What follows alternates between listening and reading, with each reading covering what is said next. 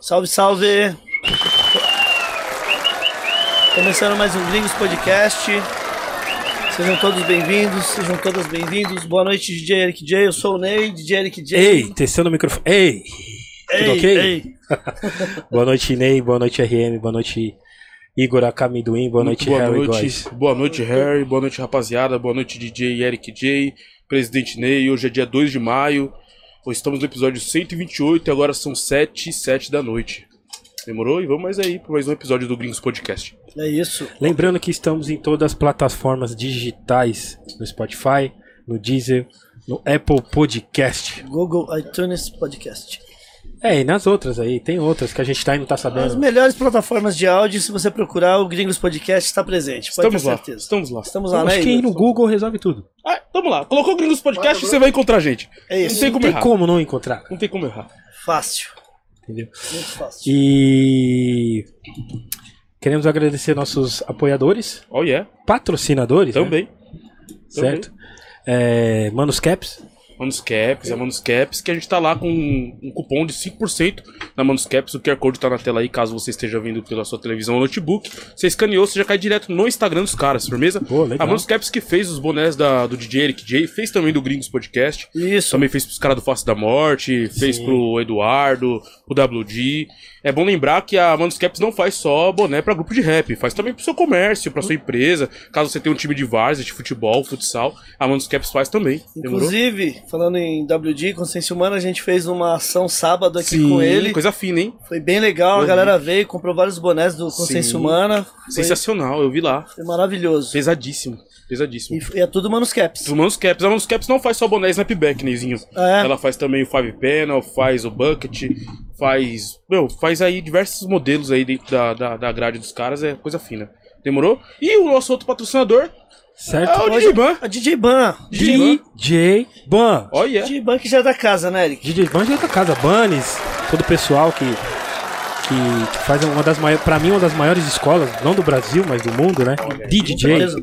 Você que quer se tornar um DJ, tá ligado? Lá, lá tem curso também de produção também, produção musical. Tem pra DJ iniciantes, não, amadores, inician, iniciante, amadores, quem já toca também. Sim. Quem já quer aquele, aquele módulo hard, né? É, o hard. Que é o módulo Eric J. Não, também. aí é- Aí já pode. Aí Pode colar lá. Pode ah, colar, pode colar aqui. Pode colar. Vai, vai pegar o caminho das pedras. Exato. Se tornar um futuro Eric J. Eu digo isso porque a Ban, ela tem hoje o melhor, o, ah, o melhor não, mas o mixer atual, qual que Não, é? tem todos, Da mano. Pioneer, por O exemplo. S11 tem todos. Os caras já tem lá. Não, ele tem tudo. O Tanto- CD, novo CDJ, novos toca-discos. Controladora. É a escola exemplo da Bags. parada. A escola exemplo é a escola do DJ Ban, não tem pra onde correr. Não, cê- na recepção você já passa mal com tanto Sim. equipamento. Fala, gente, criança no parque. E tem tá isso aí ligado? também, se você quiser adquirir produtos, lá tem toca-disco, mixer, acessórios em geral, Bolsas, bag, bolsas, time code, con- controladoras. tudo, tudo, tudo, o tudo. DJ Ban, a, a escola do DJ Ban tá com a parceria lá com a Doidense, que é um movimento social que, através de atividades ligadas à música, abraça diversas causas. Dessa vez, a causa é para construir uma casa mantedora de um abrigo de vira chamado Vira-Lata Feliz, com cerca de, de 200 animais. Além de, pane- ane- além de painéis que rolarão lá no DJ Ban, com diversos artistas no mercado de DJ de vários segmentos, com a contribuição de recursos para a causa. Os produtos que são doados também por lá também é para ajudar a causa e ó, você pode doar, você pode comprar. A Doidense já tem 5 anos e é uma causa, além de uma causa, é uma casa, demorou? Na compra de equipamentos usados ou cursos de DJ e produção musical presenciais, 10% do lucro está sendo destinado para essa causa e 20% do lucro dos cursos BAN EAD que você pode comprar avulso ou pagando a mensalidade para ter acesso a todos os cursos na plataforma. E 20% do lucro do vídeo set, um trampo bem legal para DJs realizarem vídeos profissionais com valores muito abaixo do mercado. Mais informações, você compra. Mais informações, compra de produtos, workshop, etc. Acesse doidense.com.br. O QR Code tá na tela aí também, basta você mirar a câmera do seu celular que você já cai no site dos caras, firmeza? Então é isso aí, isso. é Então- isso aí. Se você quiser fazer um curso de DJ, Não perca tempo. vai direto na Ban, que a Ban é qualidade, né, Eric? Boa. Pô, Os profissionais. mim, Isso é Coisa louco. É, fora que também lá tem um. Uma parte que é um museu, assim, tem mixer, os mixer Sim, antigos, tem os mixer os lá, antigos, Berserk, tem fita o- de rolo também. Tem tudo. Tá? Que é o Museu do Gregão, se eu não me engano. Pode crer, é pode o crer, Museu do pode Gregão, que tá lá. Neizinho, os membros também. ah, agradecer aos nossos membros aí que vem chegando cada vez mais e mais. Você seja membro aí, basta você clicar no botãozinho que tem aí no YouTube. Tem três opções, você escolhe a melhor que cabe no seu bolso. Caso você não tenha cartão de crédito, basta você clicar, é, acessar o apoia.se barra gringos podcast que você consegue pagar com boleto. Firmeza? Importante frisar que depois do terceiro mês que você tá como Gringos Master, você pode ganhar. Você pode não, você ganha uma caneca personalizada do nosso amigo Airbase. E depois de 12 meses sendo Master consecutivo, você tem a possibilidade de ser um convidado aqui num Gringos Extra, igual foi com o Airbase e com o próprio Com Peixão. Peixão. Demorou? Boa. Ah, o Superchat, o Pix, a dinâmica é a mesma. A mais, ah, no mínimo de 20 reais, você pode mandar um áudio ou um vídeo pro nosso convidado. Legal. Todos os Superchats e Pix nós iremos ler, independente do valor e pergunta. É importante frisar que você quer mandar uma pergunta free e manda lá no arroba podcast gringos, que está no nossa. que tem lá uma caixinha de perguntas. Seja bem criativo na pergunta que iremos selecionar no máximo três. Muitas perguntas que as pessoas fazem lá caem de forma orgânica no meio da conversa. Demorou? Boa. É isso? Vamos que vamos? Agradecer a todos, agradecer o Ban, que já... Não mandem no direct, só na caixinha de perguntas que Isso, tá é, no story. é bom, é bom lembrar, assim que você falou, né? Valei, tá Legal. dito. É isso, Neizinho. Agradecer aos nossos membros, a Boa. todos, agradecer o Ban também que já tá aqui. Muito obrigado, Banes. Então, pessoal, quem quiser fazer curso, pode ir lá na Ban direto. Legal. Não precisa nem perguntar, já vai lá que lá é A gente qualidade. chega na recepção e fala, viu Gringo Podcast. É Ne- isso. Já é. DJ, adjetivos pro nosso convidado. Professor, Pesado, hein? É, essa é fácil. educador, Professor, educador, ah, filósofo. Filósofo. É um filósofo formado em filosofia. Boa. Boa. Será que ele tem livros já lançados? Vamos ficar sabendo. Vamos saber hoje? Mestre em ciência da religião, é isso? É isso aí. Ai, ai, ai. Hoje o bicho vai pegar. Vai pegar. Ok, Hoje o bicho vai pegar, hein? Olha aí. ok. Olha aí. A, a gente tá. É, é como se a gente estivesse jogando fora de casa. Nós estamos jogando fora de casa hoje, hein? Hoje. Hoje nós tá jogando fora, não tá Ai, vendo, ai, DJ? ai. Nós tá jogando fora de casa hoje, hein, cara. Colunista Legal. da Gazeta do Povo. Olha aí, rapaz. Oh yeah. Olha. Salva de palmas, velho. Também ele é apresentador do podcast também. É, Também. Dos Estúdios Flows. No Estúdio No Flow. ar podcast. No ar podcast. No, Felipe ir, Felipe. no ar, é no ar. O Felipe Felipe que esteve aqui Que também. com esteve aqui gente, também. Agora sim. completo, hein? Agora tá Fechamos o time. O Noir, que É. tá lá também, é, do Estúdios Flow. Boa. Professor Paulo Cruz, boa noite e muito obrigado pela sua presença no nosso Gringo Podcast. Caramba, mano. Porra. Ó, eu vou, eu vou repetir um negócio que eu já andei falando aí. Falei pro Eric no dia que ele foi Sim. lá com o Kamal lá no Noir, que assim, com todo respeito a todos os lugares que eu já fui, todos os podcasts que eu já participei, aqueles que eu vou participar e tal, é, é, é- o convite do Gringos pra mim é o convite que mais me honrou na minha carreira, assim, de, de professor e de participante de podcasts, né? Por um motivo muito simples, assim. Eu venho já há pelo menos uns oito anos né, tentando falar com esse público, com o público do Gringos. né? Então eu, Pô, que legal. eu venho tentando modular a maneira como eu trato dos problemas e das questões e tal, a fim de alcançar esse público, porque muitos é, é, são o público da escola, são os meus Sim. alunos, né? então tem muito jovem que escuta o Gringos e tal, e, e eu, e eu sempre quis ter a mesma liberdade com que eu converso com os meus alunos lá na escola Sim. e tal, de alcançar um público mais jovem e mais é, interessado em ouvir. Então, pô, eu tô feliz demais. Tô feliz Cê é e louco. honrado, assim, de um jeito muito especial. Obrigado pelo Nós que convite. agradece. Louco, nós que agradecemos. E isso que você falou também é importante também para o nosso público, né? Ele que, já, caramba. já acompanha o Gringos. Podcast também, é, conhecer o seu trabalho, enfim. Para nós também, satisfação. hora, Muito obrigado, demais, Paulo. Da hora demais. Tem mimos, né? Tem mimos Pro aqui. nosso convidado. Mimos. Vai, vai ter Mimos, mais. Tá, che- vai Tá chegando Tá ainda. chegando coisa. mais. Mas aqui temos o Grooves Brigadeiros Artesanais, Paulo. Pô, que da Pra hora. você aí, ó. Ô, brigadeiro obrigado, mano. Pra adoçar a vida aí. Só que lá em casa faz um sucesso, malandro. lá é casa de doceiro. Eu, esposa e filho, mano, O olha. pessoal gosta, né? Olha, ó, bem, Quem ó, tô gosta? levando, hein? Tô levando aqui, ó. Coisa boa demais. Legal. E Obrigado. se você quiser também, né, Igor, é, os brigadeiros artesanais aí, é só ir lá no arroba Groove Brigadeiros, né? Boa, a Groove Brigadeiros atende toda a região de São Paulo, Brasil. É importante frisar que a Groove Brigadeiros ela faz os, os brigadeiros 100% artesanais. Então é coisa Boa. fina. Então você que vai fazer sua festa, seu evento, só entrar lá em contato com a Groove Brigadeiros. Muito obrigado, Da hora. Felipe. Obrigado. Groove Brigadeiros. Pô, Grooves, Brigadeiros. Então tá chegando as outras, né? Tá chegando mais mimo aí. Daqui a pouco a gente faz a surpresa aí pro professor. Obrigado. É, lembrando que é, as perguntas, já, já, o Igor já falou como é que faz, então não ponham perguntas aqui. No... Vai lá no, No chat. Instagram, já comece a seguir a gente, por favor. Faça a pergunta pro professor. Se quiser já cortar a fila, já manda o, su- o superchat, né, Eric? É, Pix, superchat. né? Que a gente já lê na Tudo- hora tudo, aqui. tudo, tudo mais fácil aqui. Isso, Tá? Lembrando que já liga na TV de plasma que vamos começar mais uma aula hoje, certo? é isso. Bora lá. Professor, é, você, é, quando você, desde moleque você sempre teve vontade de, de querer ser professor? Como é que foi o início ali? Caramba, mano. Na sua não. família tinha? Já tinha Não, professores? não. E, e é muito louco isso, porque é, eu, eu vim de uma carreira totalmente diferente, né? Porque eu trabalhei 20 anos com tecnologia. Nossa, Caramba. É, foi minha primeira formação, assim, e foi muito louco, porque quando eu era moleque, assim, e tal, primeiro que eu era um aluno zoado, assim, né, que era zoado, no ensino fundamental 2, assim, do quinto ano ao oitavo, que Sim, agora tem sim. nono também, né, eu era zoado demais, não gostava de estudar nem a pau. Mas quando foi chegando perto do ensino médio, meu pai falou, e aí, você vai estudar o quê? Queria que você fizesse um curso técnico, pá. E aí, meu irmão, um dos meus irmãos, o Adilson, ele gostava muito de eletrônica. Então ele tinha um- uma bancada lá na casa da minha mãe, ele ficava lá botando fogo nas paradas.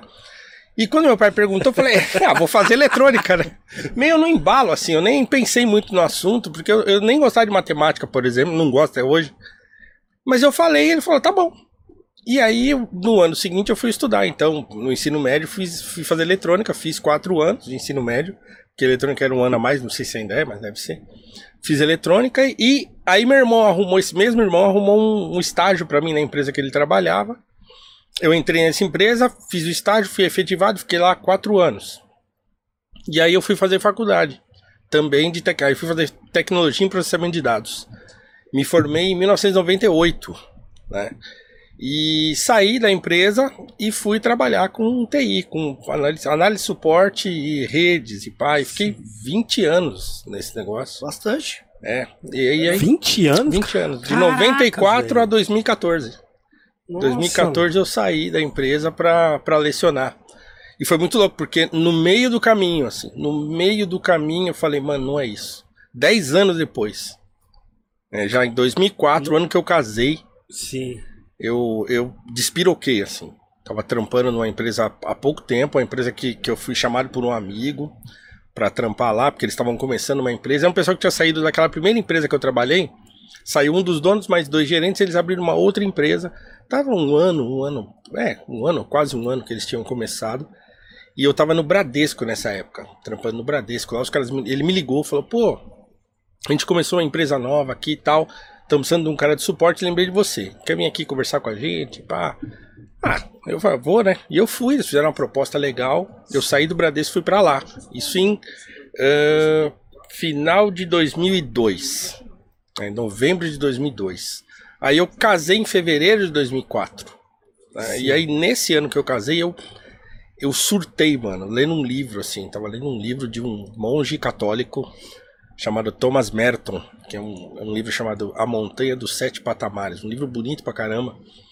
Mas tem um- uma primeira parte do livro em que ele tá contando a, a, a vida acadêmica dele, ele estudando, fazendo mestrado, doutorado, não sei o quê. Eu lendo essa parada no livro, meu, foi assim, é isso que você vai fazer. E eu não conseguia mais trampar. Eu chegava na empresa lá e ficava moscando. E aí, esse cara que era o meu chefe, o Guto, um abraço, Guto. O Guto é, é um amigo até hoje. E o Guto percebeu que eu tava lesado. Ele falou: O que tá acontecendo? Tal, né? Vamos bater um papo no final do expediente? Eu falei: Vamos. Chegou no final do expediente, todo mundo foi embora. Tal. Ele falou: E aí? O que tá pegando? Eu falei: O que tá pegando é o seguinte: Eu não quero mais trabalhar com isso aqui. Pá, na cara. Ah, na, Uau. Pega. Toma aí ele, pô, mas como assim? Eu falei: É, eu não quero mais trampar. Eu descobri que eu sou professor.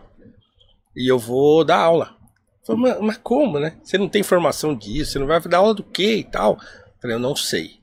Só sei que eu não quero mais trampar com isso aqui. Eu descobri que não é isso aqui. Como ele é uma pessoa de um coração gigantesco, ele falou, não, calma. calma, vai pra casa, conversa lá com teu pai, com a tua esposa, você acabou de casar, caramba, né? Você tá com esse papo aí, não, não, você vai lá, conversa lá, Relaxa, relaxa, tranquilo. relaxa, fala, vou te dar duas semanas pra você pensar. Daqui duas semanas você volta aqui pra falei, tá bom. Duas semanas depois, aí eu fui conversar com meu pai, então meu pai, eu fui muito próximo do meu pai. Meu pai faleceu em 2012. Mas a gente era muito próximo assim e tal. E aí fui conversar com ele, conversei com a esposa. Ele falou: ah, Meu, dá um tempo, né? Você quer mesmo isso tal? Beleza, mas tem que se preparar. Não vai meter o louco tal, porque não vai funcionar, né? Tá bom. Aí voltei duas semanas depois, falei pra ele: beleza, tá bom, vai, vou, vou ficar aqui. E fiquei nessa empresa, foi a última empresa que eu trabalhei, eu fiquei lá 11 anos. Sim, sim. Então eu tava lá com pouco mais de um ano, fiquei mais 10 na empresa Caramba, lá. É, Bastante. fiquei lá, a empresa começou, tinha 7, 8 funcionários, quando eu saí tinha mais de 60. Cresceu que legal. horrores, pá, é. E sua família aceitou de boa, assim, essa, essa, essa decisão sua? É, todo mundo percebeu que era isso mesmo, né? Porque aí depois eu eu fui estudar filosofia em 2009. Depois de cinco anos depois, que aí deu uma clareada, aí eu comprei um AP e tal, e aí meu filho nasceu, e na hora que o negócio deu uma, uma acalmada, falei, agora eu vou pra faculdade, vou estudar. Sim. E aí voltei a estudar. Então, quer dizer, tinha me formado lá em 98, eu voltei em 2009 para estudar. E aí fui me formei em 2011 em filosofia, em é, é, licenciatura plena, né? E e fiquei esperando. Falei, ah, bom, vamos ver, né? Porque não dá para eu, não vai dar para eu trampar durante o dia e lecionar à noite, porque o meu trampo ocupava todo o meu tempo, assim, dormia com o celular no travesseiro, assim, porque eu, eu era coordenador do departamento de suporte técnico da empresa Putz. de primeiro nível. Ligava todo mundo lá toda hora, toda hora BO, Exato. com equipamento e tal. Pra então, você resolver, né, Paulo? Pra resolver, é. Então eu não, assim, não tinha como, né? Então, mas aí eu fiquei esperando. Fiquei esperando uma, uma oportunidade de eu, de eu virar a chave. E isso aconteceu em 2013. Chegou em 2013 e falei, ah, meu, agora não dá mais. né? E aí eu troquei ideia lá com o pessoal, eles falaram, ah, tá bom, dá um tempo aí, até o ano que vem e tal, não sei o que, aí, né?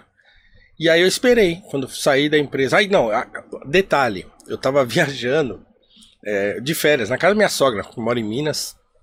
E lá que eu falei, pô, agora não vai dar mais, vou chegar e vou sair, pá. Voltei de viagem umas semanas e voltar a trampar. Falei, pô, deixa eu ver se tem alguma coisa na internet aqui de professor.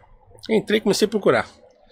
E o concurso estava aberto para professor do estado. Falei, ah, pronto, é agora, é aqui mesmo. Me inscrevi no concurso, voltei a trampar na semana seguinte. Aí voltei num dia no outro, eu chamei um dos donos para conversar. Falei, ó, agora chegou a hora tal. E aí de novo a mesma pergunta, pô, mas peraí, como assim? Né?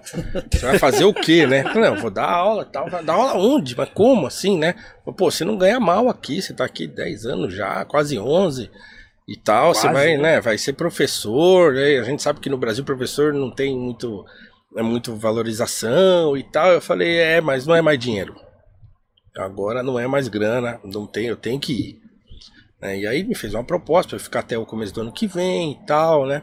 E aí me, me estimulou a voltar a estudar ainda para fazer mestrado. E aí foi isso que eu fiz. Então, quer dizer, prestei o concurso, passei, prestei o mestrado, passei. Aí fiz a entrevista do mestrado, submeti meu projeto para bolsa de estudo, o projeto foi aprovado, nem paguei a faculdade. Da hora, hein? Estourou. E aí foi isso. Eu saí em fevereiro da empresa de 2014. Em março eu já estava dando aula e fazendo mestrado. E tô aí até hoje. Não me vejo fazendo outra coisa. Pronto. Não me vejo fazendo outra coisa. Então já era pra você. Ali- Aliás, veio na hora certa, então. Assim, tipo, Ve- veio. Veio na hora certa porque eu, eu já tava um cara mais maduro, né? Foi uma decisão arriscada? Foi, pô. Eu já tinha filho, caramba, tinha mano. família tal. Falei, pô, e agora? Eu saí pra ganhar quatro vezes menos do que eu ganhava, mano. Quatro. caraca. Eu recebi uma grana na empresa tal. Falei, bom, dá pra eu segurar um ano. Sim. Um ano eu seguro bem. E aí o ano que vem eu arrumo uma outra escola e dá uma equilibrada. Só que o ano que vem foi 2015, que aí começou uma crise, uma loucura, pá. Sim, Eu não arrumei outra escola. quebrou, né? Quebrou. Aí, meu, aí já é. Aí fui pro fundão do poço mesmo, de dívida, cartão, é, cheque especial. é. Aí o bagulho pegou. Foi, foi o único momento em que eu, por cinco minutos, eu pensei assim, mano, será que eu vou ter que voltar? Cinco minutos assim, falei, não, não vou voltar não. E, e aí meu orientador no mestrado arrumou um, um, um freelance pra mim numa editora, pra fazer revisão técnica de texto de filosofia e tal. Aí eu- foi o que me salvou, assim, nesse ano de 2015. Boa, boa. E aí em 2016 eu consegui outra escola. E aí a coisa começou a entrar no Começou a- eixo, assim, né? Pode crer. É, foi isso, mano. E tô aqui. É, Ô, você é louco. daquele jeito, né? Daquele jeito.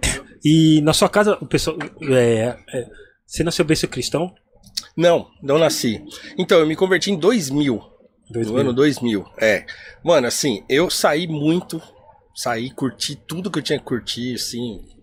É, Ia pros bailes? Curti, pô, curti os bailes, curti Clube da Cidade, curti. O meu, o meu point era Sunset Club. Sunset. Sunset. É, é, e- e é louco, porque eu, eu conhecia a Sunset antes, que era Califórnia.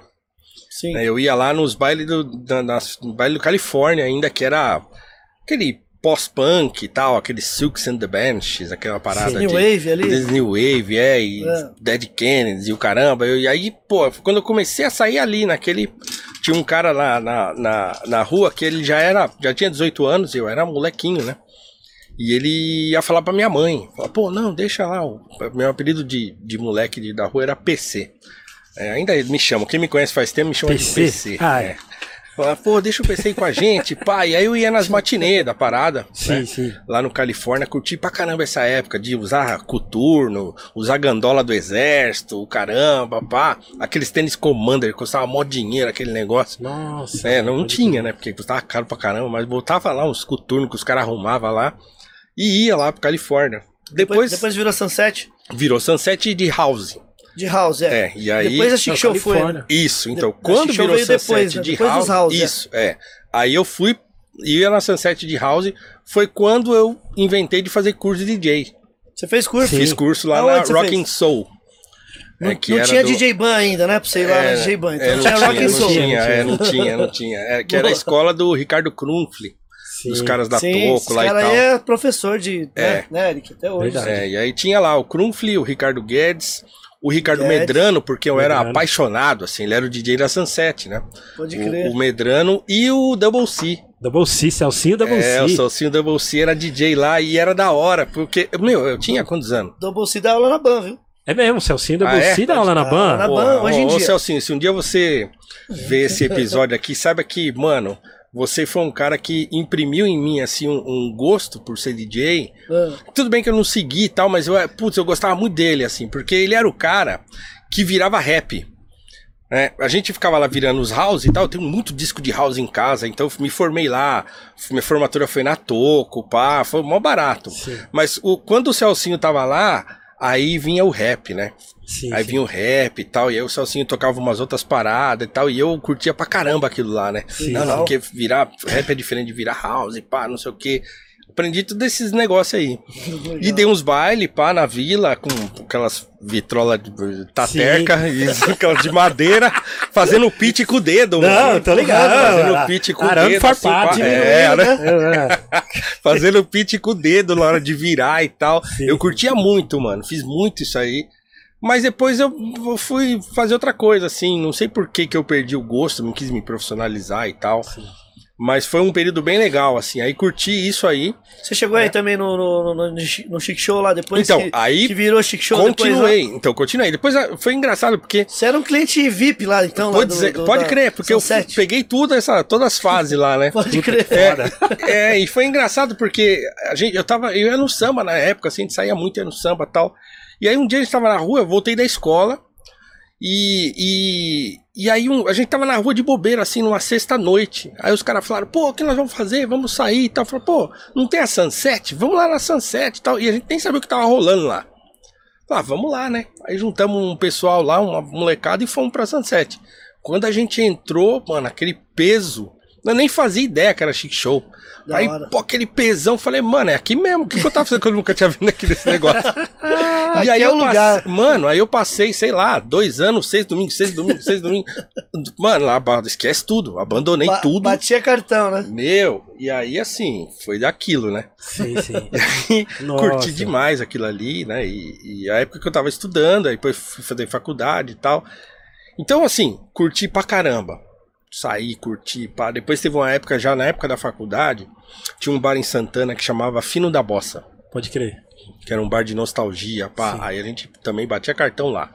E aí só os nego mais velho, pá. Porque assim, eu sou um cara é, de uma família de quatro homens e eu nasci dez anos depois do último, Do do, último? Adilson. É. Sim. Então eu sou um o cara caçula? de. É, eu sou o caçula. né? Então, quer dizer, eu cresci numa família de homens mais velhos já. Então eu, eu amadureci rápido, pô. Era, sei lá, eu tinha 13, 14 anos, eu tava lá no Bexiga com meu primo, com meu irmão lá, Sim. andando lá no Bexiga, indo lá no JB Sambário, caramba. Sim, né? sim. Então eu tava lá, né, molequinho. Então eu amadureci muito rápido, né? Comecei a beber muito cedo, pai e tal, e tomava uns goró. Quando chegou na semana entre 99, eu tava meio cansadão já assim, né? Então, já tá, já tava com 24 e eu- e eu comecei a sair com 13 assim, né? Então eu já tava com 20, faz 10 anos que eu tava no, no pique assim, né? Sim. E eu tava meio cansado já, trampando direto e tal. E meio, falei, mano, isso aqui tá meio, né? Tô bebendo muito, tava bebendo demais já assim. E aí, o, na semana entre o Natal e o Ano Novo, de 99 pra 2000, eu dormi no volante, voltando de um bar loucão. Sério? Dormi no volante e bati o carro, de frente com outro carro. Plau. Caraca. Onde que foi? Lembra? Lá, lá no Tremembé, no Jardim Sim. Tremembé, na, no- na Cizefredo Fagundes, quando tava começando a subir, assim, a Cizefredo, lá embaixo, ali no Tremembé, dormi ali. Se, e porque tava com um camarada que morava lá em cima, já perto do Cachoeira. Sim, sim. Se eu durmo lá em cima lá e caio pra direita, caia no barranco, lá Oh, morria, né? Já era, é, já era. Mas não, né, eu bati ali logo no começo da subida e pá, opa, tô vendo uma caneca aí da. É, chegou aqui. Opa, isso é chique. Daqui a pouco a gente, a gente põe na tela. E aí, meu, eu bati o carro. Na hora que eu, eu falei, mano, para, para, porque naquela hora ali eu falei, mano, eu preciso parar de beber, não, não tava virando. Aí eu parei, falei, vou parar. E eu tava gordão, assim, mais gordo, Sim. tá ligado? Eu falei, mano, eu preciso emagrecer agora. Aí meu pai me levou num médico e o cara falou, pá, um endocrinologista lá, ele passou um remédio, ele falou, você não pode beber, hein? Dois meses. Aí falei pros camaradas, falei, ó, vou precisar ficar dois meses sem beber e tal, mas quando eu voltar vai ser daquele jeito. Só que Bora. nesse meio tempo, é, falei, espera eu, que, espera eu, que quando eu voltar vai ser daquele jeito. Só que nesse meio tempo, nesses dois meses, eu perdi a vontade. Aí eu liguei pra um camarada, um, putz, meu irmão, amigo de infância, a gente se conhece, vai fazer 40 anos, o Negrão, Luiz Antônio. Eu falei, mano, eu vou na igreja. Ele já tava na igreja, tinha se convertido antes de mim. Ele falei, liguei pra ele. Falei, mano, eu vou lá na igreja lá. Falei, ah, vai lá, vai lá, beleza, pô. Aí eu fui e não saí mais. Qual igreja foi? Era uma igreja pequena de ba- do bairro lá, que, que nasceu na frente de casa. Sim. Chama Missão Atual em Cristo. E aí me, fui pra igreja no, num domingo e fiquei. Fiquei lá. E aí, passou um tempo, eu já tava lá tocando uh, violão e cantando e pá, não sei o que. E aí, Cantando. né? é, cantando, cantei uma tem que época, toquei muito violão, aprendi a tocar violão, fui fazer aula de violão e tal, não sei o que. E aí. Ah, e nunca mais saí da igreja. Então foi em 2000 que, Foi eu, 2000. que eu me converti. Faz tempo, faz É, tempo, né? Faz um tempinho. Me converti já chatão pra caramba, né? Aí fui duas semanas, falei, ó, beleza, tal, mas eu quero entender esse negócio, hein? Sim. Eu quero entender, só pra vocês me arrumam um li- uns livros pra ler, porque eu não quero ficar aqui vacilando, não. Esse papo, ah, aleluia, Jesus, tal, e aí, É. entendeu? Dando milho pra Quero- nego me enganar. Quero, enten- quero entender a fundo, né, o, É, mano, não, porque eu já li Não, algumas tem que- paradas tal. Eu falei, não, Sim. não vou ficar aqui de vacilo. Sim, não é. Não, quero entender, moscando. né? Entendeu? E aí os caras me indicaram uma pá de livro, fui ler. Você sempre gostou de pra ler? De- Ou teve uma época da sua vida que falou, Então, por exemplo, na escola eu não gostava de ler. Até a oitava série, aqueles livros de escola, a coleção Vagalume, pá, eu pulei tudo. caramba, Miliano. pulei tudo. Atlas, é, lembra é, Atlas? pulei tudo, não gostava não. Não li nada. Eu, o primeiro livro que eu li na vida foi o Dom Casmurro, do Machado. Que eu, ah, inclusive, falo sempre pra todo mundo, tem que ler o Machado e tal. E aí, foi o livro que me fisgou, assim. Comecei a ler pra fazer prova, que era o livro da escola, na oitava série. E aí o negócio me pegou e eu não conseguia parar de ler. Então, dali pra frente, eu vi que o negócio era legal. Falei, pô, bacana esse negócio de ler, meu. Esse mergulho que você dá num personagem, pá. Falei, pô, legal pra caramba, imaginação, não sei o quê. Meu pai, quando ele descobriu que eu tava gostando de ler, meu pai lia muito tal, mas ele não ficava forçando eu a ler, ele ficava só olhando. Quando ele viu que eu tava curtindo, lá é agora. Aí ele começou a injetar umas paradas em mim, né? Não, lê isso aqui, ó. Não, lê isso aqui. Pá, Puta, não, que da hora, velho. É, e aí eu fui... Incentivou, né, Paulo? Incentivou, incentivou. Então foi isso, né? Eu peguei gosto quando eu tava na oitava série, assim, e não parei mais. O Eric, deixa eu dar o, Chegou. o segundo mimo. do Chegou a carteirada. As canecas do Airbase. Essa Mano, aqui é da personalizada. Olha, Eric, o que ele escreveu aqui, ó. Paulo Cruz, tá certo, né? É, meu Deus do céu. Mas beleza, é o podcast dele, no, no, ar. É no ar, né, que se pronuncia? No ar, no ar, no, No ar. ar, no ar podcast. Inclusive, vamos falar do seu podcast, hein, Vamos lá, professor? vamos lá, Logo vamos lá, mais. vamos Isso aqui, ó. Airbase, se você quiser fazer sua caneca personalizada, é só colar ali no arroba AirbaseBR. Chama ele no inbox, tá? Que as canecas são maravilhosas. Essa aqui é Mano, do ficou professor. da hora, hein? Lindas, lindas. Pô, e ele obrigado, fez também hein? aqui do seu Obrigado, podcast, obrigado. aqui, ó, pra você. ó. Olha aí, Olha mano. aí! É, até caneca do Noir, mano. Duas aqui, ó. Olha aí, que Tá da hora. O? Felipe vai curtir, ó. Olha aí, aí, ó. Da hora, né? Airbase, ó. A carinha aqui, ó. Da hora demais. Vocês estão mimando mano. muito nossos convidados, viu? Porra, muito da hora, mano. Obrigado, obrigado mesmo. Se você quiser fazer Pô. a sua caneca também personalizada, pode ir lá, arroba, no, arroba AirbaseBR, tá? Chama ele lá Obrigado, no obrigado. inbox que ele vai dar uma atenção aí. E é isso aí, ó. Bonitas com qualidades. Sempre. Da hora, da hora. Obrigado. Sempre. Professor, você. Você lembra o primeiro rap que você ouviu? Rap. Mano, Porque tinha os bailes, né? Mas os bailes eram mais. então, mas eu balanço, cresci, né? né? mano? Então, mas eu cresci num ambiente muito musical, assim. Muito. Meus irmãos, o meu irmão, Adilson, de mim, foi DJ, ele tinha um- uma equipe, uma equipe, era uma dupla, ele e meu primo Marco. A, Tibi. equi- a equipe da quebrada. É, né? eram os dois. E, Fazendo- e era muito louco, eles tinham cuidado com a parada. Aquela, aqueles bailes no quintal também? É, e eles, não, e eles compravam os discos, me- os, os meus irmãos são na época do Palmeiras, pai e tal, né? E eles compravam os discos, eles tiravam a capa e faziam uma capa vermelha. Sim. Colocava um vermelho no rótulo e colocava a capa pra ninguém saber que disco que Sabia, era. seu irmão era dessa É, também, ele, desse ele também. metia- É, não tinha Shazam nessa época, né? É, mano, eu cresci nesse ambiente, assim, muito musical, entendeu? Então, assim, sei lá, Rapper's Delight talvez tenha Pode crer. sido, né? Porque foi o primeiro que apareceu e que se popularizou. É, então, e, e depois o The Message. Então, assim, tudo, eu peguei tudo isso aí, The porque a Master gente Flash. ouvia muita música em casa. Sim, É, o imagina. ambiente era muito musical. Apesar de ninguém tocar nada, assim, nenhum instrumento, ninguém ser músico, pá. Mas a gente ouvia muita música. E era aquele ambiente eclético de uma família preta brasileira, né? Então, quer dizer, Sim. os filhos ouvem, ouvem soul music, ouvem, né? É, e aí a mãe ouvia Clara Nunes, ouvia Alcione, ouvia Benito de Paula e pai. E meu pai ouvia música clássica, ouvia, né? Tinha um disco em casa do Neil Diamond, que eu gostava pra Oh. caramba, cara, som, som blue. E eu ouvia aquilo lá e pai. Meu pai tinha. é, Uma hora que ele pareceu com um disco lá do, de New Age, do Kitaro. E eu Kitaro. ficava tocando, já era CD, e eu ficava tocando aquele CD, ouvindo aquela parada e tal. Então eu cresci num ambiente eclético e muito musical, assim. Mas eh, tenho, eu tenho uma lembrança muito vívida de duas bandas de soul da época, que era o Confunk Shu, que era uma Nossa, banda. mano. É por causa do nome. O nome falava, mano, mas não é banda de japonês? E chama Confunction. Confunction. E- Mas, mano, mas é aquela I'm Living Baby. Pô, Ixi, aquele ele tocava aquilo de ficar repetindo. Aquela assim, melodia. Lo- aquela- Love Strain, né? É, Love Strain também. né? É. Give it up. Isso. Give Nossa, it up. somzão demais. Então, meu pai ouve direto isso aí, meu pai, todo domingo, todo dia. Pois é, então eu vi isso aí, mano. E, e o Barcase. Barquês também. Porque o vocal do Barcase, aquele vocal agudo, né? Daquela ri- é, Running In and Out of My Life. Sim. Também eu ficava voltando aquilo ali, ouvindo. Molequinho. Oito anos, sete, oito, nove anos, eu ficava ouvindo aquilo ali. Inclusive Marcou o. muito, assim, minha O infância. Bruno Mars regravou o Love Strain do Confunction Ah, é? Pode crer. recentemente. Ah, é mesmo? É, eles regravaram. Ah, ficou tá.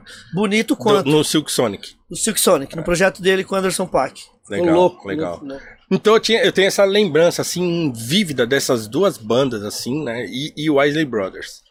Era coisa que eu ouvia muito criança, mano. Eu via demais, assim, porque os- tinha todos os discos, os discos foram sumindo, pá. Sobraram poucas coisas, assim, que eu acabei resgatando, hoje tá comigo lá em casa. Olha! É, tem lá uns LP. Fazer uma que eu- disco, discopédia com o professor Paulo Cruz. Os melhores discos. É, eu resgatei e tá lá. Então acho que é isso. Então foi assim que eu, que eu tive contato com o rap, meio na, na a história acontecendo, assim, né? Sim, sim. É, mas eu lembro, por exemplo, quando eu tava dentro da Sunset, quando tocou Pânico na Zona Sul a primeira vez. Ixi. Que o baile meio que parou, assim, o bagulho. Aí parou tudo. Mano, o que, que tá acontecendo? O que, que tá acontecendo? E, mano, aquele negócio bateu. Falou, mano, isso aqui é outra coisa, hein? Aqui não é aquilo ali que ele tava ouvindo, não. E aí, aí foi um negócio, um avalanche, né? E esse, esse- essa fase foi boa demais, né, mano? Quem curtiu os bailes, aquele negócio de você sair do baile só preto, tinha dois, três brancos no meio, assim, e aquela negrada, mano, assim, aquele, neg- aquele mar de preto, assim. né? e, e é um negócio que a juventude agora não viveu, né? Não, não, não vê hoje, não acontece mais, né? E era, meu, foi uma fase bacana, assim, que eu vivi, assim, muito intensamente, assim. E era. Você saia feliz do baile, né, o, o professor? Saía felizão, mano. Ia- Saía felizão do baile. Falava, mano, hoje foi louco, hein? Pô, da hora. E ficava aqui trocando ideia no- em Santana, ali no terminal. Sim. Pô, ainda ficava ali. Eu amanheci o dia, na sexta-feira, que era o baile, a gente ia no baile à noite. E domingo a gente ia na matinê, né? Mas na sexta a gente, pô, amanhecia ali, trocando ideia, e pá, e aquele monte de gente, pá, aquela irmã. Meu, era muito da hora. Muito da hora. Então, acho que acredito que até 2000 assim, assim, o- os bailes de equipe acabaram em 2000 e pouco, mas assim, mas já tá 2000 já tava sem forças na, na real, os bailes, os bailes black, não. Acredito que a, a, a- fase dos bailes black foi a melhor que teve assim para curtir assim, baile assim. Porque você via realmente que a gente, tipo, nós íamos pra curtir, né? Tipo, É. tinha aquela ansiedade antes de, pô, domingo tem baile, sábado tem baile, sabe? Tinha um... Não, e aquele bagulho do, do faça a coisa certa do Spike Lee, do mano ter o tênis branquinho, passando escovinha assim, sim. ó. Você comprava aqueles boot de couro, que eu, que eu uso até hoje, assim, que eu peguei daquela época, eu nunca mais parei de usar tênis de couro cano alto. E, e passava escovinha assim no tênis, ia com o tênis branquinho e tal, né? Ficava nervoso quando os caras pisavam no tênis dentro do baile. Ô, você é louco. Ô, mano.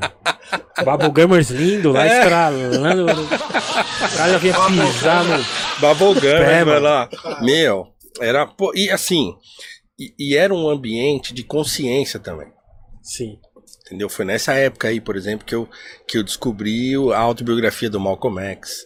Foi nessa época que eu li o Raízes e fiquei na revolta, pá. Foi nessa época que eu li o Rota 66 do Caco Barcelos. Nossa, esse livro aí era foda. Não, mano, eu queria brigar com os polícias na rua. Os camaradas falavam, cala a boca, mano. Os polícias paravam direto, né? O moleque toda hora tá na Sim. madrugada na rua, a polícia parava direto. E eu ficava nervoso, mano. Os caras, para, mano, deixa os caras aí. Não, mano, tá parando nós por quê? Pá, ah, eu queria tretar com os polícias. Até que o cara me deu um soco na cara uma vez. Lembrando que o professor Paulo Cruz acabou de dizer que era um gangster. Real OG, né, mano? É. Original Gangsta, porra. Meu, o barato era louco, viu? Mas eu curti mesmo, assim. Mas era bom, mano. Bom. Era época, né, mano? Era bom, era bom. Sabe? Era bom. É- Era totalmente diferente, sei lá, mano. Aquela parada de. Assim, eu, eu sempre tive muito orgulho de ser preto, assim. Eu nunca tive aquele bagulho de falar assim. Ah, mano, tal, não sei o que. Nunca. Sempre foi legal pra caramba, porque a família, todo mundo era preto. Os bailes de família, mano, tinha, tinha a casa da minha tia na Vila Carrão. Puta, Aquele chão de terra. Mano, aquele chãozão de terra batido. Puta, da hora esse Mano. tempo, mano. Entendeu? E aquela, ai, samba rock, pá, não sei o quê. Meu, aquilo ali é, é escola, entendeu? Hora. Pra É escola, caramba, é pra caramba. É, então eu cresci Demais. assim, nesse ambiente. Aí chegou uma hora que eu fui trampar e fui cuidar da minha vida, assim. Aí eu fui me afastando, aí começa a namorar e tal, e aí você não sai mais, né? Sim, sim. Aí sai, quando sai, sai com a namorada, tá? mas aí o rolê vai mudando, né?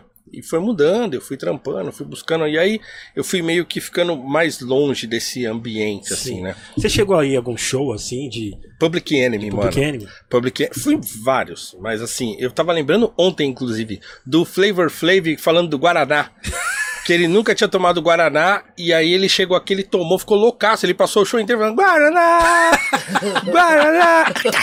Guaraná! Quem tava nesse show lembra? mano? Guaraná Guaraná- Fast Power! Nada Ele tá... Lá no, no ginásio, na, na verdade era o ginásio aberto do Ibirapuera.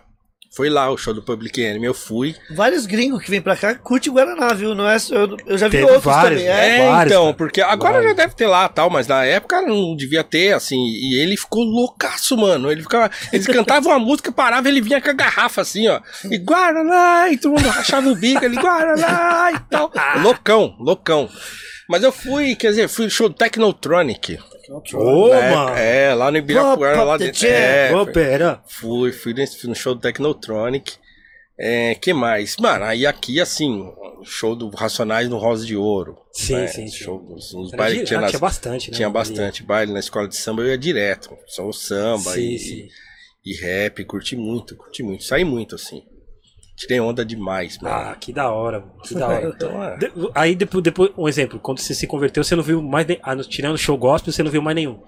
Um É, aí, é, é, eu, eu não lembro o que, que eu vi depois. Eu vi Take Six duas vezes quando eles vieram pro Brasil. É, eu vi um show do Luiz Melodia, que também, putz, foi um show assim, no Sesc Pompeia. Meu, baita de um show do Da Luiz hora. Melodia. É, eu não me lembro assim, vi poucos shows assim depois. É, porque aí também já não saía mais, não saía tanto, não ficava muito de olho e tal, então não, Sim, sim. eu vi pouca coisa assim depois. Pô, Mas, legal. pô, foi, foi muita curtição, assim. Foi no. Eu aproveitei muito, O assim. professor aproveitou, viu? Aproveitei. Lógico. Tirou uma onda, né? Tem que aproveitar. Tá certo. Tirei Lógico, tem que aproveitar. Não, e vivi mesmo, assim, sabe, mano? De, de ser curtir, assim, aquela parada de amanhecer na rua, vamos pra Ah, praia agora. isso, cara. Vamos pra praia agora. E pega o carro, desce o. É inacreditável serra. como tem energia, né? Nessa época nós temos energia, Eu né, descia pra mano? praia e ficava o dia inteiro lá na praia, nadando no mar de calça jeans, mano. Descia, É é, mano. mano, assim, e Deus protege os bêbados e as criancinhas mesmo, porque os caras desciam louco, mano. Bebia a noite inteira. amanhecia nas palmas do Tremembé lá. E aí eu ficava olhando um pra cara do outro louco. Falava, mano, vamos pra praia agora. E aí tinha um camarada, o Flávio, que era um, um loiro alemão, ele mora nos Estados Unidos hoje. O Flávio, Flávio, abraço pra você, mano. Saudade sempre. E ele era o, o, o cara mais próximo de mim, porque também eu e ele, eh, a gente era muito forte pra beber, assim. Então a gente bebia, aí todo mundo ia caindo assim, sobrava nós dois ó, no rolê. Sim. E, então tinha vezes que os caras falavam, mano, vocês são demais, não dá pra ir com vocês não, tal. Vocês são muito loucos. Mas loucão assim, não, e fazia umas loucuras, mano. E aí, vamos pra praia. Ele tinha um, um Fiat 147 que não tinha segunda. Esmirilhava na primeira assim, e aí botava a terceira. Já é pra terceira. Nossa, mano do céu. Mano, a gente ia pra praia com aquele Fiat, descia a serra a milhão com aquele negócio, mano. Loucura, velho. Chegava na- morto, né? Colocar no morto mano. Chegava lá, comprava um, opa, comprava um pão de frios na padaria, Sim, sim. comia um pão de frios e ficava esperando a primeira barraquinha abrir. Abria a barraquinha aqui mesmo, já colava, pedia cerveja e ficava, mano, o dia inteiro nadando de calça jeans no mar, Os caras é. calça jeans. E aí voltava no finalzinho da tarde, mano, seis, sete horas, tava voltando, subindo a serra de novo. Ah, mano, eu não vejo você é louco. Eu tô isso, imaginando você de, de- de nadando de calça jeans. Calça cara. Eu tô- jeans. Eu tô imaginando, cara. Calça de dobrar, duas dobradas assim já era. E subia daquele. Subia de volta pra São Paulo Depois daquele jeito. subia, ficava lá até a calça dar uma secada. E voltava assadão. Cozido. Cozido, voltava cozidão pra casa. Já era, mano. Marinado. Eu tava marinado. Mano, fiz muito isso aí. Muito, muito, muito. Ixi, você é louco. Fiz isso demais. Nossa. É. Tô imaginando, tô, tô, desculpa, que, é- que a gente fica imaginando a cena, né, mano? Mó calor, calça jeans. Tipo, Não, loucura, mano. dobra. E inacreditável como tinha energia. Falando, ah, vamos aí, Não tá vamos, nem tamo aí, não tava nem aí. Ficava na barraca lá e começava o samba e tal. E muito louco, né? Muito louco. No samba, calça jeans dobrada, sem camisa e pá, e pá, e todo mundo loucão. Tudo- Mano, os caras não tava nem aí, não tava nem aí. Loucura. Não tava nem aí. Era da hora. Pô, Bons velhos- tempos, você é Bons louco. tempos, bons tempos, A gente assim. era feliz e não sabia com pouca coisa, sei É. lá. E curtia mesmo, assim, não ficava arrumando confusão, pá, mas curtia mesmo, assim, sabe? De sair, tirar Sim. uma onda mesmo. Pô, tirei muita onda. Sim. Graças a Deus, estamos aí, né? Sim. Você. Você lembra qual os últimos rap que você ouviu, assim? E, Então, aconteceu um negócio engraçado, porque o, o Noir acabou me trazendo de volta pra ouvir rap, assim, porque. Na- assim, de volta não, porque, por exemplo, sei lá, eu tenho uma playlist minha lá, só com coisa que eu gostava de ouvir, que eu tenho CD em casa ainda hoje. Sim. E aí eu escuto, es- eu escutava essa playlist com uma certa regularidade. Quando eu queria ouvir rap, eu boto aquela playlist que tem lá West Side Connection, que eu, é a banda de o grupo de rap que eu mais gosto de todos. Da Skill e o WC. É, é. E, e o e- isso. E eu e eu botava os caras pra ouvir e tal. Então eu ouvi aquela playlist assim, mas chegou uma- um determinado momento, sei lá, dos anos 2000 pra frente, que eu perdi o contato assim com o rap. Eu ficava sabendo, ah, apareceu, sei lá, MC da Kamal e tal, mas eu não ouvia. né? Não tinha interesse de ir lá e ver o que que era, o que tava rolando e tal. E aí quando eu comecei a na verdade, quando eu comecei a conversar com o Ale, o Ale Santos, que foi quem começou o Noir comigo, né? Sim. O Ale começou a comentar, porque ele escuta muito tal, e não sei o que. Ele falou, pô, tal, eu tava ouvindo não sei quem, pá, não sei o que. Aí que eu fui começar a, ouvir de novo, assim, né? Sim, sim, sim. E, e eu retomei o contato e tenho escutado muita coisa boa, assim, né? Muita coisa bacana. Tô, tô, eu tô aqui, né? Aí, ó. Com a camiseta do Skit. Pode crer, Skit. É, um abraço Kamal aí, Kamal e Slim. Slim. É, eu vim hoje de Skit aqui pra homenagear os caras, porque esse disco me tirou completamente do eixo, assim. Eu ouvindo, ouvindo, ouvindo e tal, beleza, tudo muito bom, beleza. Mas na hora que eu botei esse isso aqui dos caras, eu falei, não, peraí. E aí, escrevi um artigo, tem um artigo meu na Gazeta do Povo sobre o, o, o EP dos caras que eu falei, não, pera, pera, pera, pera aí, aqui. Aí eu vi e ficava ouvindo, mano, e, e- marcando os caras. Os caras, mano, você tá ouvindo isso de novo? Eu falei, tô ouvindo outra vez. eu tô mergulhado na parada, não consigo sair. E fiquei ouvindo vários dias direto, assim, direto lá no repeat. Até que eu falei, mano, tem que escrever alguma coisa disso aqui.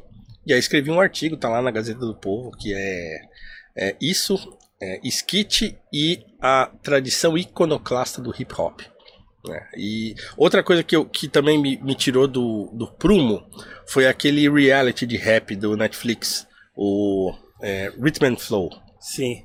Aquilo ali também, mano, eu fiquei assim, doido assistindo. Isso é aquele que o, o menino ele, Que ele o faz D-Smoke beats, ele, ganhou. Ele, ele produz, ele. É isso aí ou não? Esse do- É, da é era um reality mesmo, que tinha lá, ó, é o T.I. Na verdade, o... é um reality, tá? Isso, um Sim, reality, sim. né? Que era. Tem o a- T.I., né? a- o T.I., O é, o T.I. T.I., É, o T.I., o Chance tá- the Rapper e a Cardi B. Eram os três jurados lá da parada. Eles fazem, montam os times e tal. E os caras competiam. E, meu, aquele negócio pra mim foi um- uma parada assim. E eu- o último episódio, eu vi ele quase todo chorando, velho. Chorando mesmo, assim, de, de- Primeiro pela história, então os caras contam as histórias deles e aquela história sofrida do caramba daqueles moleque da periferia lá dos Estados Unidos. E o cara fala, mano, só tem o rap na vida, não tem mais nada e tal. E aí na final, meu, que foi foi o The Smoke, o, aquela menina que é London B, e o outro mano que agora eu esqueci o nome. Daqui a pouco eu lembro. E, e aí o The Smoke ganhou e tal. Meu, mas foi muito louco, foi muito louco. E, e aquilo ali também fez eu escrever um artigo, escrevi um artigo sobre aquilo ali. Da hora. Porque tem coisa que. Que é a mais. Pra caramba. Né? Tem coisa que é a mais. Então tenho escutado, assim, tenho escutado. Hoje eu vi o, o álbum, o, o filme do, do DJKI, que aliás o DJKI que ficou muito louco. Puta, ele mandou, não vi ainda. Eu vi hoje, Eu acordei vi e tal, porque aí dormi até mais tarde, porque aconteceu um BO lá na rua lá e tal, e, Sim. e acordei 5 horas da manhã com uma gritaria na rua. E aí voltei a dormir, porque hoje é o dia que eu consigo dormir um pouco mais. Final de semana eu descanso muito Sim. pouco. Segunda-feira é o dia que eu durmo até um pouco mais tarde. Acordei, foi a primeira coisa que eu fiz. Fiz um café, pai, sentei lá e botei pra assistir. Ficou louco. Ficou muito bom. Muito bom. O Jake aí que é. Pô, foi- eu vou, vou dar uma ouvida. Ele mandou pra mim, eu nem. Eu tava na correria, acabei nem, nem vendo. Você já ouviu alguns gospel gospels assim? Você já ouviu? Ouvi, assim. é, eu não lembro agora como é que é o nome. Eu tenho um CD em casa, mas faz tempo que eu não ouço. de Não, eu ouvia. Isso eu ouvia tudo. Ouvia tudo. É, ouvia. Tinha um cara, mano. Na verdade, o, o Lito Atalaia, que Sim. depois a gente se trombou na igreja, tá? A gente ficou, a gente mantém contato. Eu falei com ele semana passada pra levar ele lá no ar, pra gente trocar uma ideia. E, e ele tinha um camarada que era um cara que chamava Professor Pablo. Pode crer. Falei com ele sábado. Ah, é? Falou? São que ele Paulino. Master. Pô, mano. E, Professor a- Pablo. meu, aquele cara era bom pra caramba. Nós fizemos uma parada na FEBEM. Porque eu fiz um trampo na FEBEM durante um ano. Indo lá todo sábado, mano. Todo sábado, violãozinho nas costas, bíblia debaixo do braço. Sim, Ia lá na. FEBEM lá e, e trocar ideia com os moleques, tocar umas músicas, fazer lá uma, um culto, uma reunião com a molecada lá. Pô, foi um, foi um negócio assim que me marcou muito também. Foi, acho que 2003 isso aí. E a gente fez uma festa lá pra eles e tinha uma mina que, que fazia esse trampo comigo lá que ela conhecia o Lito. É, e aí ela entrou em contato, ou o Pablo, sei lá o que. E aí a gente fez um- uma parada lá, né, com o Lito Atalaia e o professor Pablo. Depois o, o Pablo parou de cantar, né? Sim, não, tá, sim. não sei o que ele tá fazendo hoje. Mas Acho o eu parou, que ele contato. parou. Parou, né? É, e ele era bom, eu tenho um CD dele em casa lá e tudo. Eu lembro, não, ele era É, bom, Tem mano. dois álbuns. É, não, era bom. É, eu tenho lá. Então, então eu vi, eu ouvi muito o, o, o APC 16, né? Ouvi muito de Alpiste. Então eu, eu, mantive contato com a música depois que eu me converti, porque também, na verdade, eu, eu, eu comecei a tomar contato com, com essa parada de, de um black gospel que a gente fala Pode né, crer, e tal. pode crer. Porque um pouco antes de eu começar a ir à igreja, eu descobri a Pedra Viva Pode crer, pô. que Pedra era viva, né, aquela igreja que tinha ali na Vila Mariana, Santa Cruz, né, metrô Santa É. Cruz, que, que tinha uns cultos black lá de sexta-feira. Então eu trampava lá perto, eu trampava no metrô Paraíso. E aí eu já meio cansadão de sair, de rolê, falava, ah, não vou sair hoje não, vou lá naquela igreja lá. E eu catava o metrô e ia sozinho pra lá, foi lá que eu conheci minha esposa. É, Eu vi minha esposa cantando lá com um coral, ela é professora de canto. E eu, ela tinha um coral que chamava Join Voices. E eu comecei aí na Pedra Viva, assim, fui uma vez falei, mano, só tem preto aqui nessa igreja, e música, e o som comendo, pá. E aí eu comecei a ir. Né? Eu ia, não conhecia ninguém, saía lá do trampo, ia lá sozinho e tal, e, e, ficava no culto, depois ia pra casa. E aí o, o pastor Joaquim, né, que era o pastor na época, lá, não, porque vai estar aqui o coral da Biga, ele não lembrava o nome nunca, ele falava, o coral da Biga vai estar aqui dia tal e tal, e aí minha esposa cantou o coral dela, e eu não, não conhecia ainda, né, e tal, e, e ela cantava no dia Sing, no coral do Robson Nascimento.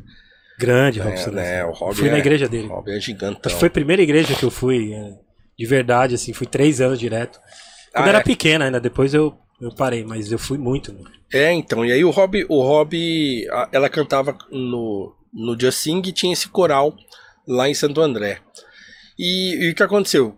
Um camarada, o Luiz Antônio, esse meu amigo, o Totonho, ele falou, pô, eu tenho o telefone uma- da mina que canta no Just Sing e tal, e ela é professora de canto. A gente tava querendo uma professora de canto lá pra gente. E aí ela foi dar aula pra gente na igreja, e aí a gente começou a namorar, né?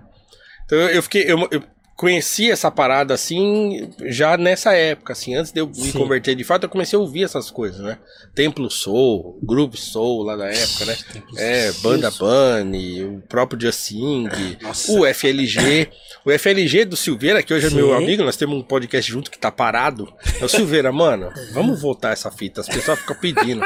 Mano, nós temos um episódio de R&B lá que são dois episódios, só falando de R&B. Uau! É, o- pô, o, o nosso podcast tem seis episódios lá no Spotify, nas plataformas aí de podcast, chama Óculos Escuros. Uau! É. Legal. E aí o gente fala de cultura, fala de música, pá. E aí o FLG, eu tocava nas festas em casa, mano. Nas festas de Goró. E Tum, tum, tum, tum, tum, tum. a primeira música do, do, do CD dos caras, do Mais Que Vencedor, acho que é. E a primeira música que era um som da hora. E eu tocava na festa, todo mundo louco, ó, pá. Dançando o FLG. Tudo bem aqui. É, mano, eu tocava, eu tinha o CD, antes de eu, de eu ir pra igreja, eu já tinha o CD do FLG e tal. bom. Eu falo isso pro Silveira e racho o bico. E então é assim, então eu, eu mantive, eu já tinha contato antes de ir pra igreja de fato. Então quando Sim. eu fui, eu, ó, aí começava a ouvir, eu comecei a ouvir e acompanhar. Porque essa época aí, acho que era de coral, mano. Acho que é a melhor época que tinha. Porque tinha Foi. muito coral, mano. Eu lembro que Tinha. qualquer. Eu lembro que eu colava, colava nos eventos, até nas quermesses, assim. As igrejas faziam na- nas, na- nas ruas, nas quermesses, das quebradas, e tinha, sempre tinha um coral. Sempre tinha um coral, é. O negócio foi. Nossa, foi, era uma teve um- coraiada, mano. foi a Golden Era dos corais. É, mano, é muita. Dos corais aqui Coraiada. no Brasil, com aquela referência americana, tal, do Kirk Franklin, pá, do Sim. Milton Brunson. Nossa, E do- eu lembro do do Raiz Fred Coral, tinha um Hammond. monte, de- depois cada um fez solo, mas eram, eram os mais f- potente na época, assim, É. né? Tinha vários, né? É, o Raiz Coral veio um pouco depois, né, quando o Justin já, já tinha terminado. E aí o Rob fez uns shows ainda com o time B, lançou acho que dois discos ainda depois e tal. E aí o Raiz Coral veio, né? Veio, veio e veio trincando, assim, né? Sim, sim. Foi bom pra caramba. Eu vi apresentar o lançamento deles, lá, fizeram o lançamento lá na, na Pedra Viva. Então aí eu tava nessas paradas todas aí direto, né? Boa. Foi Puta, bons tempos também. fui- Foi um- entre o final dos anos 90 e início dos anos 2000, que foi bem a época que eu me converti Sim. mesmo, né? Que tava pegando, assim. Nossa, e aí eu, foi isso. eu lembro quando. A primeira. Eu tinha um amigo que ia. Na real, eu fui igrejeiro pra caramba. Fui muito igreja, assim. Não, não existe essa palavra, lógico. Não existe, pô, igrejeiro existe. Igrejeiro existe? Existe, existe. existe. Acertei um, até que enfim. É, existe. Eu achei existe. que eu já tava inventando também. Não, o pessoal fala isso aí. Na real, já fui, eu fui até batizado em umas duas, assim. Mas sem E compromisso. duas, sem compromisso? É, Caiu tipo- na água lá e já era. Eu lembro que Ia pra tomar banho. Ia pra tomar uma ducha. que- Eu lembro, eu Ai, lembro cara, que. fui batizado em umas duas, é muito da hora. Não é. É sério. Eu lembro que todas estavam frio. Uma foi terça-feira de manhã, um frio da preula, e outro Ai, caramba. sábado chuviscando num frio. Eu falei, mano. Você tomando banho Porque eu, eu, eu, eu- primeiro eu fui DJ de, de, de, de grupo de rap gospel, então. Aí tinha um. Um dia eu tava indo. Eu tava indo num lugar, aí o mano da igreja me parou, me levou, vamos ali, vamos batizar, não sei o que. Eu falei, mano, Vamos, do limbo. Falei, vamos lá, vamos lá. Tamo indo. Puta, é fogo, mano. Porque assim, na época tinham falado que. Como, como que é a mente, né? Na época tinham falado, porra, mano. Pô, mano, é. Botaram seu nome na boca do sapo ali e tal, né? Não sei o que, eu Metendo acreditei. medo, metendo Fiquei um com medo, pânico. é. Meteram um Eric J na boca do sapo. Falei, mano. Botaram um pânico, Botaram tava um não, é pânico. melhor eu me batizar. Mano, melhor. É. Melhor eu já buscar uma Aí cobertura. eu, eu tinha um mano da Universal pesando na minha. Aí ele falei, vamos lá, né? Eu fui. Aí eu lembro que tirei a roupa, pus, pus um roupão lá. Lembro, era sete da manhã, um frio, terça-feira num frio, nublado. Seja que Deus quiser, né? mergulhou. Mergulhei, né, mano? Ai, meu Deus. Vamos lá, Da levantei, pá. Fui uns tempos também. Tá sentindo que é diferente. Fui uns tempos, de- de- todo mundo é feliz. Fui, uns tempos, depois parei. Aí eu lembro que eu tava tocando com o Ex Barão também, na, na- que era da Gospel. E aí nós fomos fazer um show ali no Parque São Rafael, aí os caras, vamos batizar, não sei o que. Eu falei, mano, mas De novo. segundo round, tem Não tô fazendo nada, vamos. que o batismo era um só, né? Tipo, um frio, vamos lá. né? Batizou de novo. Aí tava de cueca e zuf, De novo, toma. de novo. Falei. Até falei, pô, mano. Aí, sério mesmo. Ai, Aí- caramba, mano. Mas depois, assim, que eu fui no. Depois eu comecei. Aí a gente tava fazendo. Nós fomos tocar no interior com o Ex Barão, né? E aí os caras, eles puseram o, o, o- o disco do Robson. Acho que o disco do Robson Nascimento é o primeiro, né? Tudo que sou. Tá, sim, é, o- é primeiro solo dele. Mano, que disco, velho. É. Mano. eu bom. via os, os moleques cantando na van. Deus é bom. Bom, É. bom. Falei, mano, que disco é esse, mano? pom, pom, pom, pom, pom, pom, pra mim. O Rob é louco pra Mano, fazer essas colagens. Tudo que sou e tenho. É, eu falava, mano, que disco é esse? Eu lembro que eu fui ouvindo, mas foi pra uma boa ação. Eu lembro que eu fiquei com o disco, mas não foi na maldade. Foi numa boa ação. foi uma. Foi uma. Tinha acabado de se batizar. Tinha acabado de se batizar e garfou o disco do maluco. Meu Deus, me perdoa, mas foi uma boa ação. Eu- todo mundo saiu, esqueceram o disco. Eu falei, presta o disco aí. Aí, mano, esse disco foi louco, mano. É. Mudou minha vida, assim. Tudo bem que depois eu, eu me afastei, mas assim. é, isso me fez procurar. Falei, mano, deixa eu ver. Eu já, já, já tinha estudado a história do Robson Nascimento e tal. E aí, eu tenho, uma, tinha uma, tenho um amigo que ele falou: Mano, o Robson tem igreja na minha rua de casa, na rua de cima de casa. Vamos lá, e fui lá. Era uma igrejinha bem pequenininha, mano, mas a, a vibe, a energia, mano. É. Ele as- nas gruveiras, vixe, eu falava, mano. Ele põe os funk, né? Um, vários funk assim em cima, tocava e, e cantava as músicas gospel, falava, mano. Canta muito, toca Mano, muito, monstro, conhece tá ligado? muita Foi da hora, música, assim, é um cara... Foi uma época louca na minha vida, assim, tá ligado? Entendeu? Foi, foi muito importante, assim. Então foi a primeira que eu fui uns três anos seguidos, assim. De quinta a domingo eu tava lá. Quinta, domingo. Ah, é? Aí você começou direto. Direto. Batia cartão. E era a primeira a chegar às vezes. Abrindo, levantando as portas. yeah! Da hora, da hora, da hora. Mas é Falei da hora- com o Rob agora, um pouco tempo atrás. A gente, depois, depois também a gente ficou amigo e tal. A gente andou se encontrando antes dele, dele virar pastor e tal. A gente se encontrou e trocou ideia e pá. e- então foi assim. é, tive proximidade com esse pessoal todo de música, porque aí também a minha esposa era envolvida com essas coisas e tal. E depois ela foi e ficou só com o coral na igreja, assim. né? Sim, sim. Parou de cantar, de fazer backing pros outros, aí ficou só cuidando de coisas da igreja e dando aula de Sim. canto em escola de música e tal. E eu, quando a conheci, aí eu larguei essa parada de canto, larguei assim. Aí fiquei cantando no coral, aí a gente cantou muito em casamento, tinha umas paradas de casamento pra cantar, eu ia, cantava e tal. E, mas aí chegou uma hora que assim, mano, eu, eu gosto muito de música pra, pra não fazer direito Sim. né? Não tinha tempo de estudar canto, estudar instrumento que eu queria. Ah, mano, então eu falei, quer saber? Não, vou ficar fazendo uma coisa só e deixa uma música pra eles, porque a família dela, é todo mundo é músico, né? Sim, sim. É, o, o meu sogro, que faleceu ano passado, tocava violão, tocava cavaquinho. É, a, a minha sogra tocou também na. Não toca, não toca mais agora, mas tocou violino. E a minha cunhada mais nova, a Jamile, né, conhecida como Jama, é, ela tem aí, canta com ela cantou naquela na banda do Altas Horas, lá aquelas três minas. Pode Ela- crer, é, pode crer. A, a última formação, que era a Graça Cunha, a Nani e ela, né, a Jama. E então hoje ela tá na banda do Caldeirão do, do Caldeirão, não, do Domingão do Hulk. Ela tem uma dupla de meninas. Sim, ela é uma sim. delas, a Jama. Também. Legal. Beijo, Jama. Então canta pra caramba, tal. Então minha esposa canta, eu falei, mano, né? E a família dela é pessoal do Kadoshi, Pode crer. que é uma banda histórica Pode também crer, do, do gospel brasileiro. Os caras que começaram aqui a cantar com roupa com tema africano, assim, né? Cantando nas igrejas, tá? Então o pessoal do Kadoshi, todo mundo parente dela. Então eu falei, quer saber, mano? Vou largar esse negócio de música, vou estudar só aí, que é a minha praia. Deixa o violão, deixa. É, larguei, larguei. Tem o violão, tá novinho lá, tá lá, guardado. No saco. Viola, botei a viola no saco. E proje- Quando você fazia os projetos assim na, na, na FEBEM, é, eu fiz também, eu fiz alguns, mas era com com Cacau Siqueira, meu brother, do Rap Sensation, com alguma, com uma galera assim, né? A gente fazia uns trabalhos assim. Você via resultado, mano?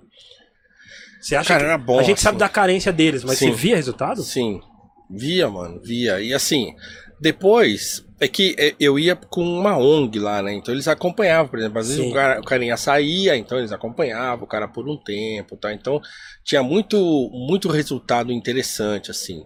né? Sim. Tinha, porque o pessoal se doava mesmo, assim, fazia o negócio a sério. Ia lá naquela Praça da Sé e pegava, entrava naqueles buracos que os moleques ficavam usando crack lá, eles ficaram lá, entrava lá e tal. Então era um trabalho muito sério do Geame, né? Não sei se ainda existe o Geame, mas.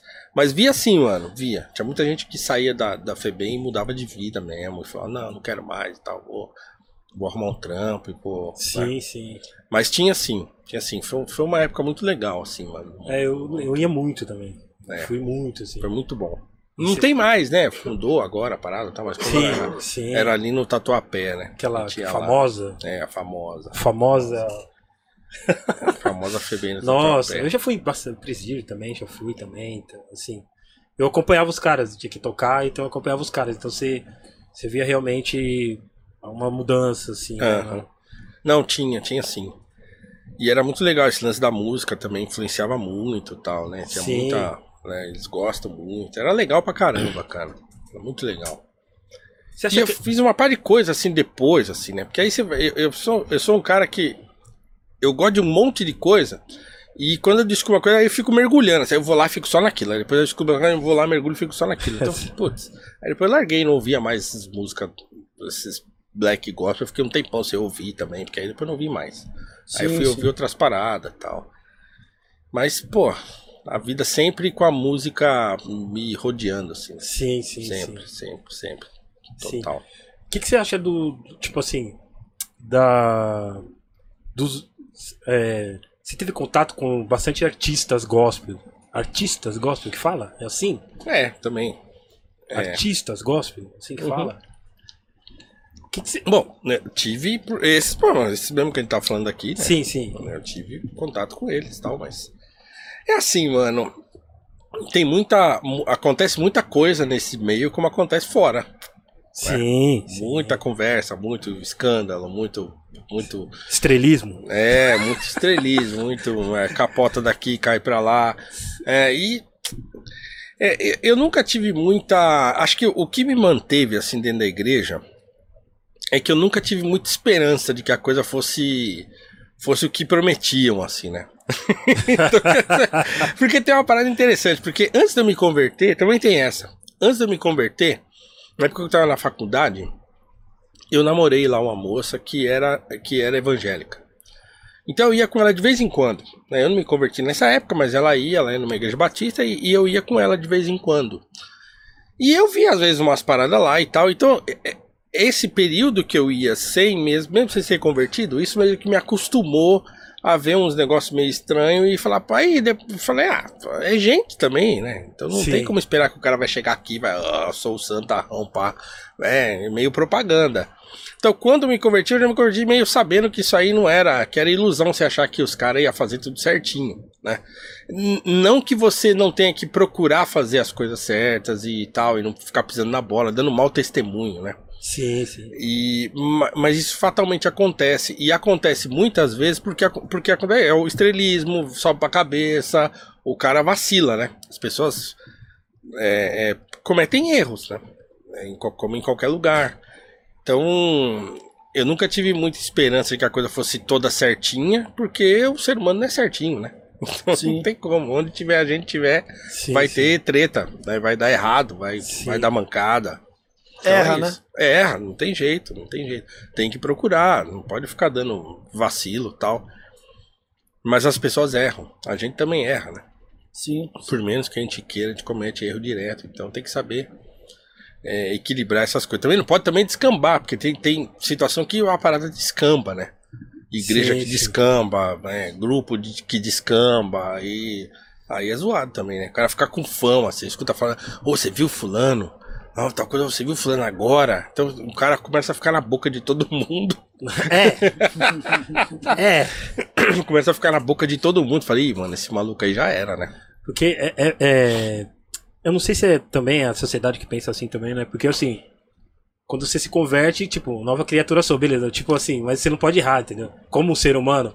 Você acha que a, a galera tem essa visão? Porque, infelizmente, né, vários líderes religiosos, né, que pagam, Sim. são líderes, né?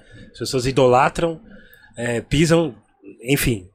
Tem um, um um histórico não muito bom, tá ligado? Sim, sim. É, Isso não acaba generalizando para as pessoas que, que, que, que levam a, a, é, a sério que- o cristianismo, o evangelismo. Sim, sim. É, é, é tipo, acaba negócio. sobrando para você que não tem nada a ver. Exatamente, exatamente. É, fica aquela desconfiança, né? Então, quer dizer, acha que tudo é a mesma coisa e tal. É, é assim. O grande problema mesmo, assim, o problema real é que as pessoas, elas vão pra igreja e elas não procuram, elas não fazem aquilo que não, não quero ser presunçoso e nem ser, mas também não quero usar de falsa modéstia. Não fazem aquilo que eu fiz, que é se converter e falar, não, agora eu quero saber isso aqui. Eu quero conhecer esse negócio aqui. Eu quero. Alguém tem que me explicar. Eu tenho que. Entendeu? Eu ia pro, pra escola dominical, mano, enchi o saco dos caras lá. E o pastor na época falava assim: você é bereano, eu não sabia o que, que era. Falava, o que, que é isso aí? Uma hora você vai descobrir. Você é bereano. Fui descobrir tempos depois que bereano era o quê? Que o- lá no livro de Atos, na Bíblia, o apóstolo Paulo vai pra uma cidade chamada Bereia. E ele fica lá pregando e tal. E diz que esses caras que moravam lá em Bereia, quando Paulo ia embora, eles depois iam conferir na Bíblia pra ver se o que o Paulo tava falando era verdade mesmo. Que louco, mano. É, os cristãos de Bereia ficaram famosos por serem é, pessoas que iam conferir pra ver se o cara não tava falando besteira, né? Então aí depois eu descobri que o bereano que o pastor me chamava era isso, porque eu, como eu já era um cara meio safo, assim, né? Pô, cresci, né? Na malandragem. então, não, os caras não vão me enganar, Saber né? que tá pegando. Eu quero saber, né? Então, assim, as pessoas eh, vão pra igreja e às vezes passam a vida inteira na igreja sem, sem se aprofundar Sim. né? E aí a- a- acaba adquirindo uma fé muito emocional que, que só fica é, vivendo de experiência em experiência e isso é armadilha, né? Porque é o conhecimento que torna você uma pessoa firme nas coisas. Ou pelo menos menos maleável, digamos assim. É o conhecimento, é conhecer, é ler, é estudar a Bíblia e tal, e não sei o quê.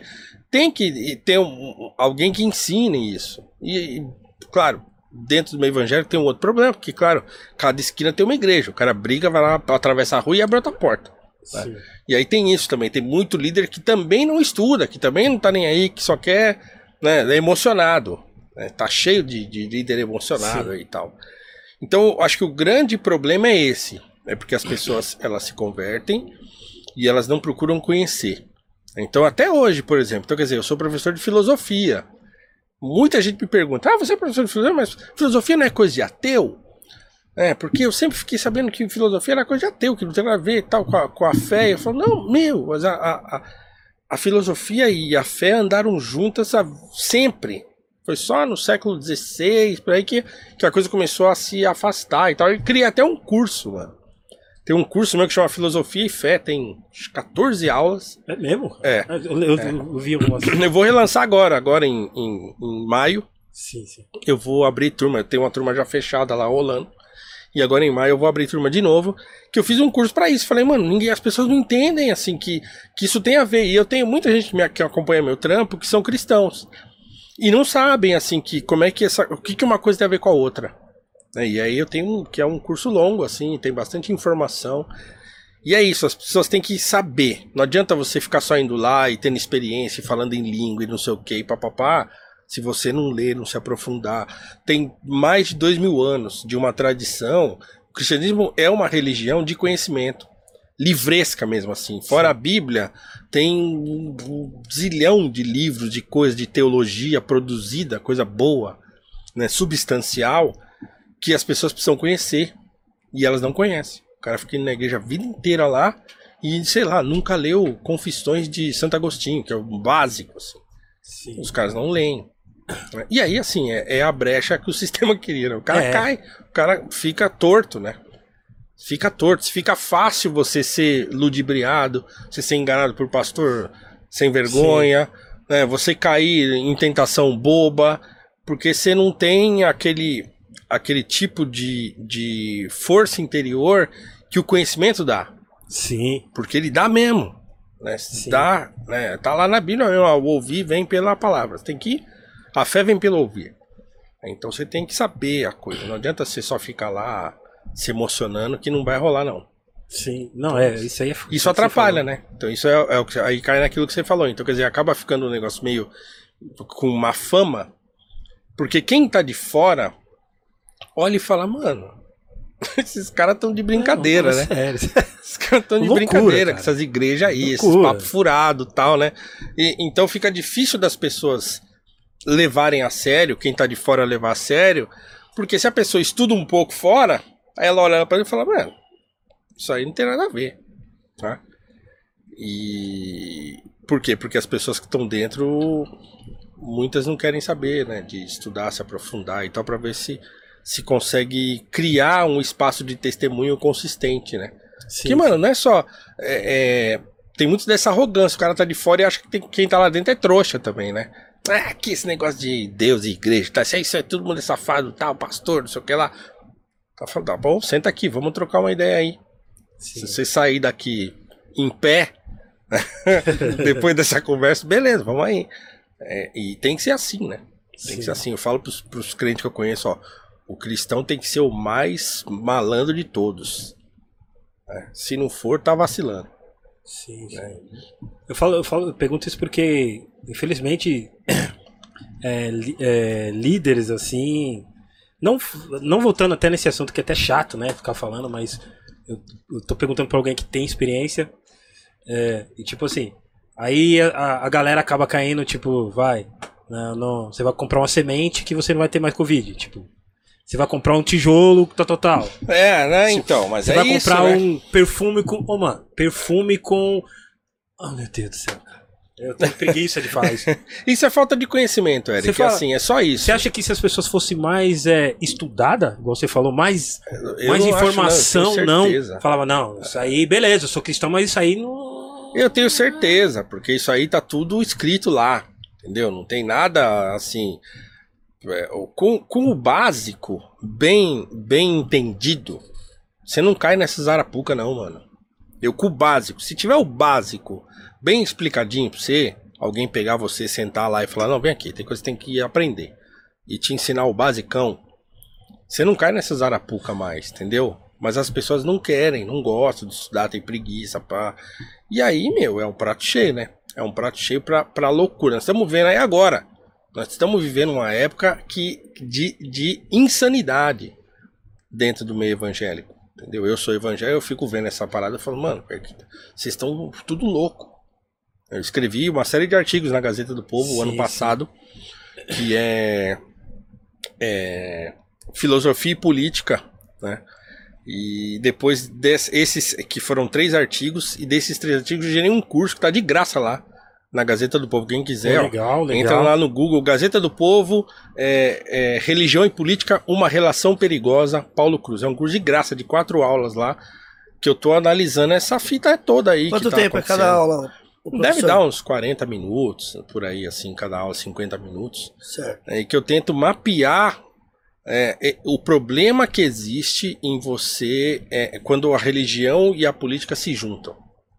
Então o curso é sobre isso, assim, porque eu comecei a olhar assim o negócio, falei, mano, isso aqui tá, tá todo mundo muito louco. Mas e, e assim, tá tudo escrito lá. Né? O, o, pessoal tá caindo porque não estuda. Porque em vez de acreditar no que tá escrito, acredita no que o pastor tá falando. E o pastor tem interesse, o cara tá querendo crescer a igreja, tá querendo ter boi lá no governo, pá, o cara tem os interesses dele. Né? E ele arrasta a igreja inteira dele nessa parada. É, é muito sério isso aí, mano, muito sério. Você acha, você acha que igreja e política não deveriam se misturar? O problema é, não deveriam se misturar. Então já começa por aí, não deveria se misturar. E porque porque tá provado, você pega, sei lá, o Antigo Testamento da Bíblia é, é quase tudo sobre isso é, de, de juntar religião e dá ruim.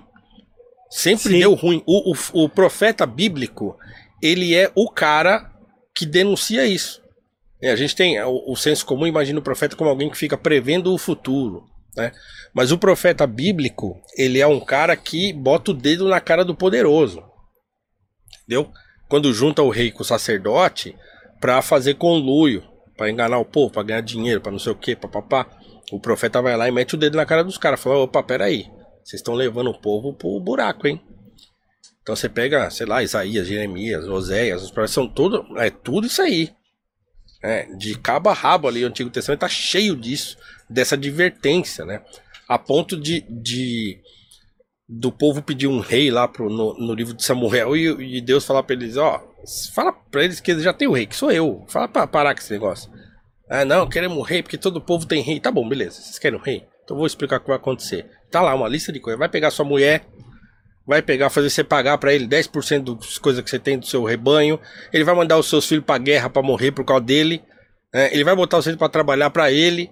Ah, então assim, vocês querem? Tá bom. Aí você, não, nós queremos mesmo. Todo mundo tem, nós também queremos. então assim, Nossa, tá tudo lá escrito, entendeu?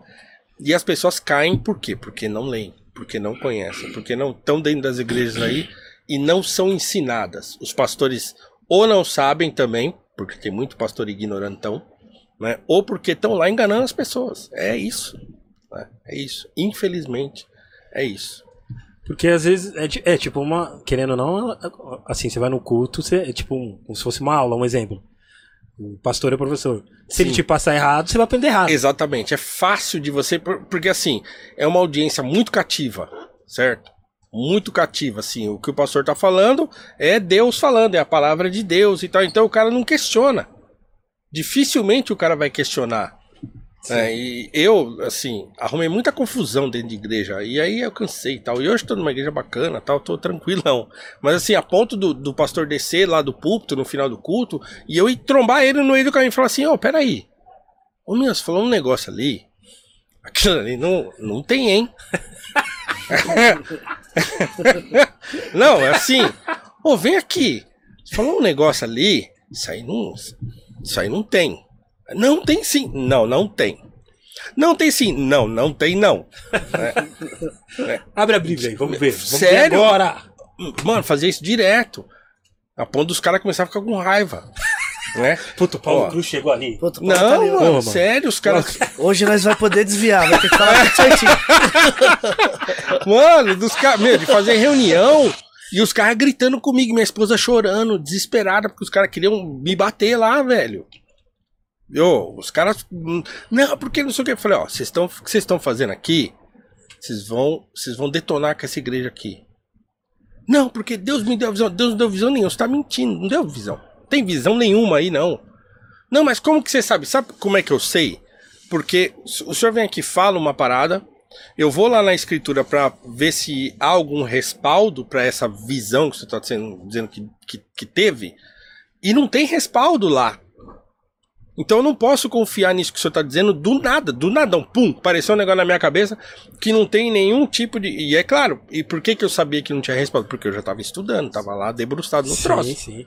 Eu falei, não, mano, não dá, ó, isso aqui não dá. Cara, e os caras brigaram comigo. Brigaram, tal, falaram um monte e tal, não sei o quê. Eu falei, tá bom, mas vai dar ruim isso aí, vai zoar. E zoou. E não é nem porque eu era profeta, mas porque eu tava vendo, né? Eu tô Sim. vendo que isso aqui não vai dar certo, mano. Não vai dar certo. Porque o negócio não se sustenta na mentira, no engano e pá. A gente saiu da igreja, passou seis meses, os dois pastores brigaram, rachou a igreja. Dessa igreja aí até hoje, surgiu umas 10. Caramba. Entendeu? Por quê? Porque o cara quer inventar. Entendeu? Não tem que inventar. Tá tudo lá, ó. Segue aquilo ali que tá ali. Vai na moralzinha. Não, o cara quer crescer, quer igreja no seu. Eu quero comprar esse quarteirão inteiro. E papapá. Projeto de poder do cara. Ele não tá nem aí com as pessoas, entendeu? Ele, ele tá, ele tem um projeto dele lá. E a maioria desses pastores gigantões que tem aí, os caras têm projeto deles. Tem a ver com o povo. O povo, é, o povo é de menos. O povo é quem tá sustentando o projeto do cara. né? Sim, sim. E aí vira essa loucura que a gente vê por aí, né?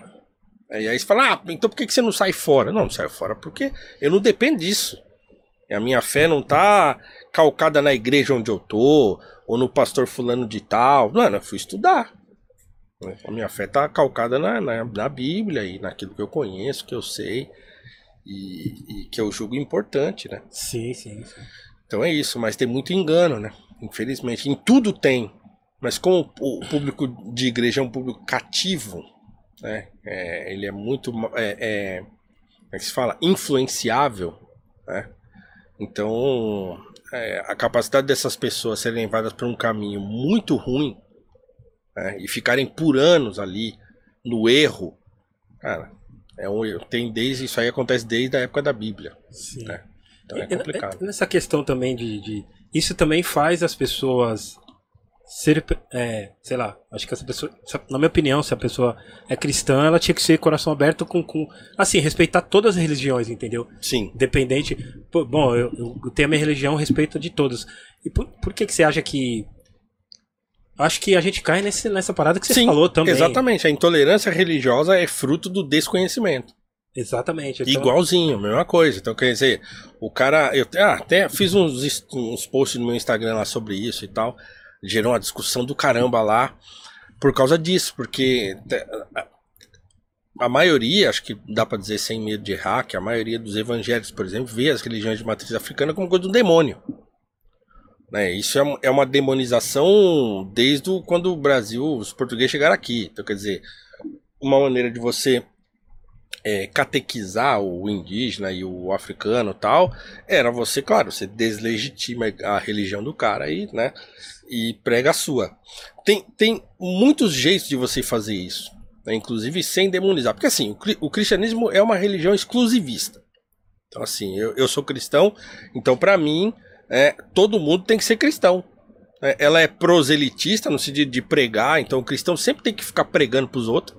É porque tá na essência da religião, do, do cristianismo.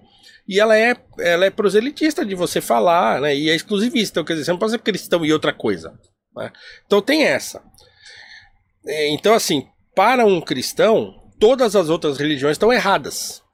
né? Isso está dentro da, do, do, do princípio básico do cristianismo.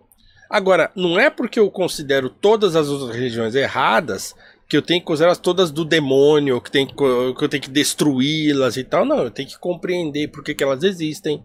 Né? E o que, que diferencia elas do cristianismo? Por que, que eu considero o cristianismo como uma religião, digamos, superior às outras e tal? Então, essa é uma discussão absurda, assim. Mas ela existe. E ela pode ser racional. Ela pode ser uma discussão é, é, em que você informe as pessoas. e tal. Então, as igrejas tinham que informar as pessoas sobre isso. Sim, né? Então, por exemplo, vou dar um exemplo simples, assim, que eu sempre dou. Inclusive na escola eu ensino isso. Né? Quando eu estou estudando mitologia com os meus alunos, porque a filosofia começa com a mitologia. Então sempre tenho uma aula no, no primeiro ano lá, que, que eu falo sobre mitologia.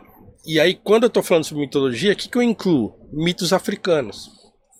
E aí os alunos ficam doidaços, porque eu chego lá falo de Exu, falo de Oxóssi, falo de Yansan, falo de Oxalá. E eles ficam, tá, mas isso aí não é de, do candomblé? Da uma... Falo, não, também é. Né? Mas assim, todos os povos, do ponto de vista da, da filosofia, né, todos os povos têm mitologias. Né? E o que, que é a mitologia? né? Então tem várias também definições, mas uma definição muito básica né, é o ser humano tentando compreender como é que as coisas apareceram. Então assim, é, um, é uma maneira é, primitiva de se entender as coisas. Então, o mito era isso. Assim, o, o homem olhar e falar assim: pô, de onde que veio o riacho, a montanha? De onde que nós viemos e tal? Então, as respostas são míticas, né? Ah, os deuses criaram, os deuses fizeram e tal. Vai nomeando os deuses de acordo com os fenômenos da natureza e tal, não sei o que. Então, ainda que você pense no mito como uma coisa é, mentirinha, fábula e tal, que não é verdade, que não é nem o meu caso, né? Eu acho que mito é muito mais do que isso, mas essa tradição de falar de, de mitologia, ela existe em todas as culturas. Existe lá na Grécia com Zeus, com Apolo, com Afrodite, com não sei o quê. Né? Existe lá no, no mundo nórdico, né? com Odin, com Thor, né? com Loki e tal. E tem na África, com Oxalá, com né? Olodumaré, com Exu. É isso. É, é só isso. Agora, qual que é o problema? Qual que é o problema que a gente tem na hora de traduzir isso? Porque, claro, não existe mais religião grega. Né? Os gregos não adoram mais. É, é, é, é que fala? Zeus. Zeus, né? né? Mas um dia lá na antiguidade, eles adoravam. né? Então, o nórdico, quem assistiu a série Vikings, tem lá no Netflix, é isso. Os caras adoram Odin, os caras fazem coisa, profecia, vai lá no vidente pra ver o que, que o, o Odin tá dizendo e tal. Então, todos os povos primitivos acreditavam nos seus mitos. Então, lá no continente africano não era diferente. Então existe lá uma mitologia, né, que tem histórias, tem narrativas que contam como é que as coisas surgiram. O mito sempre tem a ver com o surgimento das coisas. E a dificuldade que a gente tem em traduzir isso para o nosso momento atual é que ainda existem religiões ligadas a esses, entre aspas, mitos africanos. Então, separar isso é o desafio de um estudioso, por exemplo. Então, quer dizer, se eu, eh, quando eu vou dar aula de filosofia, eu vou falar de mitologia africana, eu estou falando de mitologia, não estou falando de religião. Entendeu? Então, assim, existe gente hoje que acredita ainda que aqueles, aquelas divindades sejam reais? Tem. O pessoal do candomblé acredita, o pessoal da Umbanda acredita. Legal, beleza. É, mas como eu não sou dessa religião, eu sou de outra, então para mim essas divindades são míticas. Isso não significa elas são de mentira. Isso também não significa elas são demônios. Significa que num contexto mitológico, a gente não vai se aprofundar aqui, mas né, num contexto mitológico elas são reais. né? e essa é uma discussão é, muito interessante da filosofia, que muitos autores trataram disso, falam disso e tal. é, e, e que se os professores ensinassem essas coisas na escola, na hora de falar de mitologia, não falar só de mitologia grega, né? Os alunos não seriam ignorantes depois de chegar lá nas suas igrejas e falar, ah, isso é. Podia ensinar Sim. o pastor. Não, não, pastor, isso aqui, ó. Aprendi na escola lá. não, não é demônio, não. Então, demônio é outra coisa. Isso aqui é, né, são divindades míticas do continente africano, assim como existe lá o Mahabharata dos indianos lá, né, que fala do Arjuna, do Bhagavad Gita, aquele negócio. É, é isso. Né?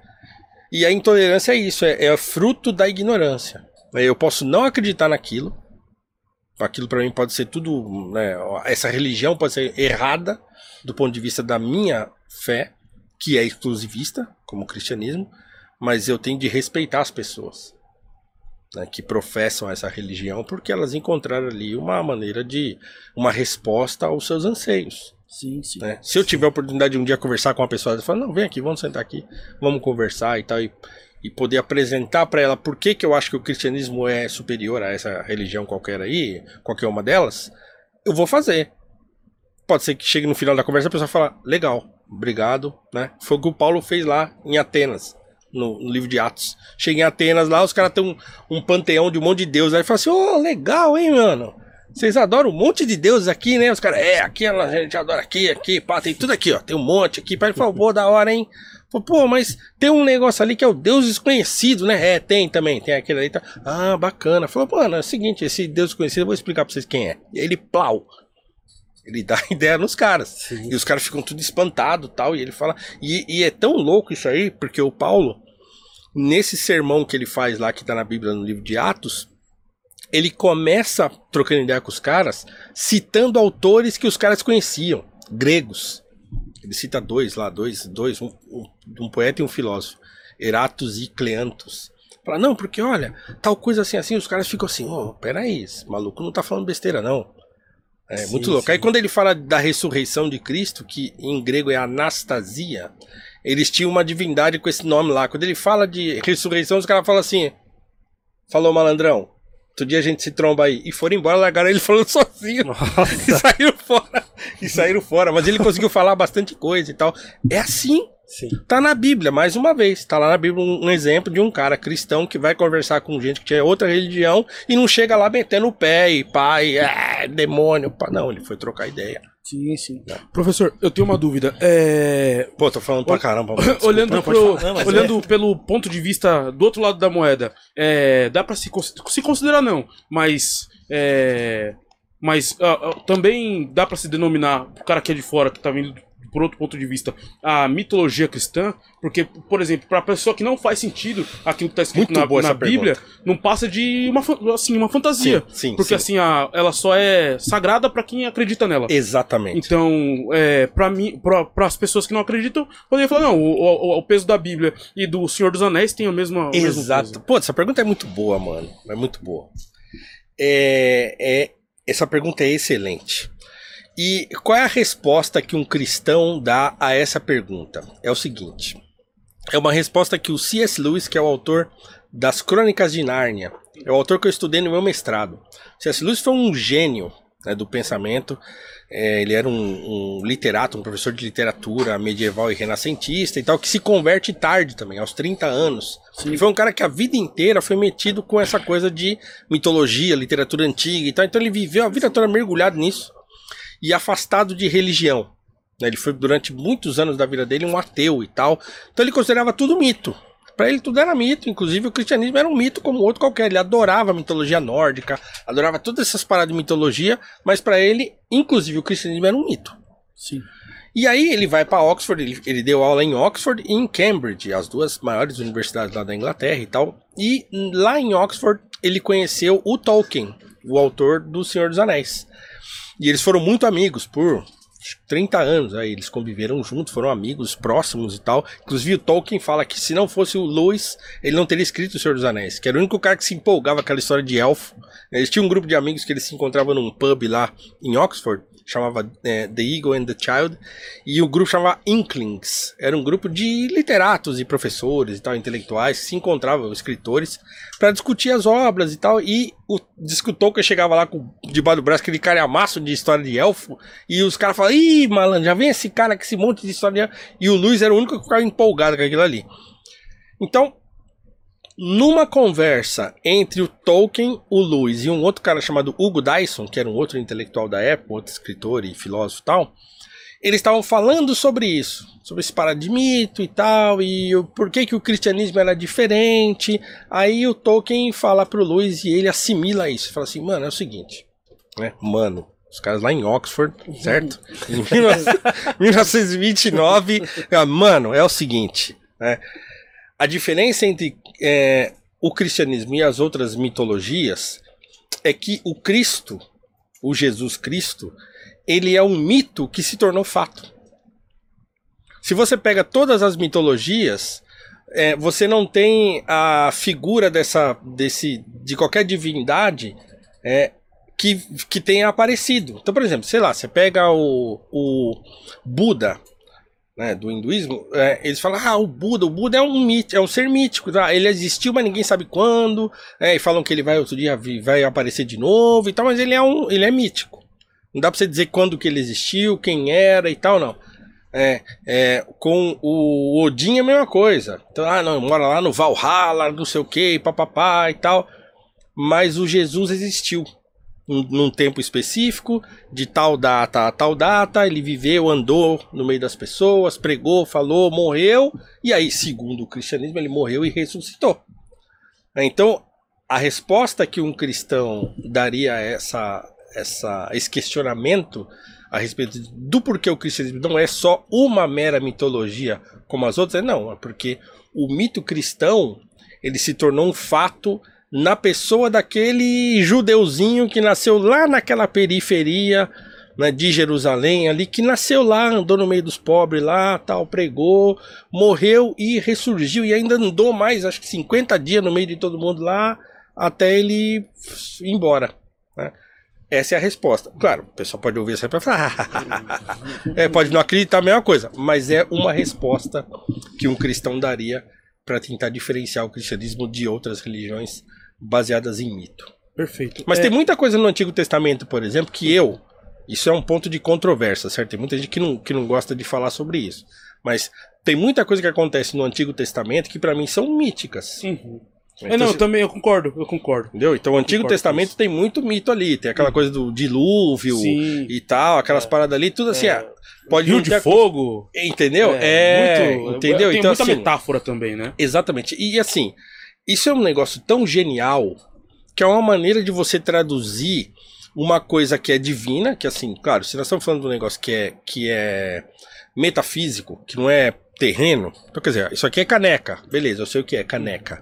Né? Agora, o que, que seria uma caneca no mundo espiritual? Não sei. Então tem que traduzir isso de alguma maneira.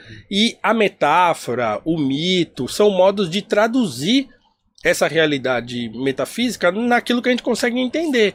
Então que você pega lá o início do Gênesis, né? Ah, no princípio Deus criou o céu e a terra, a terra era sem forma e vazia, havia trevas sobre a face do abismo e o Espírito de Deus pairava sobre a face das águas. Do ponto de vista racional não faz sentido nenhum ali. Não faz sentido nenhum. Isso é aquela- Mas você entende tudo.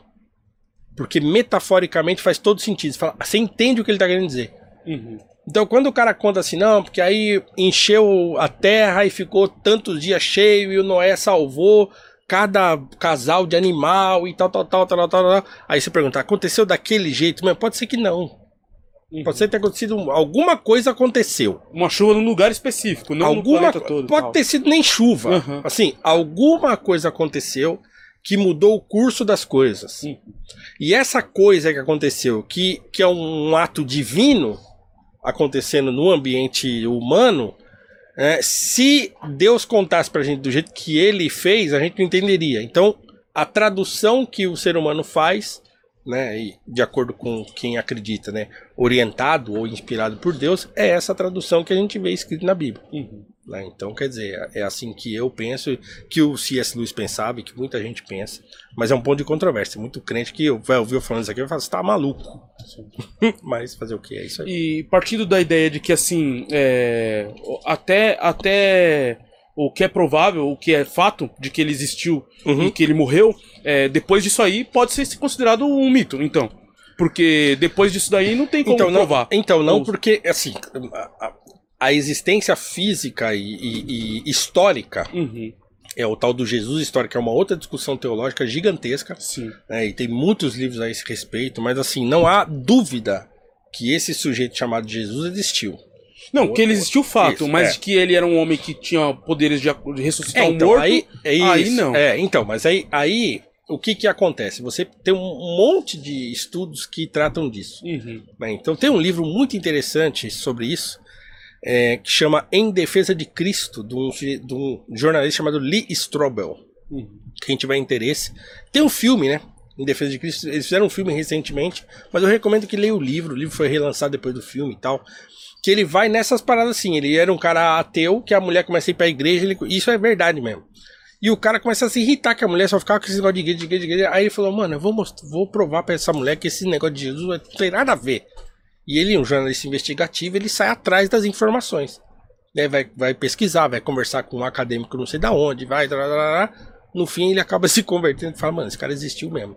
Né? E aí tem análise de milagre ou de relatos históricos. Então, quer dizer, você tem toda uma literatura que vai defender essas coisas. Uhum. né? Então, assim, quem, quem Mas tem. tudo em inter- tese.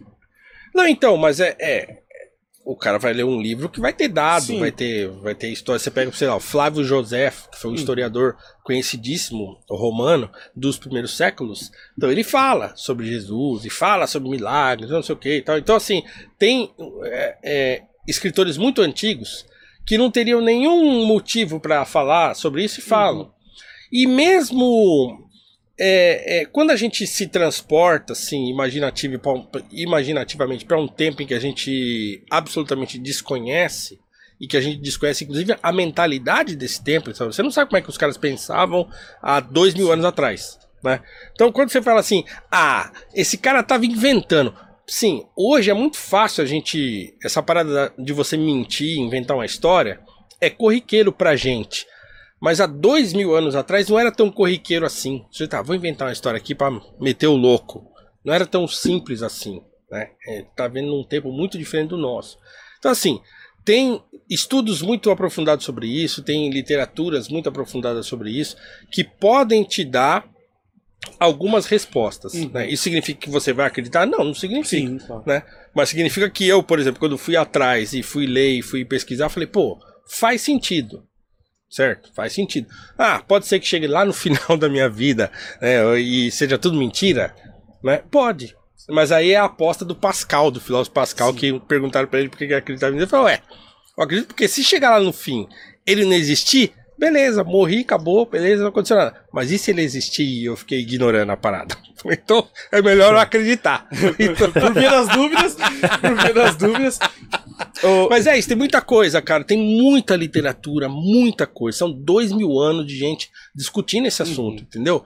O que eu acho ruim, e que não é o, o- caso da gente aqui, mas tem muita gente que olha com desdém. Sim. Ah, isso aí é tudo besteira e tal. Mano, tem dois mil anos de coisa pra você pesquisar se quiser. Tem livros e livros só sobre isso. Jesus existiu mesmo? Fez milagre mesmo? Tem muitos e muitos livros que o cara pode pesquisar se ele quiser. Né? Agora, você pode também ficar na ignorância só soltando conversa mole e, e não chegar a lugar nenhum. né? ô, professor, exi- existe a possibilidade de, já partindo da ideia do, do Novo Testamento pra frente, Sim. é, de que a, é, foi, sei lá, a- de forma brusca, pra senhor entender, como assim, é, é, de que aquilo, ali não foi, foi uma, uma história exagerada, existe a possibilidade de que, tipo assim, na verdade ele não curou o cego, ele foi lá, pegou o cara, levou pra casa, tratou, tratou, tratou, tratou, tratou, e até o momento que o cara tava bom, e essa, essa notícia se espalhou, e quando chegou do outro lado, ele curou o cara da ceguice. Você entende o que eu tô falando? Entendo. Não de que. a- Porque assim, quando a, a gente é, ouve essa história, dá, a- dá ao entender que aquilo foi algo instantâneo, de que a Zirigdum. Uhum. E, assim, e as pessoas que pregam isso pra mim, me contam essa história, me diz que foi algo instantâneo. E ia, ia, ia ouvir luz, e assim Sim. por diante. Sim. Entendeu? E existe a possibilidade de que, assim, meu, o cara era muito bom, ele era muito gente boa, ele era do caralho mesmo, andava com o pessoal e fazia tudo que ele fazia mesmo. Só que, assim, ele não tinha o poder, ele era um cara que, meu, tratava da galera, ele era diferente. Hum. Ele era muito diferente, só que ele não era um algo com poder sobrenatural.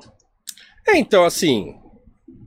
A gente pode desconfiar disso. Isso é natural que a gente desconfie. Mas, para além de tudo que há escrito, do testemunho da antiguidade que existe, então, assim, o testemunho dessas coisas não está só dentro da Bíblia.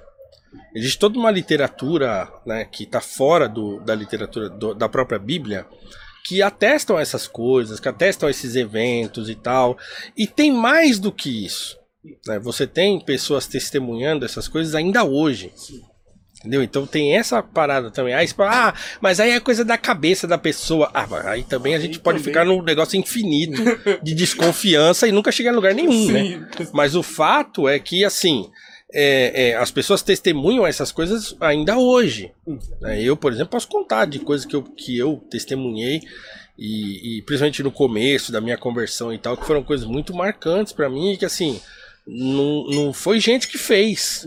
Eu não tinha como. É coisa assim, muito pessoais que aconteceram comigo, que você fala, mano, aquilo ali foi, né? Foi um negócio que só Deus podia ter feito aquele negócio. Então as pessoas ainda testemunham hoje a respeito disso e tal. Então, assim, a desconfiança sempre vai existir. E a fé, é exatamente esse, esse espaço que você dá para as coisas que são sobrenaturais, né? Então, se não é assim, não é fé. Né? Se a, a, a- o cristianismo não é uma ciência, é uma religião. Né? Então, a fé sustenta isso. É, é o firme fundamento das coisas que não se veem, né? E a certeza das coisas que se esperam, né? Como está lá em, em Hebreus. É isso. No entanto, ao longo dos séculos e séculos aí que o cristianismo existe no mundo, se produziu muita coisa né, de discussão de, a esse respeito e tal. Tem uma literatura muito vasta que discute esses assuntos e que as pessoas que têm, quem tem vontade de, de entender isso, não vai faltar eh, literatura para entender. Só procurar que tem, né, É professor? só procurar que Ô, tem. professor, é, é, vindo da ideia do, do Pascoal, com aquela frase que você acabou de citar, Sim, inclusive, sim. é, você acha que as pessoas se convertem por ter medo de morrer, por, por, por é, não, não aceitarem que é, a vida ela é um é uma é um é, é, é uma, um tempo com limite e depois disso só acabou. É natural, você vai nascer e vai morrer e só acabou, não vai ter um pós. As Você pessoas se as pessoas- convertem por uma série de fatores. né? Não, sim, mas você Eu, por exemplo, me converti porque eu tava cansado. E aí eu vi que as coisas Ou assim. pecou muito durante a vida. pecou muito, falou assim, meu, vou correr, vou É, uma Chega, pessoa percebe que, putz, fiz tanta coisa e tal, e aí, assim, é, essas coisas são, são muito pessoais, assim. Então, Uhum. comigo é o que eu falei. Eu tava num momento da minha vida que eu tava cansado daquilo que eu tava fazendo já. Eu já não encontrava mais prazer em sair, tomar todos, voltar tal, não sei, trampar meio, meio zoado de ressaca tal. Aquilo foi me cansando. E aí chegou uma hora eu falei pro camarada, falei, vou lá na igreja, e eu fui. né? Então não teve nenhum negócio, ah, aconteceu comigo e tal. Fora o negócio de eu ter batido o carro, mas eu fui, fui pra igreja depois de, um, sei lá, um mês depois, assim. É, mas assim, comigo foi assim. Com o C.S. Lewis, por exemplo, que eu acabei de contar a história dele aqui, foi mais ou menos assim. Ele conta na autobiografia dele que no dia que ele se converteu, ele era o cristão mais desanimado de toda a Inglaterra, porque ele fala assim que ele fugiu quanto ele pôde. Não queria esse negócio, não queria esse troço. E, e ele disse que, né, segundo ele conta, que Deus foi cercando ele. Chegou uma hora e falou, mano, não dá mais. Não, é isso aí. Aí ele falou, é, ajoelhei, orei, e naquela noite eu era o cristão mais desanimado né, de toda a Inglaterra, porque ele, ele disse que ele se rendeu. Não tem mais pra onde eu correr, é isso. Esse, não dá mais pra eu fugir desse negócio. Assim, cada pessoa tem lá o, o seu, o seu contato com a coisa, né? Então tem gente que perde alguém, né? perde uma pessoa querida e acaba indo lá pra tentar encontrar a resposta e tal. Isso vai de pessoa pra pessoa, né? Mas eu não posso deixar de acreditar que, que, que quem bate, a porta abre. Boa. Yeah. Pessoal, quem quiser mandar pergunta, ainda dá tempo, né? Ir lá no, no nosso Instagram, lá do Gringos Podcast, tem uma caixa de perguntas. Pode é, enviar perguntas aqui é, free pro nosso professor Paulo Cruz. Quem quiser mandar um superchat também, fiquem à vontade que a gente já vai ler na hora. É, Sim, sim. Professor, o... você viu o caso da Dona Madalena? Você chegou a ver? Uma Hum, negra nome, não. que. Uma senhora negra que tava com. É, a repórter tava entrevistando ela, acho que foi no Globo News que eu vi, eu não sei. E aí, tipo. Tava entrevistando, mas ela não. Não queria, não poderia. Ela falou que não, não podia pegar na mão de uma pessoa branca, tá ligado? Porque. Você ah, chegou a ver? tá, essa mulher que foi por causa de, de trabalho escravo, né? Sim, sim. De, Como de que estava tipo, escravizada e tal. Sim, sim, sim. É... Como você define isso? É um racismo estrutural? Como, como você define assim? Você consegue explicar um, pra nós em três palavras? Brincadeira. Assim, Isso é um racismo estrutural? olha. Eu sei que é, você não acredita em racismo estrutural, mas assim. Então, é, então, e, e assim, esse final de semana, por exemplo, uma pessoa escreveu lá que eu, que eu era negacionista do racismo estrutural, né? A pergunta é, a palavra foi é, negacionista, como se fosse assim uma verdade absoluta e eu tô negando uma verdade, né? Então assim, vam- vamos lá. É, o que, que é racismo estrutural? Racismo estrutural é uma é uma tese, é uma hipótese de uma maneira de enxergar a realidade. Sim.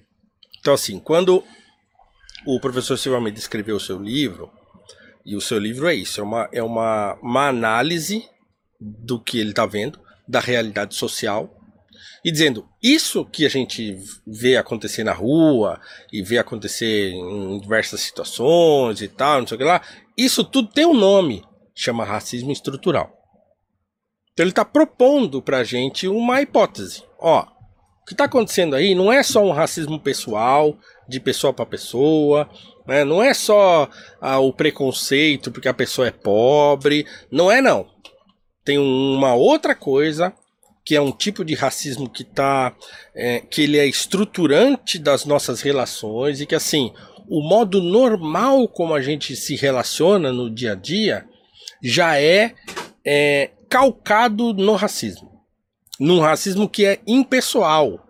Então além do racismo que as pessoas cometem umas para com as outras há um outro tipo de racismo que é que está na estrutura da sociedade né, na estrutura social, na estrutura política, na estrutura jurídica e na estrutura econômica, que faz com que nós nos relacionemos por meio do racismo. Então é isso que o, que o professor Silva Almeida fala. Né? Agora, é a verdade absoluta isso? Ele descobriu isso como quem descobre o ouro no, no, numa, numa. Como é que chama aquele lugar? Que, mina. Numa mina? Não, não é. Né? É uma hipótese que ele lançou, que a gente pode acreditar nela ou não. Que a gente pode ler o livro dele e falar assim, tá, mas não tem outras informações a esse respeito? Não tem outros tipos de leitura do mesmo fenômeno? É, então, quer dizer, você pode olhar um fenômeno e ler de várias maneiras. Então, o Silvio Almeida, como um acadêmico, ele olha de determinado modo, com todo o, o, o, cabedal que ele tem de informação, todas as leituras que ele fez, tá? então ele, ele chega a essa conclusão. Sim. Né? Então, mas ele é um autor que está chegando a uma conclusão de acordo com os estudos que ele fez. Isso não significa que, que isso seja a própria realidade das coisas.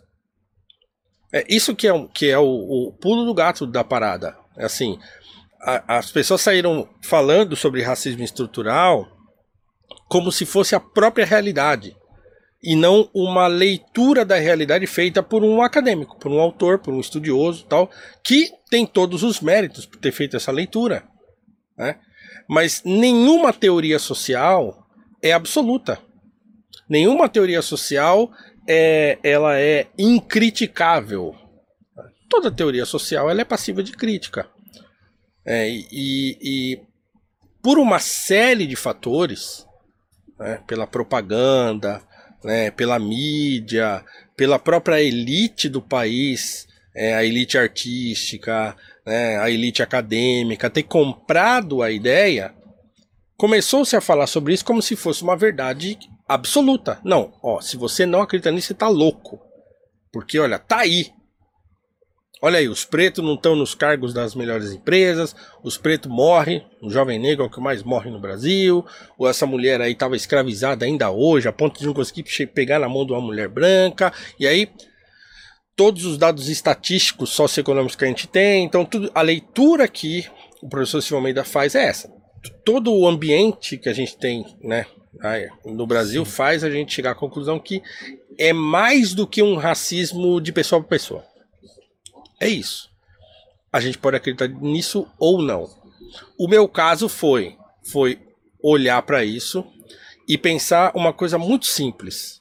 Né? Primeiro, é uma teoria social. Então, se é uma teoria social, eu como estudioso, como um professor de filosofia, eu não posso simplesmente olhar e falar: "Ah, pô, claro, é isso mesmo". Não, eu vou ler outras coisas, vou procurar outras informações e vou confrontar isso aqui com uma outra perspectiva. E aí vou ver. Né? Então, primeiro é isso. Segundo, é... a mim parece que o diagnóstico não é errado. Porque, de fato, quando você olha para a realidade brasileira, é isso que você vê. Né? Você vê uma realidade de desigualdade, de violência, de coisas que se perpetuam.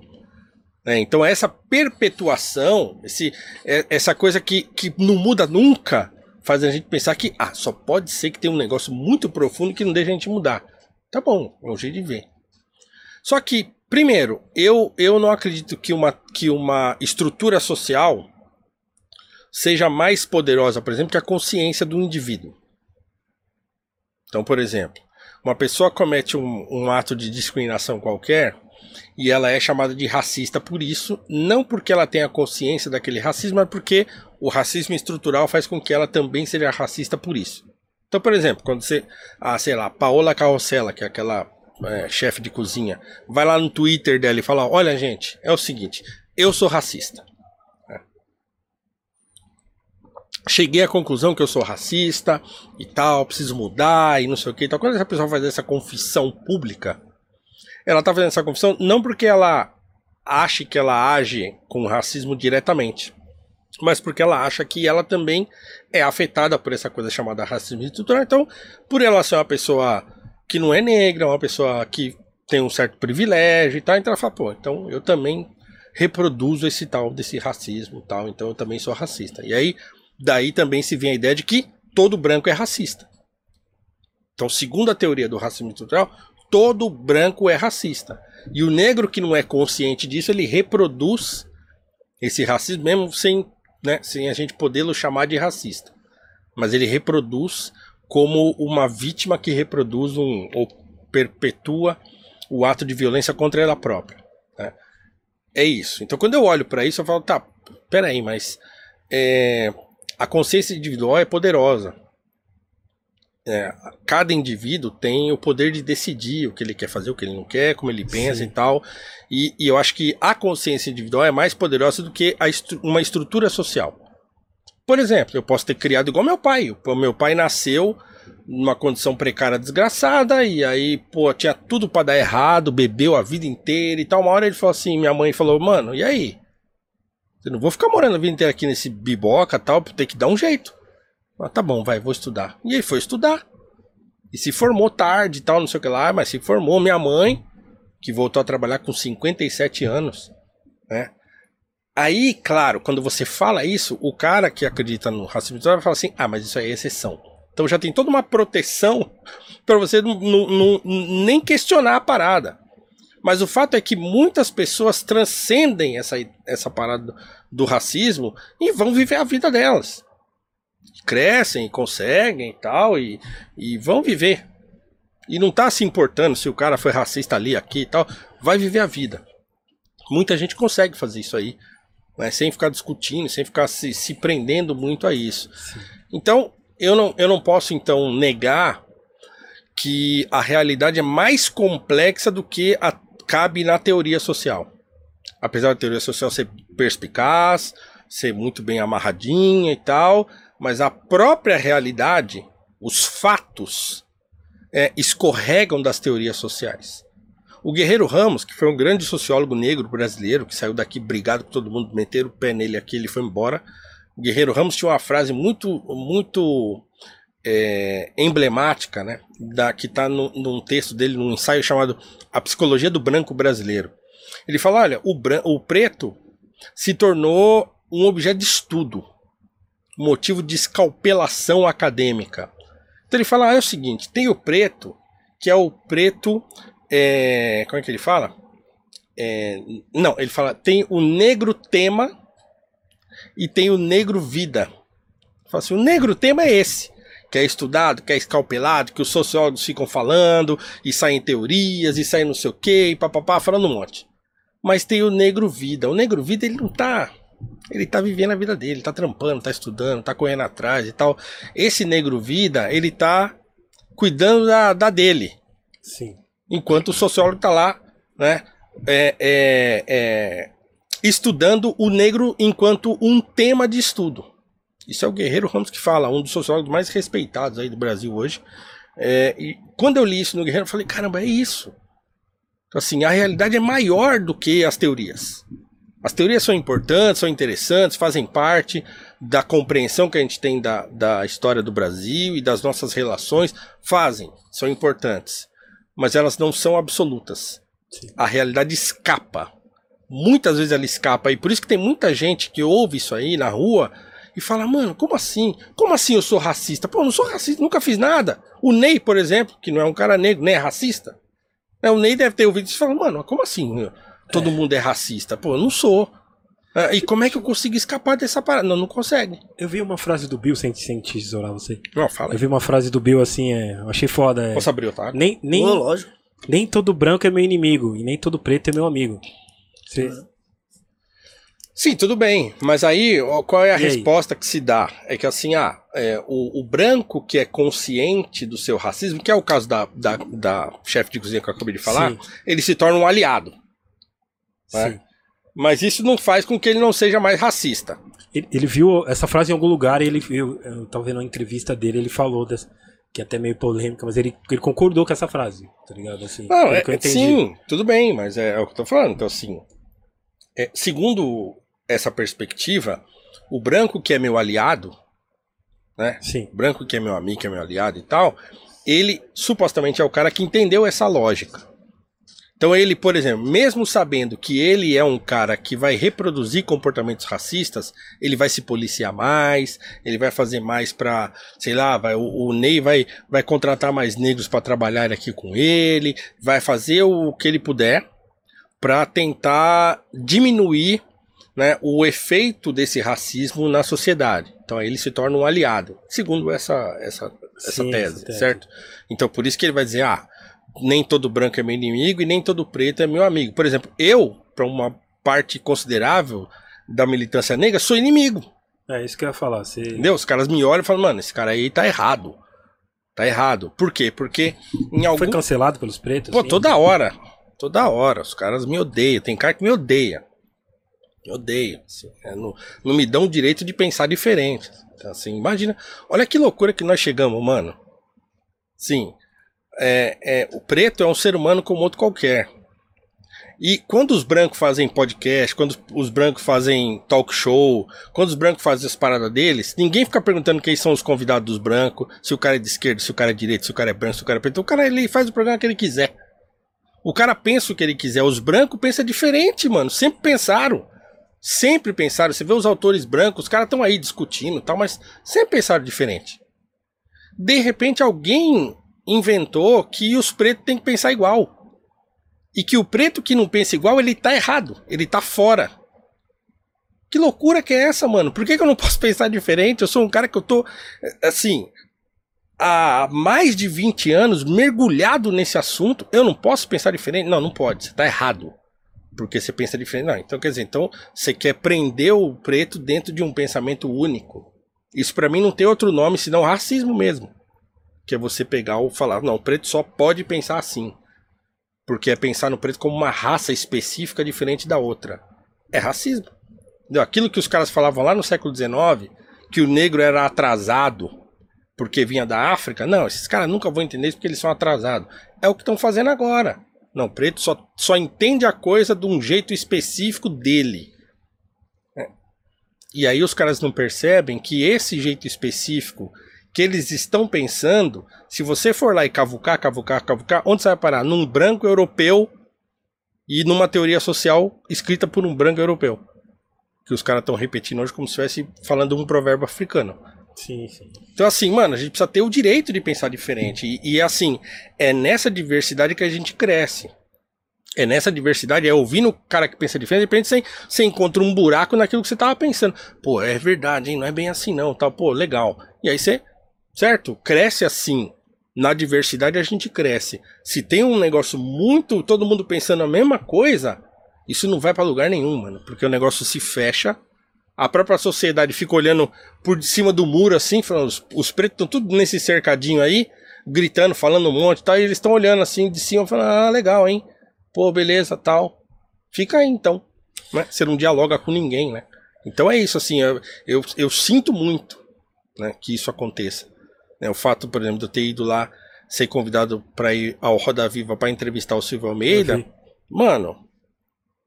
E assim, Capitão do Mato foi o mínimo que me xingaram. E, e se você assistiu o programa lá, você vai ver que eu não falei nada, mano. Eu tratei com o maior respeito. Eu tenho o maior respeito pelo Silvio Almeida. Sim, eu vi Eu vi esse discordo, mas programa. eu tenho o maior respeito. Não falei nada demais. Só que eu, eu era o único que não tava lá pra ficar só levantando a bola pra ele cortar. Eu fiz duas perguntas lá, ou três perguntas, que eram perguntas sinceras a respeito do, do livro dele, que eu li. Sim, sim. Os caras não aceitaram isso. Não, não pode. Isso Como porque você assim? leu o livro, né? também. Pô, li, pô, li, Tá. escrevi. Depois eu escrevi um artigo assim, Roda Viva respondendo as minhas próprias perguntas. Aí eu, aí eu deschavei tudo ali. Ô, professor, é, ainda em cima do, desse tema, né, do racismo, é, eu acredito que desde sempre existiu, né, no Brasil, principalmente no Brasil e pelo mundo afora. Hoje em dia é muito mais fácil de, de, de ver um racista assim, porque hoje tem o, celular mesmo, Sim. já flagrou vários aí, É, entendeu? Os caras que sempre foram e foram, né? A internet ficaram- descortinou ficaram famosos aí através do, do, do- do próprio, né, até mesmo no, no futebol hoje em dia, essa semana recente aí, teve vários, sim. vários Sim. casos de, de, de racismo de torcedores aí. É, na sua visão, é, qual que seria um, não existe uma bula, não existe, mas o que que seria para esse, né, pra essa, pra essa rapaziada que, né, hoje eu, eu desde criança sempre me, eh, convivi com, com negros, meus vizinhos. Desde criança eu sempre tive convívio. E cresci no- nos bailes blacks. Eu não ia em baile que tocava música eletrônica, eu sempre curti baile black. Sempre andei com essa rapaziada. E pra mim sempre foi super comum ter amizade com, com branco, com negro, seja lá quem for. Que que, na sua visão, o que, que você pensa nisso aí para um dia isso diminuir, acabar, acho que vai ser difícil, mas pra É. galera pra ter essa, esse raciocínio de, de, de acabar um dia. Ó, o Brown falou, acho que foi semana passada, no, no Mano a Mano, ou em algum desses programas dele recente, ele fez uma observação in- interessante, que assim, na periferia, é, todo mundo é igual. Preto, branco, você vai na favela, tem preto, tem branco, tem. E ninguém tá lá preocupado com isso. Todo mundo tá igual, todo mundo é pobre, ferrado. Então ele falou, pô, a gente não pode negar essa realidade brasileira que é assim. Você vai pro Rio, a favela carioca é muito mais negra do que a paulistana. A paulista Sim, sim, sim. né? Que, que ela é muito mais mestiça, ou parda, aí, como se diz hoje o BGE e tal.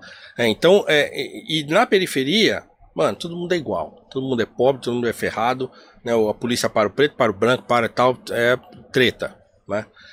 É, então, assim, como é que eu tenho enxergado essas coisas? Então, as pessoas também têm uma mania de achar que porque eu falo que o racismo estrutural pode ser discutido, ou que eu não acredito que ele exista desse modo, que eu estou negando o racismo.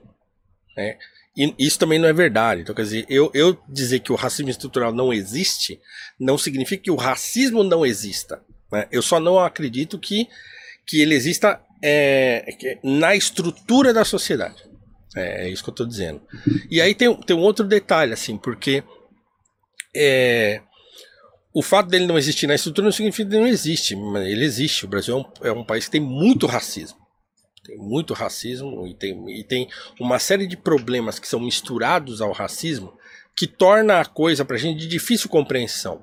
Então, a teoria do racismo estrutural é um modo de você condensar isso. Ah, tudo isso que acontece é isso aqui.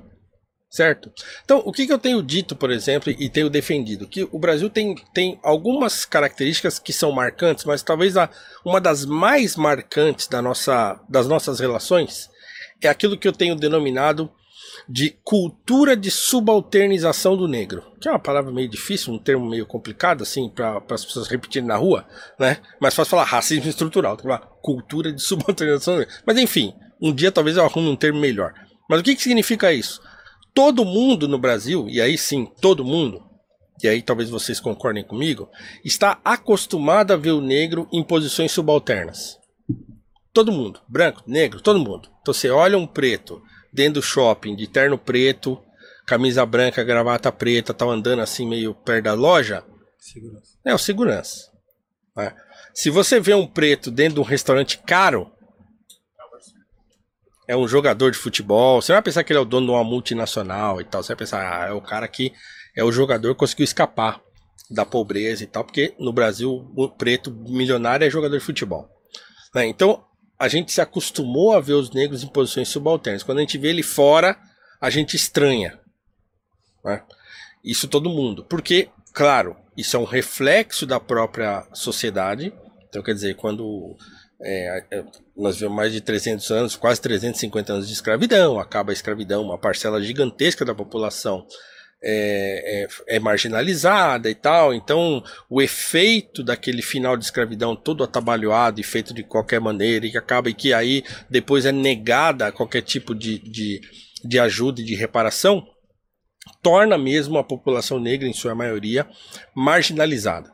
Então é claro que nós vamos ocupar as posições subalternas na sociedade, e isso aconteceu e acontece ainda hoje. É, isso vai se reproduzindo e sustentando.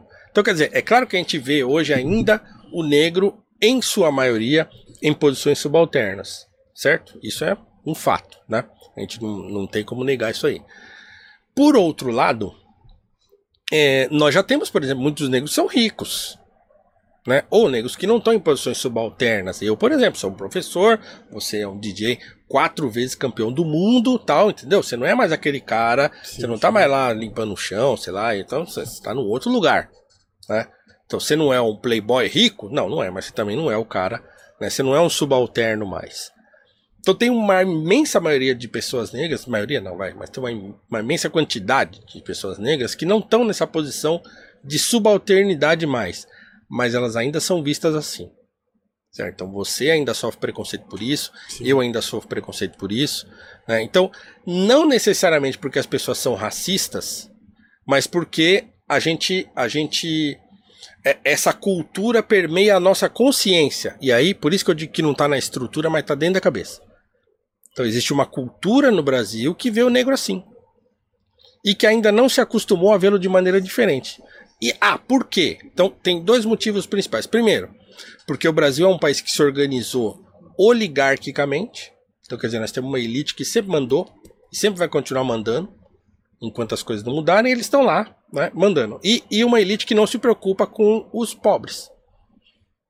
Então o país se organizou oligarquicamente.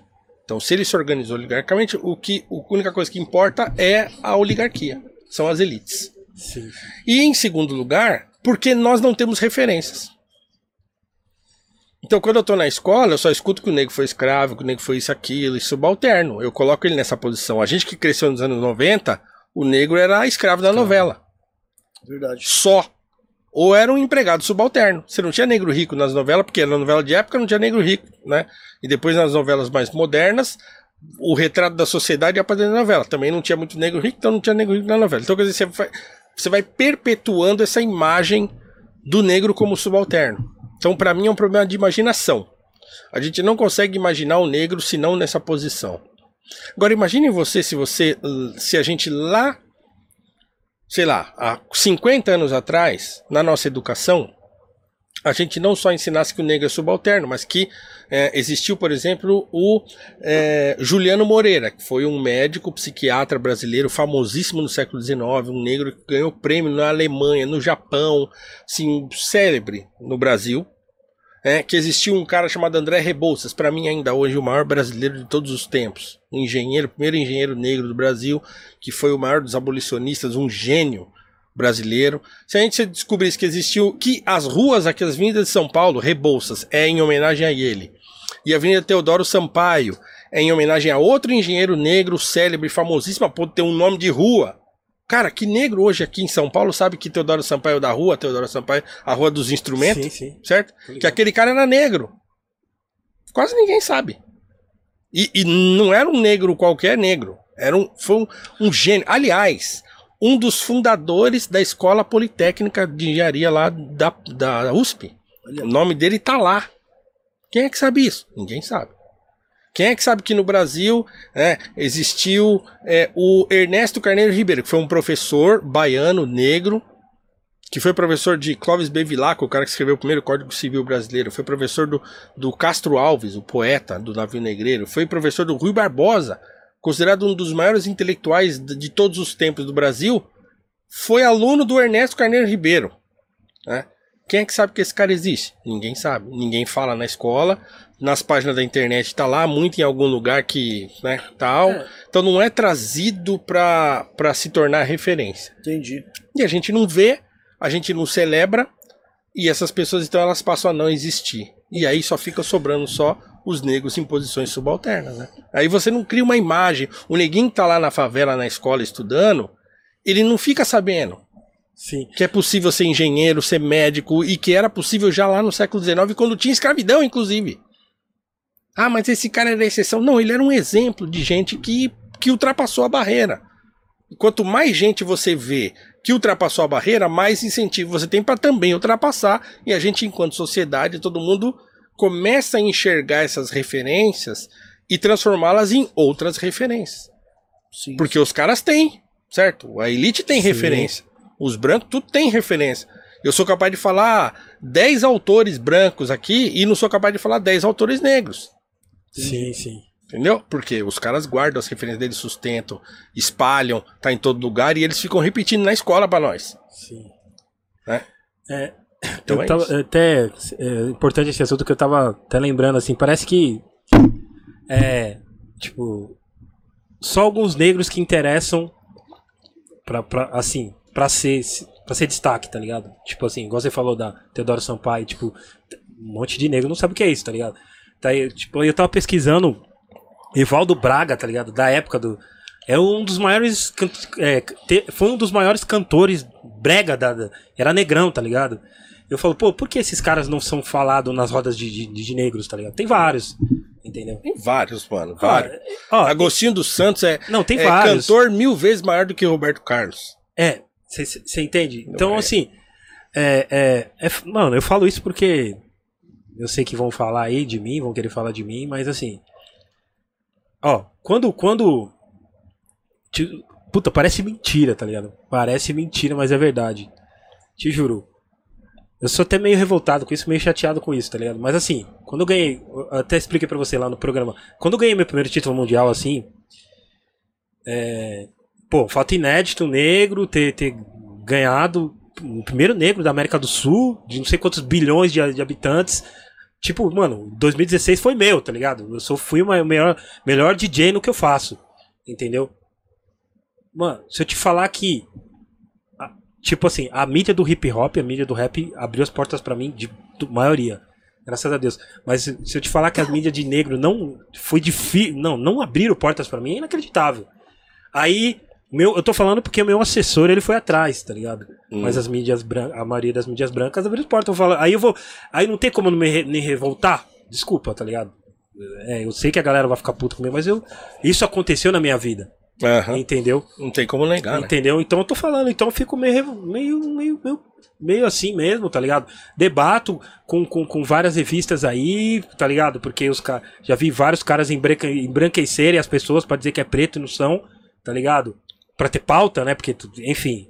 Mas é, é uma parada que. Parece que eles.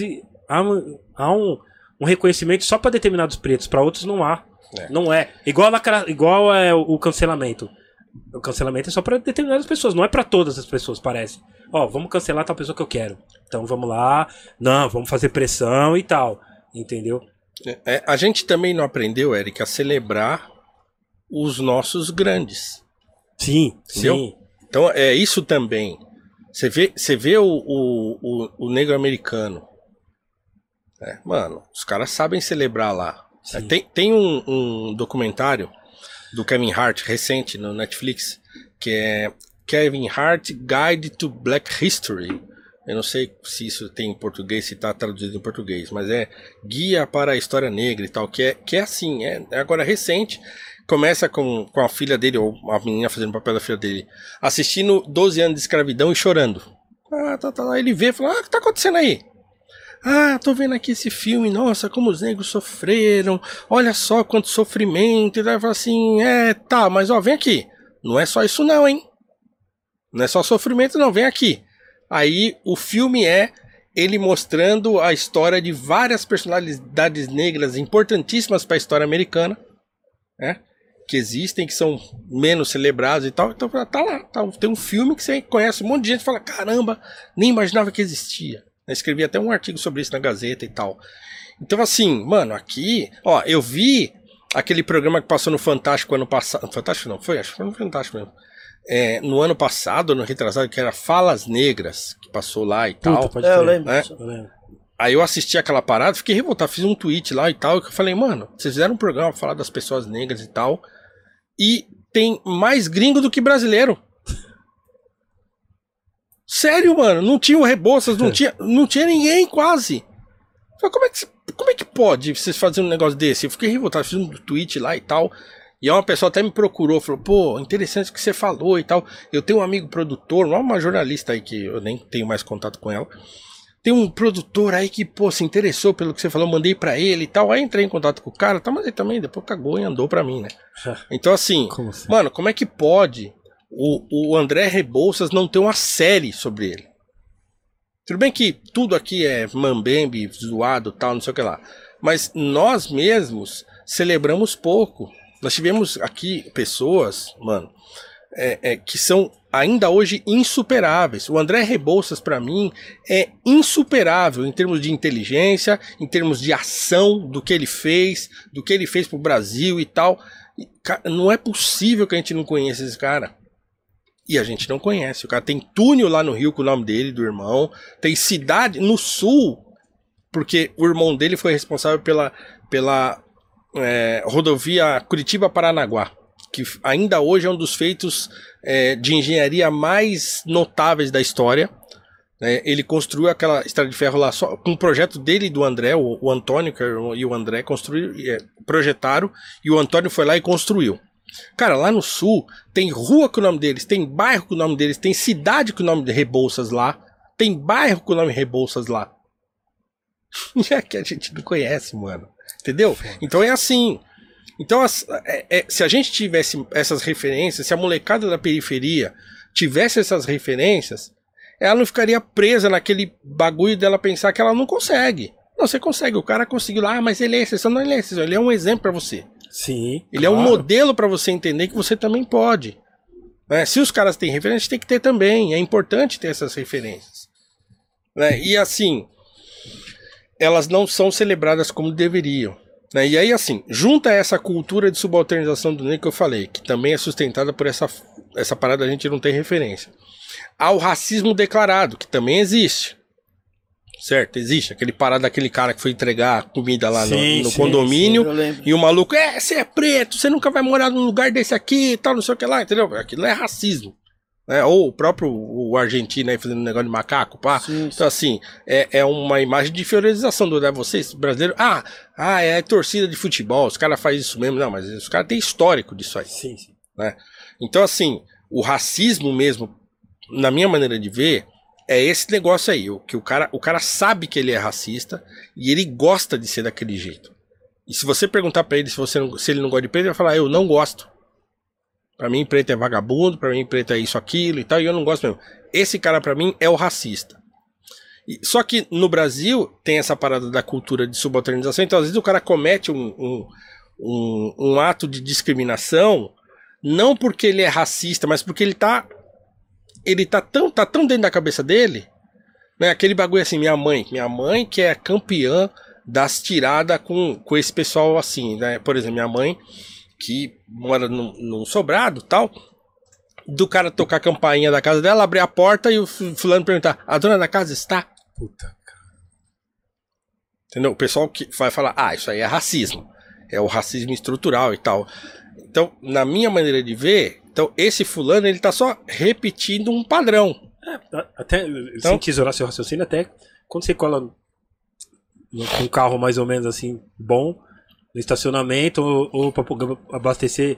E aí, patrão, vai quando? Tipo assim, até uns detalhes assim que você fala. Se você tivesse com outro carro, não rolaria isso aí, né? Entendeu? Então tem essa, essa coisa assim, o brasileiro ele é muito de aparência.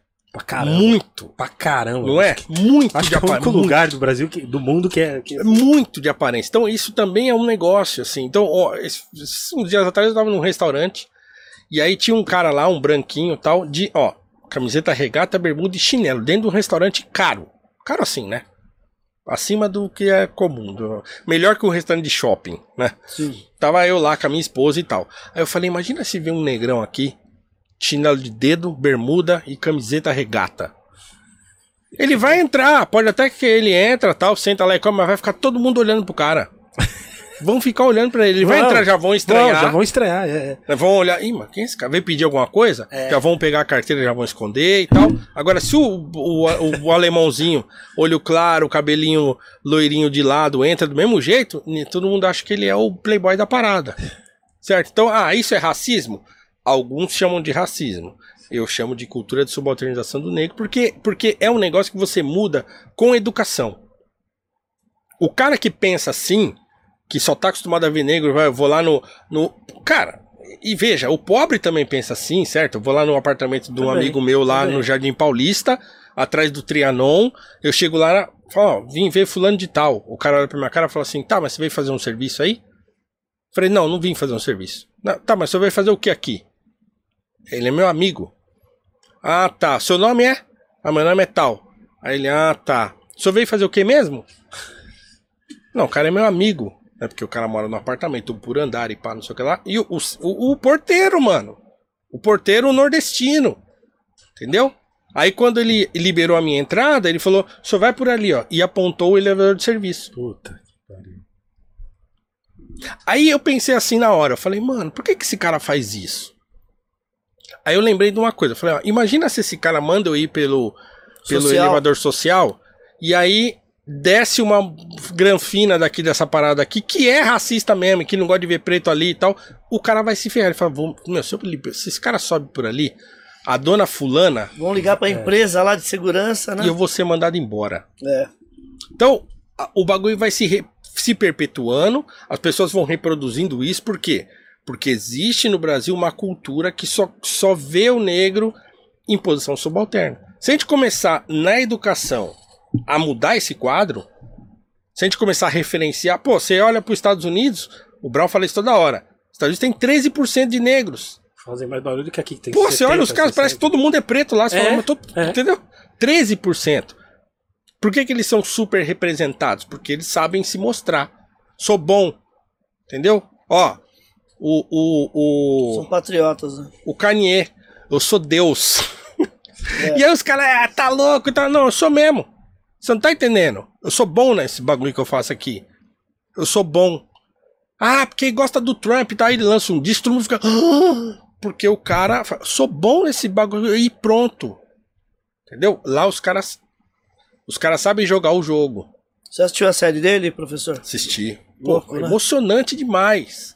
Né? Muito louco. Então lá você tem um Jay-Z montado na grana, tem um Dre, entendeu? Tem os caras lá, os caras assim, ah, o jogo é dinheiro? Ah, beleza, então vamos ganhar dinheiro então. Vou ganhar dinheiro. Vamos ganhar dinheiro, vamos fazer o bagulho virar. E o hip hop lá é mainstream. Não tem uma série em streaming hoje, não tem um filme, não tem, não tem um que o hip hop não esteja na trilha sonora. Se não como a, a- a trilha principal, uma das músicas é hip hop na, na parada. Qualquer Certeza. série, qualquer uma, qualquer uma, qualquer uma. Certeza. Entendeu? Lá é mainstream. Os caras estavam no Super Bowl lá, arrebentando. Mainstream. E aqui ainda é gueto. Entendeu? O, o, o, o álbum do, do Slim e do Kamal, que é uma obra-prima, ninguém nem sabe. Entendeu? Tinha que estar passando no Fantástico. Os caras- Os caras do Fantástico tinha que dar aqueles brancos. Você tá assim, ó. Meu, esse negócio aí é um. Eles nem sabem que existe. Não, É, é verdade. Entendeu? Não sabe. Por que, que não sabe? Ah, porque a gente também não. Porque não, não existe no Brasil uma, uma força de união que leve a gente para esse lugar aí, entendeu? O movimento, os movimentos negros brasileiros têm um, têm um, um problema, ao meu ver, que, por exemplo, não tem solução de continuidade. Eu tô falando aqui do monte de autor e do monte de intelectual negro, um monte de gente que não é mais celebrada. Por quê? Porque o movimento negro faz escolhas, aí ele vai esquecendo os outros pra lá e vai seguindo outro caminho. também acho. Certo? Então, se hoje a gente tem o zumbi como a grande figura da negritude brasileira, como né, o 20 de novembro celebra zumbi, e o zumbi virou o zumbi do povo negro e tal, tal, tal, tal, só tem ele. A gente não celebra mais ninguém. Mas negros que fizeram pela... Por uma escolha, certo? Então, assim, foi uma escolha que os caras fizeram. Não, agora é esse aqui. E não tem mais ninguém. E aí, entendeu? Você vai, você vai perpetuando a falta de referência, vai perpetuando uma situação que o molequinho que é meu aluno lá na escola, se eu não falar, e eu nem sou professor de história, eu sou professor de filosofia. Às vezes, em vez de eu estar ensinando Platão, eu estou contando para ele quem foi Francisco de Paula Brito, que foi o primeiro editor brasileiro preto. Não foi o primeiro editor preto. Ele foi o preto que foi o primeiro editor, o primeiro cara que editou um livro no Brasil. Que não era livro de é, livro técnico, sei lá, livro de medicina e tal. O primeiro editor de livros, romances e tal, foi um cara negro. Que morreu e teve um comboio de centenas de carros no enterro do cara no século XIX. Que teve entre os acionistas da sua, da sua tipografia o próprio imperador Dom Pedro II. Um cara que tinha uma sociedade de, de intelectuais chamada Sociedade Petalógica, que reunia lá médicos, intelectuais, escritores e tal, na casa dele. O cara que empregou o Machado de Assis quando o Machado tinha 15 anos. Olha. Foi o primeiro cara a publicar um poema do Machado no jornal dele. Foi o primeiro cara a publicar um livro do Machado de Assis, foi ele. E esse cara teve um jornal antirracista chamado O Mulato. No começo do século XIX. Pô, a gente não fala desses caras na escola. Você encontra livro, tem gente publicando livro sobre isso e tal. Aí você entra nas páginas aí pretas, você encontra, mas não tá na escola. Pode crer. Nós não estamos falando disso por aí, Tem que estar na escola, né? Tem já que- pra. entendeu? E aí você muda. já- Aí a é. próxima geração que vem, de, Exatamente. de brancos e negros, mete isso lá na escola de elite, da É. mensalidade de 10 pau. Isso. Fala pro cara, seu pai é médico? Legal, hein? Lá no século XIX tinha um pretão de bigodinho assim, ó. Cabelo black. Médico também. Entendeu? Ah, você é você é cristão e gosta do Jesus de olho claro azul, não sei o que. Ah, tá. Sabia um lugar onde o cristianismo mais se desenvolveu teologicamente? Foi na África. Clemente africano. Santo Agostinho. Ainda hoje considerado por muitos o maior teólogo de todos os tempos africano. A ponto do é, é, do Roberto Rossellini, um diretor de cinema, fazer um filme sobre Santo Agostinho e botar um Agostinho preto de Black Power. O filme do Santo Agostinho, o único que existe sobre ele, o mais famoso pelo menos, não sei se é o único, o Santo Agostinho é um negro de Black Power, mano. Eu coloco o cara como um africano mesmo, o maior teólogo cristão de todos os tempos. E né, a gente não fala disso. Professor, você tem livro lançado ou pretende lançar? Esse ano tem que sair. É, já tá. Já era pra ter lançado, na verdade, Ah. é, é, mas ainda não, não saiu. Eu tô ainda. Assim, demorou muito tempo pra eu entender o que, que eu queria falar. Eu entrei nesse assunto meio de gaiato, porque. Gaiato, assim. Eu fui estudar filosofia pra ser professor de filosofia. Pra ensinar Platão, Aristóteles e tal, entendeu? Eu não tava preocupado com, com essa coisa do racismo em 2014, quando eu decidi ser professor de filosofia. Ah, Então, é, esse assunto veio pra mim meio assim, meio atravessado. Ele a- me atravessou. Certo. né? E de repente eu falei, o que, que tá acontecendo? E eu vi uma discussão e os caras invadindo a aula pra falar de cota e aquela zoeira e pai, não sei o quê. Falei, mano, o que, que tá acontecendo? E aí que eu fui me, me ligar que tava rolando uma maior discussão. Porque pra mim, assim, ah, tá, tem, tá, tá, tô tocando minha vida e tal, não sei o quê, não tava pensando nisso. Aí eu falei, meu, tá acontecendo alguma coisa. E aí eu comecei a acompanhar o que estava acontecendo. E a primeira percepção que eu tive era assim: bom, esse pessoal que tá militando e falando hoje e tal, eles pensam diferente de mim. Agora, eles pensam diferente de mim, mas me parece que na época em que eu tava pensando nisso, porque quando eu fui jovem eu pensei muito nisso, fiquei com raiva da polícia, queria bater em todo mundo, fui, fui achava que todo branco era racista, eu tive esse meu momento. Nesse momento que eu li um monte de coisa, estudei um monte de coisa, ainda assim o meu pensamento não era igual desse pessoal hoje. Falei, o que que acontece? Onde que a- o cordão cortou? Então o que que eu fiz? Falei, mano, tem alguma coisa errada aí. Eu vou me informar. E aí o que que eu fiz? Eu, eu larguei, o- eu larguei assim, né? Eu tive que falar pro Platão, vou dar um tempo aí, que eu vou ali. E aí fui reler muita coisa, aí fui ler muita coisa que eu não tinha lido, e fui recuperar muitos autores e tal. E aí eu começo a encontrar entre esses autores antigos o meu pensamento. O ventinho voltou pra mim aqui, hein? Tô derretendo aqui, malandro. e aí eu comecei a encontrar esses autores. Certo. Entendeu? Aí eu falei, mano, tá vendo? Eu não tô falando sozinho. Entende? Eu não, eu não tô louco. Só eu pensando desse jeito. Tinha um monte de gente pensando assim antes. É que agora essas pessoas não estão mais aí. Elas não são mais. é, elas estão fora do debate. Né? Então você pega, sei lá, o próprio Rebouças, que foi um- o, o principal dos abolicionistas, que tinha um projeto pro pós-abolição de reforma agrária e não sei o que tal. Esse cara não tá na discussão. Onde ele tá? Entendeu? Ah, não tá. Na, onde que tá, sei lá, o, o próprio Guerreiro Ramos? Não tá na discussão, tá na discussão acadêmica. Você vai encontrar ó, tese sobre ele lá na universidade e tal, mas só lá que ele tá. Ele não tá na discussão de agora. Aí eu falei, pô, peraí, né? Então, professor, Foi quando eu e- comecei a e- escrever sobre E, isso. e no Ah. seu livro você vai abordar todos esses, esses, É. essas perso- esses personagens? Exatamente. Então, assim, eu, eu já escrevo sobre eles. Então, a Gazeta do Povo, por exemplo, que eu escrevo é, contratado para escrever artigos semanais desde 2018. Então, você tem quase 200 artigos lá já. Mas, assim, não tem só sobre isso. Então, assim, tem artigos. Você vai encontrar lá desde artigos sobre racismo. pa- Por exemplo, agora eu estou escrevendo uma série de artigos sobre o Spike Lee. Oh, que legal. Comecei, foi o segundo, fui- escrevi sobre o Ela Quer Tudo, agora sobre o Faça a Coisa Certa, e essa semana aqui vai ser Febre na Selva. Eu tô Boa. escrevendo. Só que há um tempo atrás eu tava fazendo sobre um cineasta dinamarquês. Entendeu? Eu escrevo sobre música clássica, eu escrevo sobre literatura, eu escrevo sobre filosofia. Tem, tem, então, assim, eu interesso por uma porrada de coisa, então você vai encontrar. Vários temas, né? É, você vai encontrar artigos sobre o Skit lá, mas vai Sim. encontrar artigos sobre o Richard Wagner, que é um compositor de, de ópera. Sim, sim. Então, mas tem muitas dessas, muitas dessas figuras negras que, que são é, que eu considero importantíssimas, já tem artigos sobre elas lá. E eu tenho um curso que eu devo abrir inscrições para ele no segundo semestre, que chama Questões Raciais Contemporâneas, que ele tem lá sete aulas sobre esses caras. É Legal. porque, porque eu fiz um evento o ano passado que eu dei aula no YouTube de graça. Foram sete dias de aula sobre essa figura. Falei sobre Teodoro Sampaio, falei sobre Ernesto Carneiro Ribeiro, falei sobre o pai do André Rebouças, o Antônio Pereira Rebouças, falei sobre o José do Patrocínio, falei sobre uma porrada desses caras, sobre o Juliano Moreira e tal.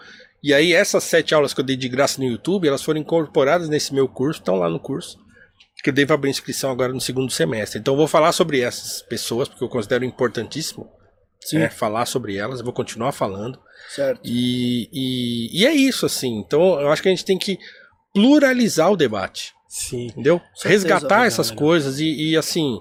E botar pra discutir, velho. E não ficar tentando censurar, calar o outro. Ah, você é preto do. Você fala os brancos aplaude. O cara, os cara fala pra mim isso direto lá no meu Instagram. Faço um post, as pessoas vão lá, curtem, gostam, comentam. Sempre aparece um lá, um fiscal de melanina, fala assim: É, só os brancos estão aplaudindo você. O cara não vai falar isso pro Silvio Almeida. Entendeu? Almeida que tá lá na Globo, que tá lá falando nos programas da Globo, que a elite toda aplaude ele, ninguém fala isso pra ele, mas fala pra mim. Falei, como é que você sabe que todo mundo que tá aqui é branco, mano? Não, não faz sentido isso aí. Entendeu? Eu, eu, eu quero ter o meu lugar de discutir. Que, não, que não, não é igual ao do outro, mas é um lugar. Eu exijo esse lugar pra mim porque eu tô debruçado sobre essa parada há anos Pode anos. Então, assim, eu tenho que ter um lugar pra discutir também. E, e, e eu, por isso, mais uma vez repetindo, que eu tô feliz pra caramba. Eu não sei nem como é que tá o chat, se os caras estão me xingando lá. Tá, tá. É. Não, tá Não. tenso aqui, mas tá. É, então. Mas é o seguinte, vocês vão ter que acostumar, que agora já era, Não, e... tá ligado? Não, mas- Já era. Não tô aqui distratando ninguém, xingando Não, ninguém. não, é- Eu só tô mostrando que eu tenho um pensamento, mano. Sim, sim, claro. Entendeu? A minha cabeça tá funcionando. Sim, hein? E eu tô mergulhado nisso. sim, Entendeu? Quem quiser discutir comigo, vem discutir. Vamos sentar, sim. certo? Sim, sim. Que- que- que- é, rapidinho antes do Mindinho perguntar. O que, que você acha do livro Politicamente Incorreto? Tem um livro com esse nome? É, Eu nem sabia. do. Politicamente Incorreto, é isso? Peraí. Não, falar- é- vamos- É, mas eu acho que tem, tem, tem sim. Não, tem, sim. ainda, ainda que tem, tem vários livros. Eu já escrevi, inclusive, sobre um livro recente que saiu Peraí, deixa eu ver aqui. Mas, mas eu, sobre o assunto, né? eu, li- eu lembro que eu procurei, porque estavam falando de umas paradas, aí eu fui, fui, fui conferir, né? Tá ligado? Eu tenho, eu tenho dois artigos sobre isso na Gazeta. É, um sobre politicamente é, correto, é, explicando o conceito, de onde vem, para onde vai e tal. E um outro sobre um livro que saiu, que foi um debate que aconteceu lá nos Estados Unidos. Nos Estados Unidos, não. É, foi num país da Europa aí. Que foram lá quatro intelectuais discutir. Inclusive, gente de direita, gente de esquerda e tal. Eles fazem lá uns debates. E foi legal porque foi a transcrição do debate, Sim. cada um dando sua opinião, sem se estapear e sem chamar o outro de né, branco, preto da casa ou não sei o que, tal, tal, tal. E, e esse. Desculpa, professor, é, um, é guia politicamente incorreto. Ah, tá. Que é os livros do, do, La- ó. do Narlock. Isso. Certo. que é o que é? livro, que é, que é o livro onde a ideia Desculpa, de que zumbi é, tinha é escravos se propagou, né? É, então é o seguinte, o, o, o Narlock foi lá no Noir, É, ele foi lá, bate um papo com ele lá e tal. É, então assim, ele não é um historiador, ele é um jornalista que é pesquisador. E aí pesquisou e tal, escreveu um livro que é esse, tem um monte desses guia politicamente incorretos aí e tal. É, o que eu acho interessante nisso aí? Então, ele traz um monte de informações que a gente desconhecia, ou que a gente achava que era uma coisa e era outra e tal, porque ele foi atrás de informação lá e trouxe. Né?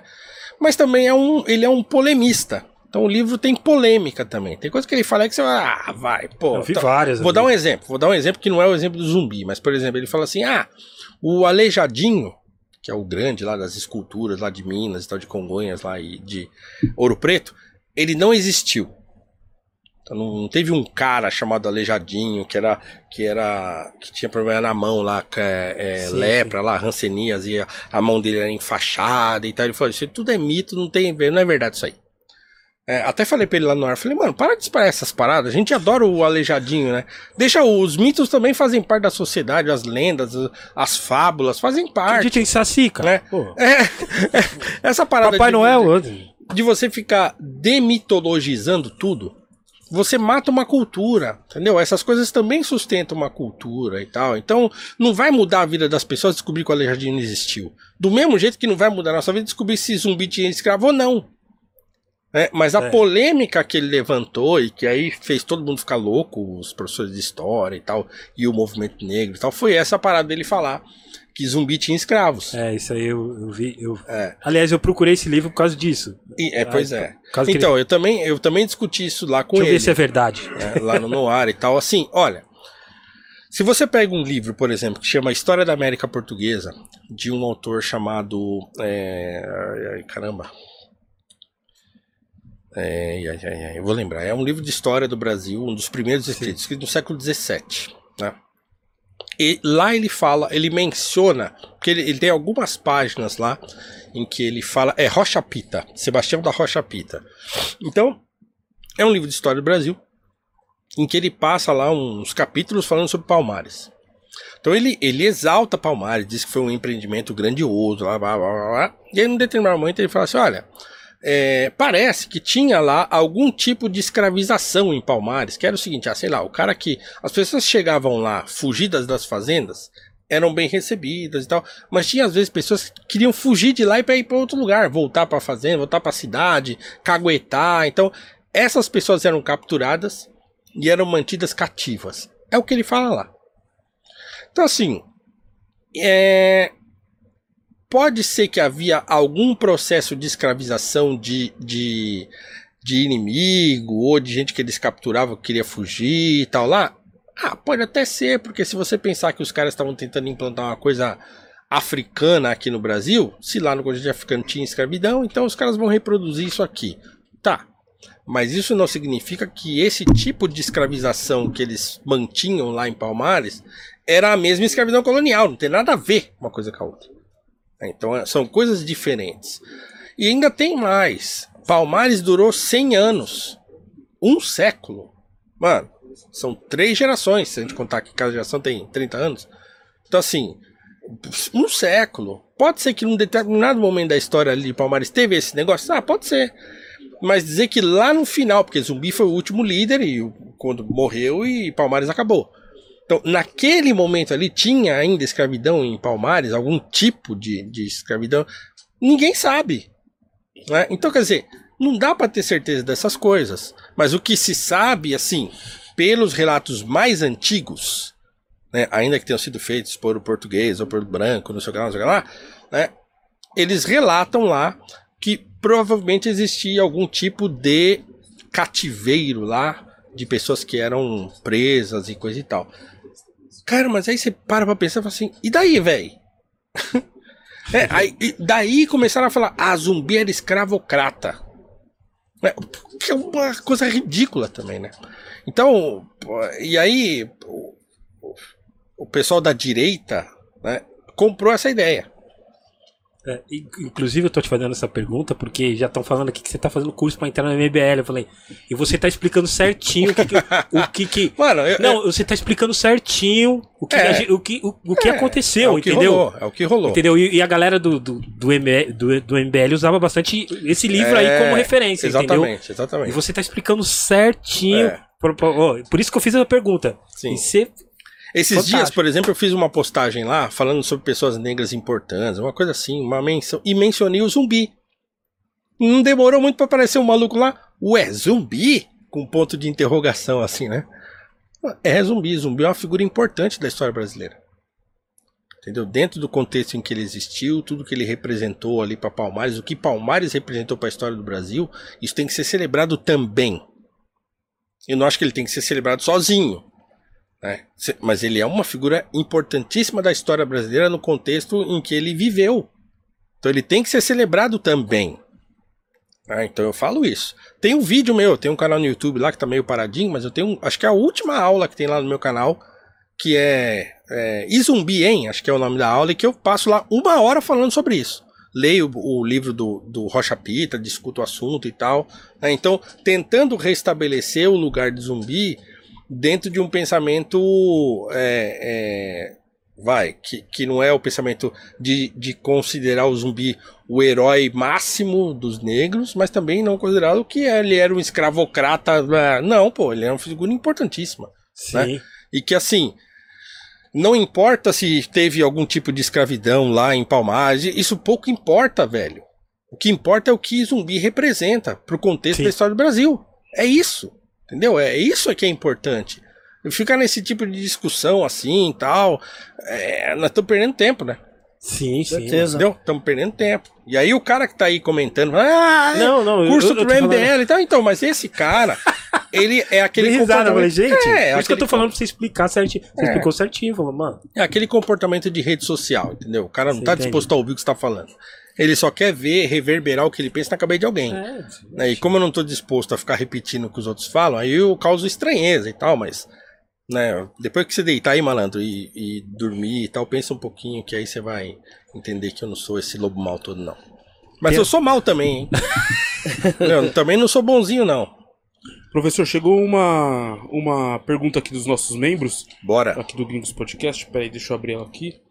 Ah, o Jussiano. O Jussiano ele pergunta.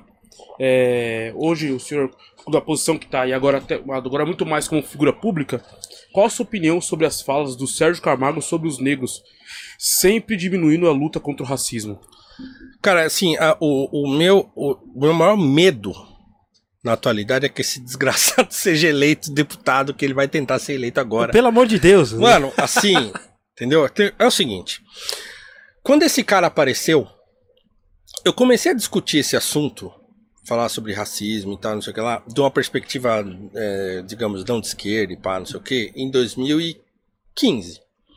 Certo? Comecei a publicar, a Gazeta me convidava para escrever um artigo ou outro, e tal, antes dos caras me contratarem e tal. E eu tinha um blog, tem um blog ainda tá lá, tem artigos meus lá discutindo esse assunto e pá. 2015. Então, Sérgio Camargo não existia. Nem Bolsonaro não existia. Era um... Ele ia no Super Pop lá, encher o saco Sim. e tal. Então não era ninguém. Né? É... E aí, esse cara apareceu de repente no Twitter lá. Eu comecei a ver ele me retweetando. E aí comentando em postagem minha e tal. E aí, pá, eu falei, que é esse malandro, né? Aí eu cliquei um dia no link lá no, no perfil dele e tava lá sei lá, já negro de direita. Falei, "Ih, esse maluco eu não quero saber. Não porque eu não seja um cara considerado um cara de direita, mas que eu acho esse, esse título, esse rótulo uma coisa ridícula. Então eu não sou negro de direita, eu sou uma pessoa, entendeu? Se eu penso algumas coisas estão ligadas a essa tradição de pensamento, beleza. Mas eu não sou negro, não quero um rótulo na minha testa. Eu falei, não, esse malandro eu não quero saber não. E aí eu, aí eu nem segui de volta, tal, deixei rolar. Deixei ele aí, pá, mas não quero nem saber. Passou um tempo, isso logo depois da eleição, ou, ou tava perto da eleição, uma parada assim, acho que era bem no janeiro, assim, depois de 2019, né? Que a eleição foi 2018. É, teve uma declaração do, do general Mourão, né, do vice-presidente, numa palestra que ele deu, que ele fala lá que ah, o português era malandro, o índio era preguiçoso e o negro era não sei o que. Ele fala isso aí? E eu escrevi um artigo descascando essa parada. Falei um, falei um monte, falei que ele foi racista, blá, blá, e expliquei por que, que eu tava falando que o que ele tava falando era racismo. Expliquei. Expliquei com autores, tal, fiz uma análise daquilo ali, né? E publiquei. Aí o Sérgio Camargo arrancou a cueca pela cabeça, né? Quando ele viu que eu tava criticando o vice, o vice-mito, ele ficou doido, mano. Aí começou a me xingar, lá, é, pá, não sei o que, pá, pá. Aí eu fui lá e bloqueei só Tchau. falei, tchau, mano. Eu falei, Tchau. não sei quem é esse malandro, esse cara. Mano, não sei quem é esse cara. Aí tal, e esqueci ele, mano, esqueci. Pá, bloqueei, não quis nem mais, não, nada, some, né? Meses depois, né, começa a surgir essa- esse papo da Fundação Palmar e tal, e aí o nome dele aparece de novo. Falei, aí, aí, mano, esse cara. Cruzeiro. Esse mano- então, é, porque o papel dele foi esse, entendeu? Ele Sim. criou uma conta no Twitter, ficou lá gritando, gritando, chamando a atenção, certo? Né? Meteu lá uma, né? E, e- e uma melancia na cabeça, pá, e ficou lá. Até os caras notarem ele. Um, governo de louco desse aí, de xarope, vagabundo, viu esse cara lá e falou: ah, é esse cara que nós queremos, ele é igualzinho nós. É igualzinho. Ele é nossa cara, chama ele. É. Né? Então aí ele foi pra lá. Quando ele entrou, eu escrevi um outro artigo. É que as pessoas não me leem, certo? Tem um artigo lá na Gazeta do Povo na semana que o Sérgio Camargo foi empossado na Fundação Palmares, porque começaram a me perguntar essa mesma pergunta que fizeram aí. Ah, o que você acha dele? O que você acha dele e tal? Aí eu escrevi lá. E o artigo que eu escrevi tá bem claro.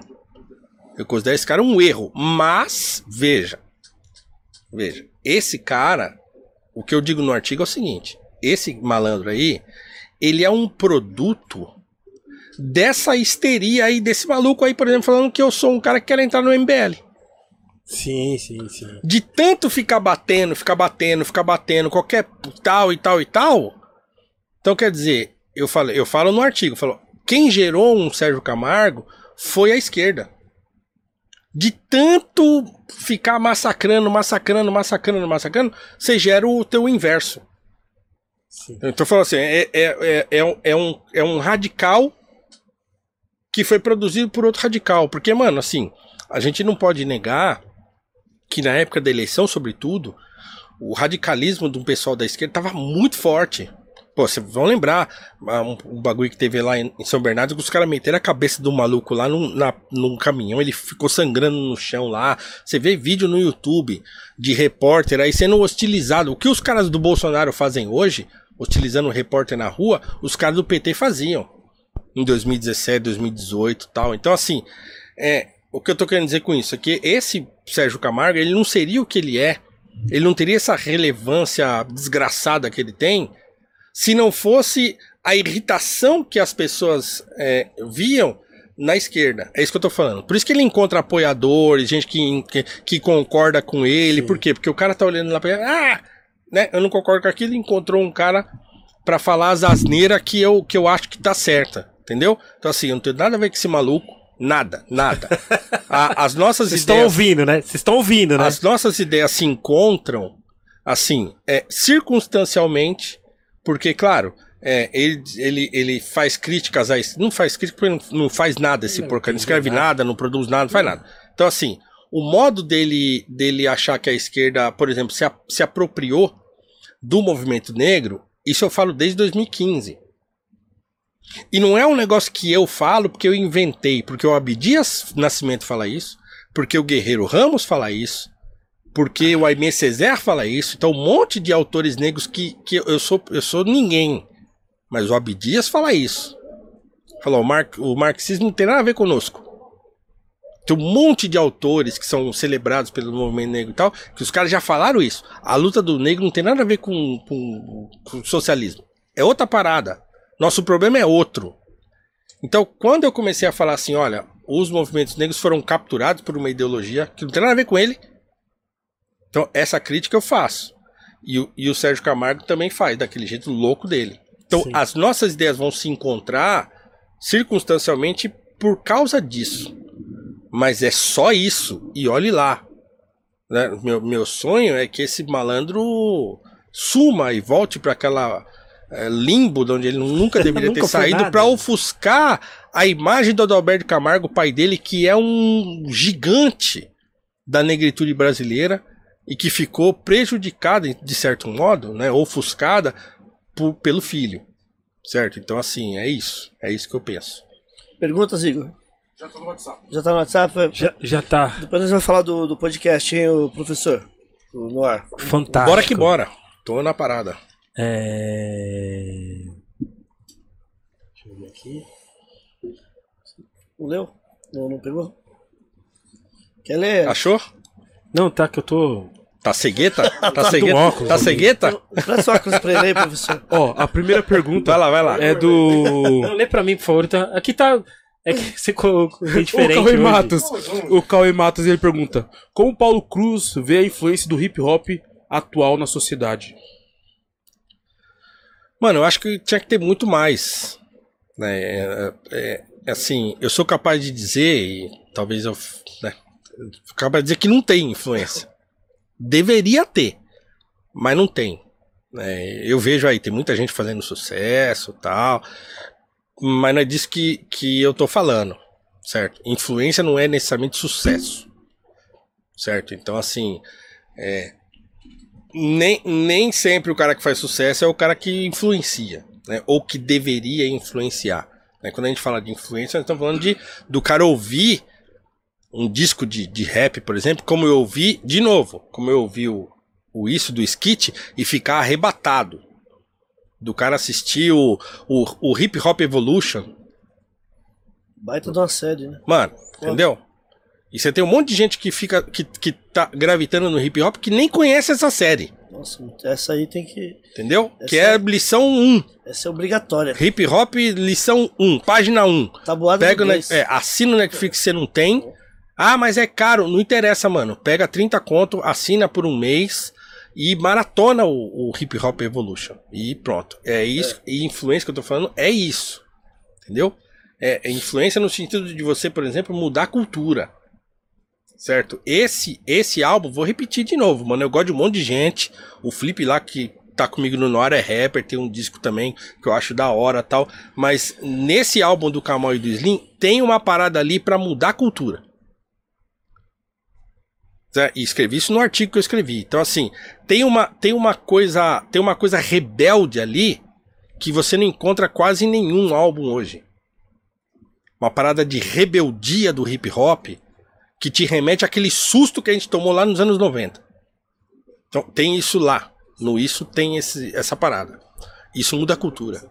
Então, se esse álbum penetrar mesmo onde tem que ir, aí, aí muda o jogo.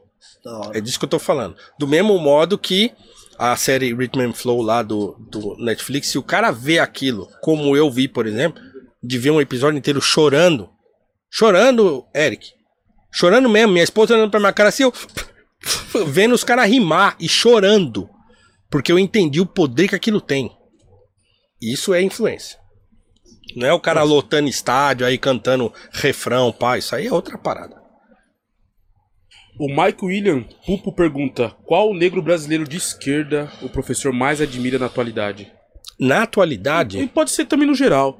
De todos os Ah, o Guerreiro Ramos, por exemplo, Alberto Guerreiro Ramos, era- ele era um cara de esquerda. Ele tem um livro chamado Mito e Verdade da Revolução Brasileira, que é um livraço, mano, dele, em que ele, ele critica, por exemplo, o que ele vai chamar de marxismo-leninismo, que é aquele marxismo mais radical que se implantou na União Soviética, pá, não sei o quê. E ele vai se ele vai defender uma posição que ele vai chamar de marxiana, que é de um marxismo original, tradicional e pá, não sei o que lá. Então, o Guerreiro Ramos era um pensador de esquerda né? Hum, Mas era gênio. Gênio, assim, um bagulho. O cara não tava fechado em caixinha. Por isso que os caras botaram ele pra correr daqui. Porque ele era um cara de esquerda, mas não tava vacilando. Entendeu? Na hora que ele tinha que criti- criticar os caras da esquerda, ele criticava também. Né? O Abdias também era um cara de esquerda. E é um cara que eu, que eu admiro. Atualmente. Bom, o Silvio Almeida é um cara que eu admiro. Entendeu? Eu não concordo com ele. Só isso. Mas eu acho ele um cara super didático. Eu acho ele um cara que, que tem uma postura importante dentro do contexto atual. Então ele não tá lá porque só porque a Globo achou bonitinho vem aqui neguinho. Ele, ele tá lá porque ele produz, porque ele escreve. Ele não tá lá dando aula nos Estados Unidos lá à toa. Então assim, apesar de eu discordar da tese fundamental dele, ele é um cara que eu admiro enquanto intelectual negro no Brasil hoje. Legal. É isso. Tem mais alguma, Igor? O Carlos Duna- Dunamis pergunta: Professor, Quanto que a Pixar pagou pra usar o seu rosto no protagonista do filme Soul? É esse bagulho, né? Todo preto parece com alguém, né?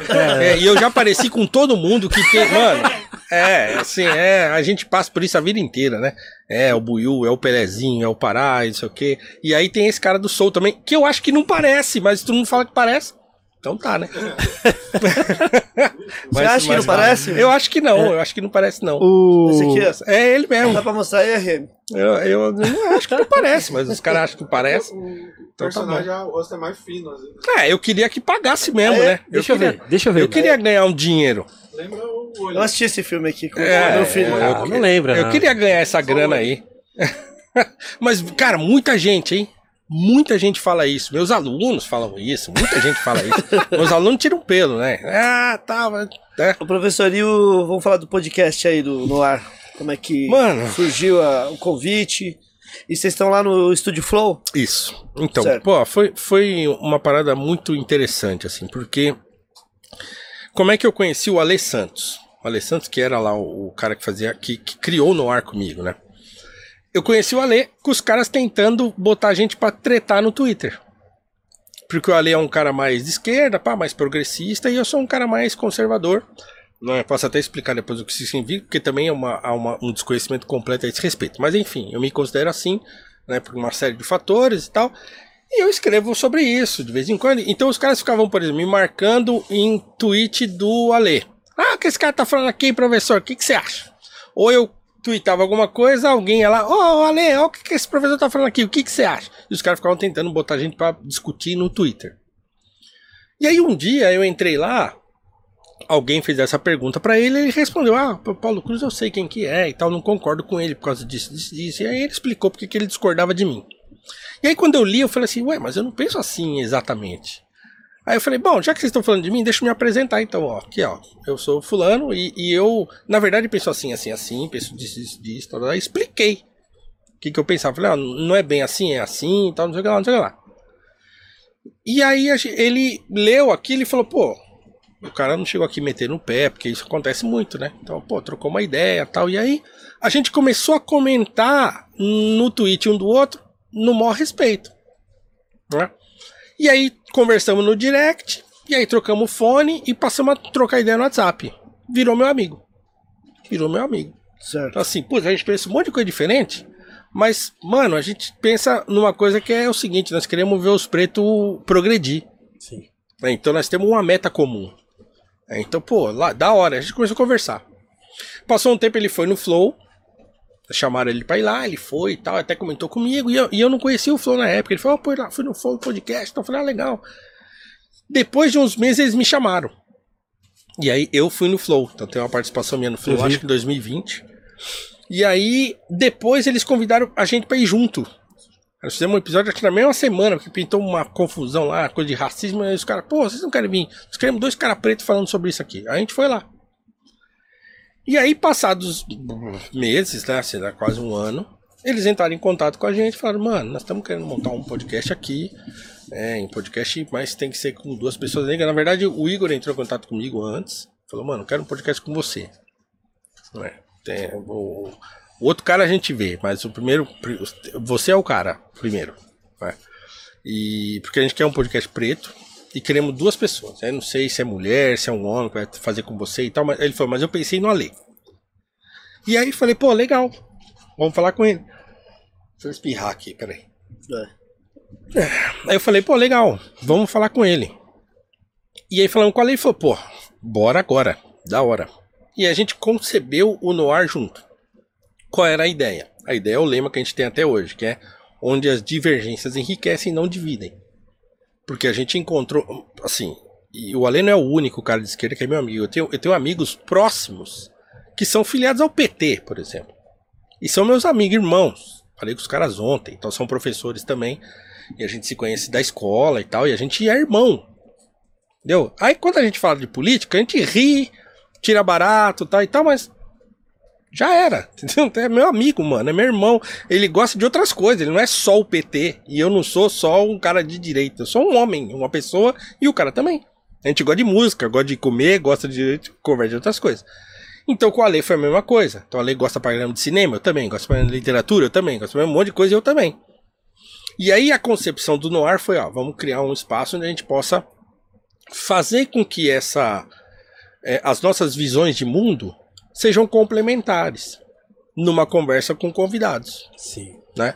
E a gente também não queria criar um podcast que fosse muito nichado, sim, né? Então quer dizer, sei lá, o Gringos é um podcast que tá dentro de uma loja de hip hop, então tem muito pessoal do hip hop que vem aqui, e tal, então ele tem uma ligação com a música e com a cultura hip hop muito forte. Sim. A gente não, a gente queria porque, pô, eu sou um professor de filosofia, né? Que, que fez um, uma, uma, um trabalho de conclusão de curso sobre um filósofo alemão e fiz um- o meu mestrado sobre um, o C.S. Lewis, que é um autor inglês, e, e gosto de estudar Platão e Aristóteles e tal, mas também gosto de coisa negra, de negritude e tal. E o Ale também. O Ale é um cara que discute negritude, tem até o primeiro livro dele, Rastro de Resistência, é sobre isso. O, o romance afrofuturista dele é sobre isso. Mas o Ale gosta de ficção científica. É, ele gosta de Isaac Asimov, gosta de. é, ele gosta dessas paradas, né? Ele gosta de, de H.G. Wells e tal. Então ele é um cara da ficção, do RPG, da literatura e tal. Então, mano, então é legal. A gente precisa criar uma ideia de, de um programa que não fique nichado. E o nome Noir surgiu na minha cabeça por isso. O que, que significa o Noir significa negro em francês. É. E ele tem a sonoridade de noir, né? Está no ar, né? Sim, de verdade, estar, né? Então, criou esse jogo de palavras, né? Com o termo que é negro em francês, né? Com um logo, um logo que não é também muito, cara, não- né? Ele é interessante porque mostra as, as setas indo e voltando e tal, né? Então, as referências pra gente foram indiretas na concepção da identidade do programa. Quando a gente falou, beleza, agora vamos. Aí os caras falaram, pô, por que, a gente não mete um painel? Ah, bom, a gente meteu um painel com referências diversas, né, de, de pessoas negras. Eu queria mais, mais pessoas não negras lá, mas na época que os caras fizeram, fizeram daquele jeito, ficou daquele jeito. Mas tem lá dois, dois não negros lá, que é o Bach, o Johann Sebastian Bach, e tem o Beethoven. Mas eu queria mais, depois uma hora dessa a gente refaz lá o. É só é lambe lá pra você, né? Certo. Mas é isso. Então a ideia é essa, assim. É um programa que a gente consiga discutir, debater as coisas é, e, e- e mostrar que as visões de mundo, o modo como a gente enxerga a realidade, o modo como a gente enxerga é, é, como é que a gente quer ver a- o Brasil, por exemplo, progredir, mudar e o racismo diminuir e tal, né? As nossas visões não são excludentes elas são complementares. Ele é um cara mais progressista, acha que as reformas têm que ser é, mais intensas e coisa e tal, não sei o que lá. E eu sou um cara mais conservador. Eu acho que as coisas precisam ser melhor é, é, balanceadas e que não é toda mudança que vale a pena e que toda mudança precisa ser calculada com uma visão de longo prazo, é que precisa ter um respeito por aquilo que deu certo. Então tem coisas na sociedade que, com todos os problemas que a gente tem, tem coisa que deu certo e que tem que ser preservada. Então a gente tem que tomar cuidado para na hora de reformar não detonar a coisa que tá certa junto com a coisa que tá errada. Então o conservador pensa assim: não, peraí, não dá para mudar de qualquer jeito, né? Então precisa prestar atenção, precisa ver e tal. Então uma pessoa que tem um posicionamento conservador, ela tem esse tipo de visão de mundo, entendeu? Ele tem o que um autor que, que é um um autor muito conhecido da ideia conservadora contemporânea, chamado Russell Kirk. Então, o conservador ele, ele, ele pensa a política dele é a política da prudência. Entendeu? Então ele, Sim, ele é política. anti-revolucionário. Ele não acredita que, que mudanças revolucionárias podem causar coisa boa. Você fala, não, nenhuma revolução é boa, em tese, para um conservador. Mas as mudanças que são necessárias é, ser feitas na nossa sociedade devem ser feitas de maneira gradual, prestando atenção em como você não muda sem detonar o que tá bom, como você preserva coisas que são importantes e valorosas. Né? Então tem um autor, um historiador, que fala assim: ó, todo mundo é conservador nos assuntos que conhece. Então se eu perguntar para vocês aqui, ah, qual é o rapper que vocês mais gostam? Dificilmente vocês vão falar um cara atual. Vocês vão falar, não, eu gosto do Ice Cube, eu gosto do Pac, gosto do Big. Isso é também conservadorismo. Eu quero conservar aquilo que foi bom antes, né? Então é- essa é a pegada, assim, é, é você entender que existe uma tradição que trouxe a gente até aqui né, com seus altos e baixos e tal, e que as coisas que deram certo, que são importantes e que sustentaram a gente até aqui, elas têm que ser preservadas. Sim. E muitas vezes a gente, pra, pra gente dar um passo adiante, a gente tem que olhar pro passado. Olhar pra trás lá, ver o que, que aconteceu lá, Sim. certo? Alguém já errou essa, essa coisa que eu tô tentando fazer aqui? Compensa eu dar o mesmo passo que alguém já deu e se estrepou? Como é que faz, hein? Então, quer dizer, é isso. Ser conservador é isso. Não é querer que o racismo continue, que a escravidão volte e tal. Isso aí é outra coisa. Isso é reacionário. Bolsonaro, por exemplo, ele é um reacionário. Ele não é um conservador. Ele é um cara que olha a realidade e ele quer. Da mesma maneira que o revolucionário quer mudar tudo, ele também quer mudar tudo. Mas ele quer mudar tudo para voltar a um estado anterior que ele achava que era melhor. A ditadura era melhor, tinha que matar mais mesmo, e pá. Isso é reacionarismo. É diferente do pensamento conservador. Ele podia ter nascido naquela época pra viver lá e, e. ficado lá, né? e Já Ficado ter, lá. Tá ter- enterrado já, mas enfim. Pode crer. Ô, professor, outra coisa. É, hoje você apresenta o no ar junto com o Flip. Junto com o Felipe Inclusive, Felipe. pessoal, o Flip já veio aqui no Gringos Podcast também.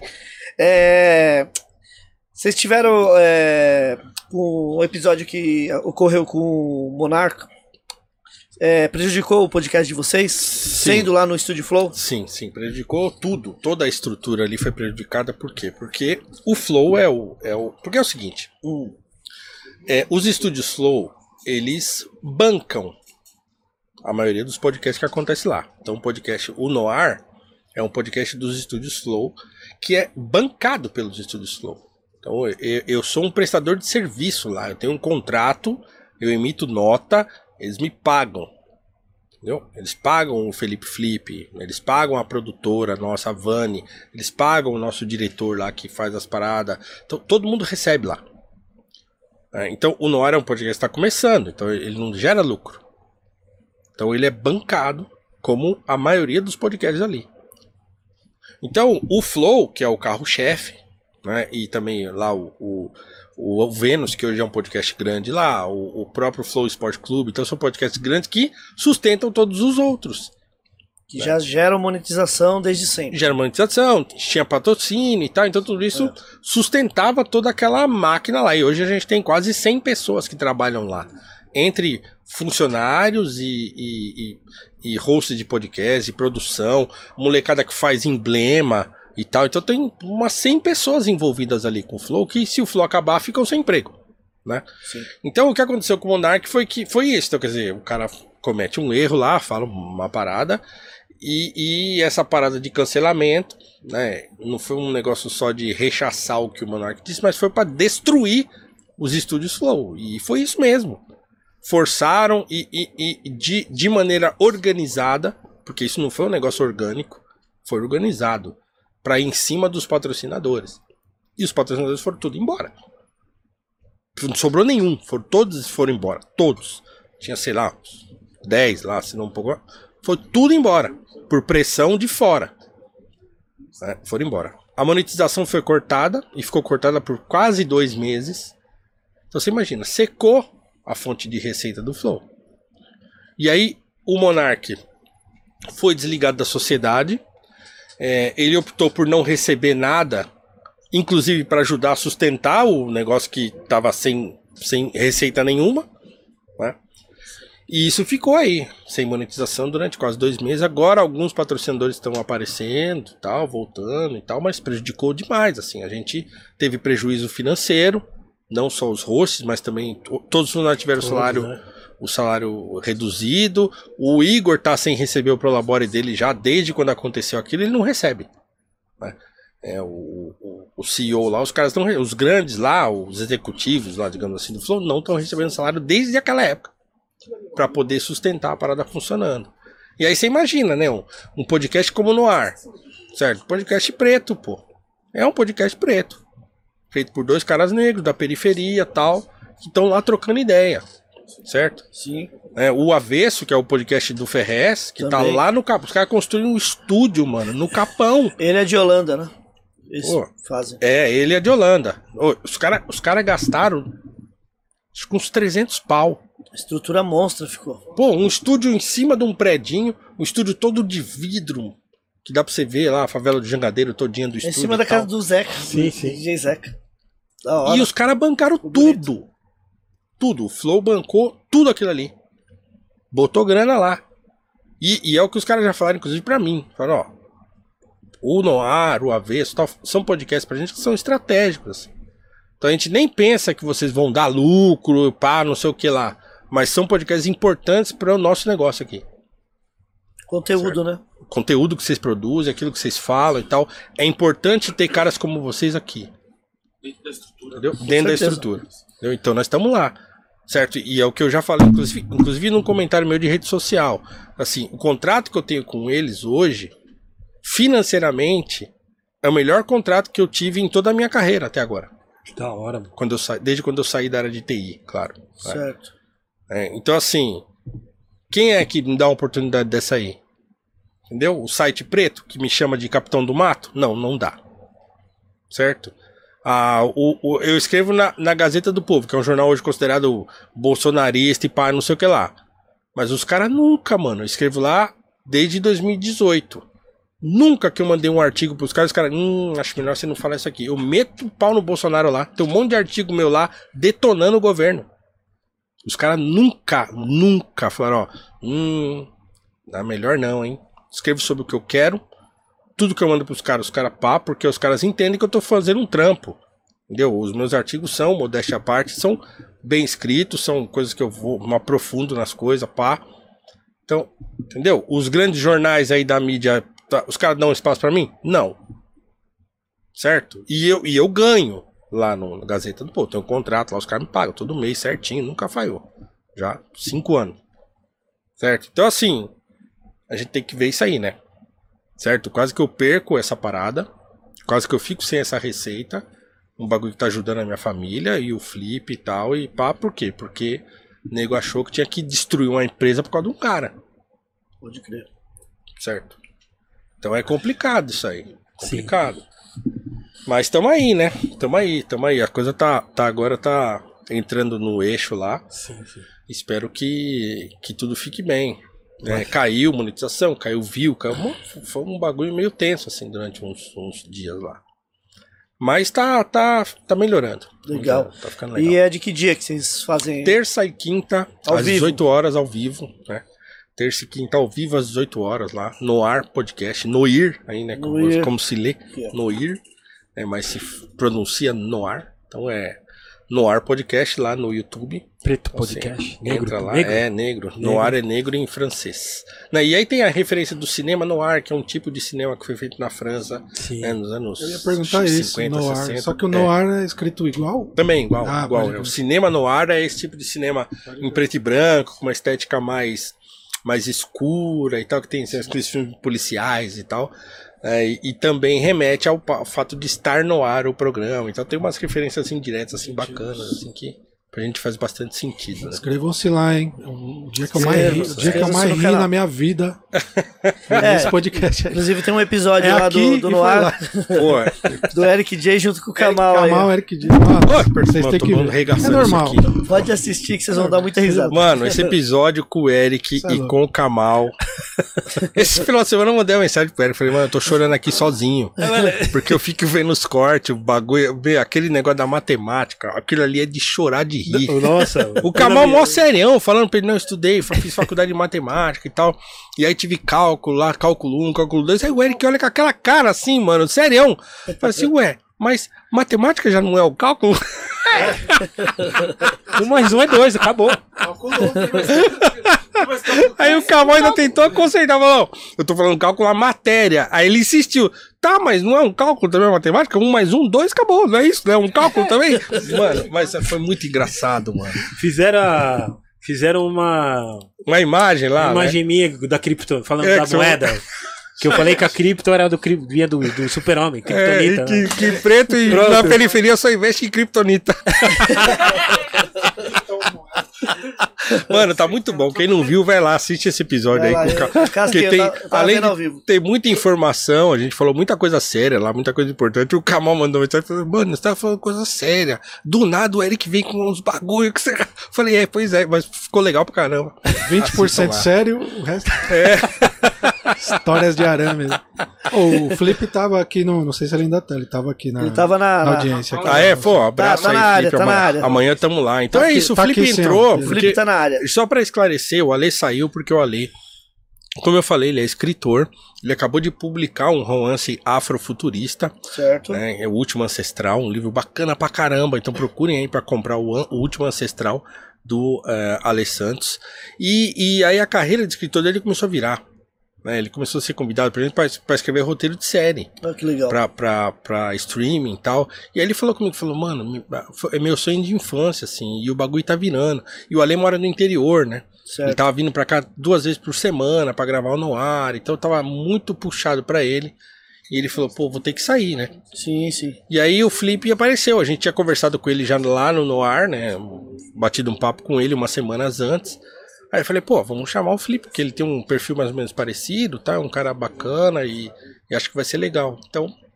Hoje estamos lá no Noir com Paulo Cruz e Felipe Felipe. Dupla da pesada aí. Felipe É. e Paulo Cruz.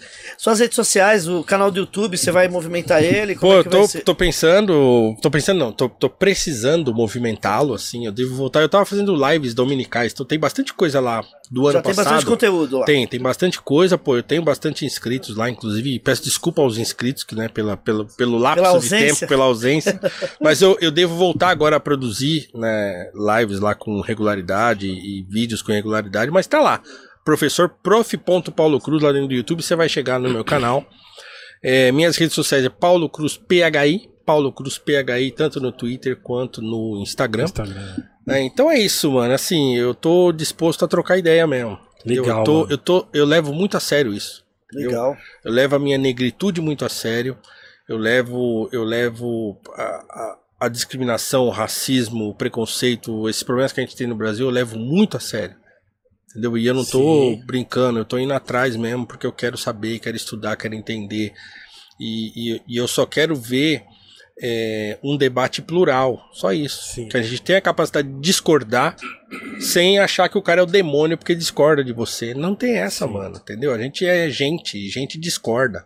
Né? Um dos princípios do conservadorismo, aliás, um dos principais é a imperfectibilidade humana. O ser humano é imperfeito, vai errar.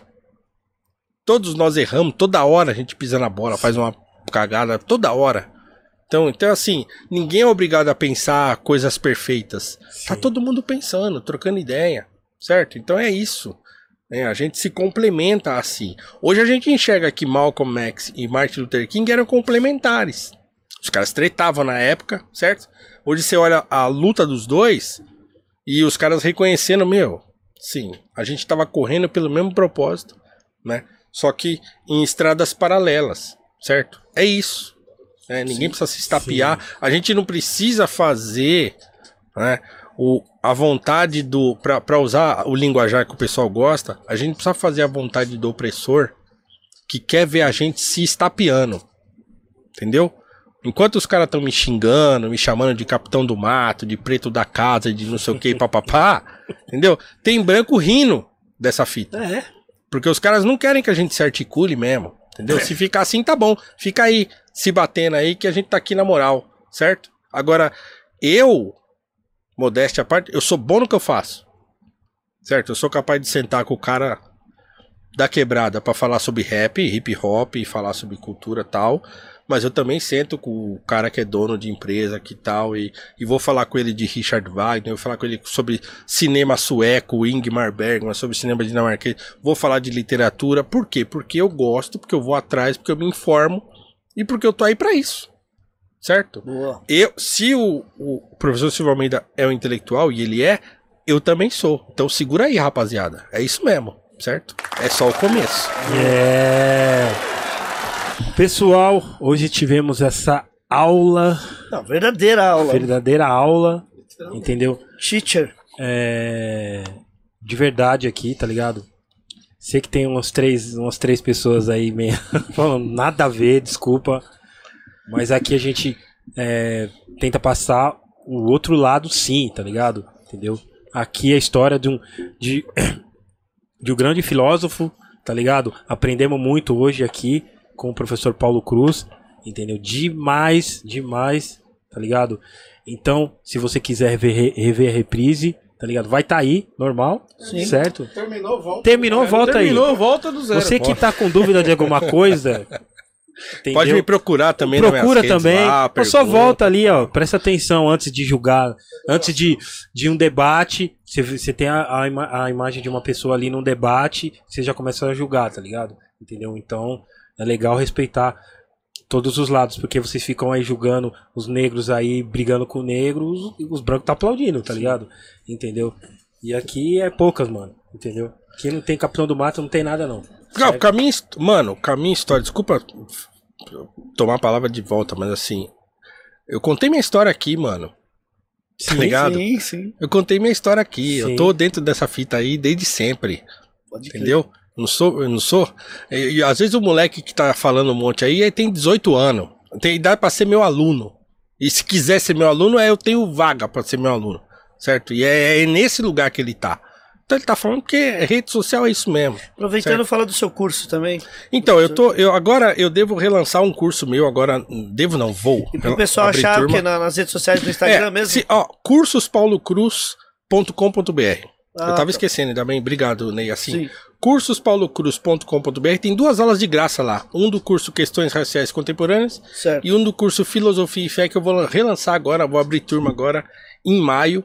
Tá, Legal. então tem lá, e se você se entrar, entra lá e se cadastrar numa dessas duas aulas gratuitas aí, de graça, é só entrar lá, botar o e-mail, você recebe no teu e-mail uma aula e você passa a receber os meus mailings. Então eu tenho, eu mando com regularidade e-mails né, para uma mano. lista lá, é, fazendo algumas reflexões e tal, coisa que eu, que eu às vezes falo só de passagem numa rede social no meu Instagram, eu vou lá no e-mail depois e lá de chave, vou explicar e tal. Então você também vai receber aí esses, esses e-mails aí com regularidade. Então, cursospaulocruz.com.br, entra lá, tem duas aulas de graça lá pra você curtir Legal. e depois pra gente trocar ideia lá por e-mail e também pelas redes. E quando chega, é, sair o livro do, do Pô. professor, manda É. pra gente dar uma divulgadinha. É, Coloque chegar, aí, cara, tá- nas suas orações de homem bibatizado. Duas vezes batizado.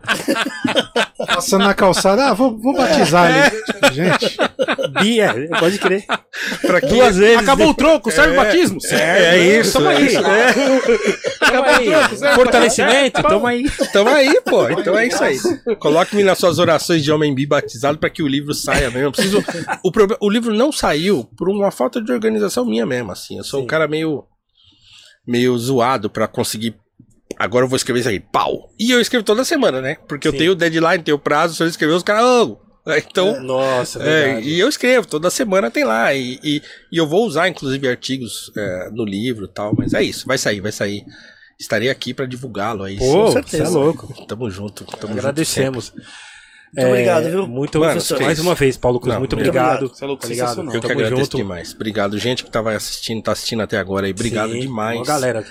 É, e é isso, mano. Entendeu? Não entendeu, não gostou, achou estranho o que eu falei e tal. Volta, vê de novo. Me procura lá no meu Instagram, no meu Twitter. Pergunta lá. Fala, ó, não entendi muito bem o que você quis dizer, entendeu? Tem um monte de coisa minha já sobre esses assuntos e eu tô sempre disposto a, a esclarecer e a discutir, porque eu acho que isso fortalece a gente. Com certo? certeza. Fortalece a gente e, e- e leva a gente pra um patamar intelectual que os caras não estão esperando a gente ir. Mas a gente vai, mano. A gente vai. A gente chega lá. Lembrando que o episódio de hoje também vai estar nas plataformas Boa. de áudio, né? No Deezer, no Spotify, no Apple, Google e Amazon Podcasts. É, quem quiser também algum produto aqui da Gringos, é gringoscds.com.br. Ou na rua, 24 de maio. Na rua 24 de maio, 116, loja 13. Em breve, o livro do professor Paulo Boa. Cruz Opa. também aqui na Gringos pra Nós. gente. Igor, nossos agradecimentos. Patrocinadores. É, os agradecimentos aos patrocinadores. A gente é suspeito de falar dos dois patrocinadores hoje, que são parceiros da gente desde sempre. DJ Ban. DJ Ban. DJ Ban aí, o RM tá colocando o QR Code na tela. DJ Ban que é Basta- parceiro também parceiro da gente. master. Basta A você. gente já fez o Soco na Gangrena lá, né, Eric? Sim, fiz o Hip Hop Foi- DJ, Hip Hop DJ, Soco na Gangrena. GMC. GMC. MC, rapaz, é verdade. Vamos lá. O Ban, o Ban é só Meu, ba- apertar a campanha e ele tá lá. cai pra dentro. Tá Vamos o QR. Code na tela aí, basta você mirar a câmera do seu celular que você já cai direto no site dos caras. Quiser fazer curso de DJ, curso Produção. de produção, equipamentos pra DJ em geral, tem tudo, Tudo. lá na. Locação também de equipamentos, né? Eles fazem também, né, Eric? Entendeu? E Ah, locação de estúdio também. Também. Estúdio Se também. você quiser fazer um podcast, também dá um salve no Ban lá, que ele tem, sim, tem toda a estúdio, estrutura. aparelhagem, tem É só chegar É lá só e chegar. E Aparelhagem é antigo, né? Eu falei agora igual uh, aparelhagem. Aparelhagem é coisa de Aparelhagem. Ele tem toda a aparelhagem. Aparelhagem. Nossa, é papo, mano. É papo Agora- de antigo. A radiola, tem tudo lá. Tem, as radiolas dele lá é de primeira. E agradecer a Manus Caps. Manos Cap, que Manos também Caps. já é, produziu os, O os boné bonés do do Gringos Podcast. Podcast. Produziu o boné do Eric J. Exatamente. Olha já aí, acabou, esgotou. O campeão, tem O container já esgotou. Um Então, container de boné. Um container de boné. É isso aí. A Manus Caps também, o QR Code tá na tela. A gente tá com 5% de desconto lá. Só usar o cupom GRINGO5. O QR Code cai direto no Instagram dos caras. Não tem erro. Entre em contato com a Manus Caps. Agradecer a todos e todas que ficaram até agora na audiência. Se inscrevam no canal de cortes Boa. também do Gringos. Se inscrevam no canal Do né, Gringos oficial do Gringos Podcast. Podcast. Do Gringos Records também. Gringos Records também, que a gente às vezes faz algumas Umas atividades lives. dentro da loja. Boa. E Tá pra sair a novidade aí. Em tá breve. Pra sair a novidade. a É, novidade. Então se inscrevam também no Gringos Records. vamos- É, É, Né? e Só um no, no detalhe. Instagram também, né? no Instagram. e se usar o corte de hoje pra maldade, vai tomar strike, hein? Já estamos visando, hein?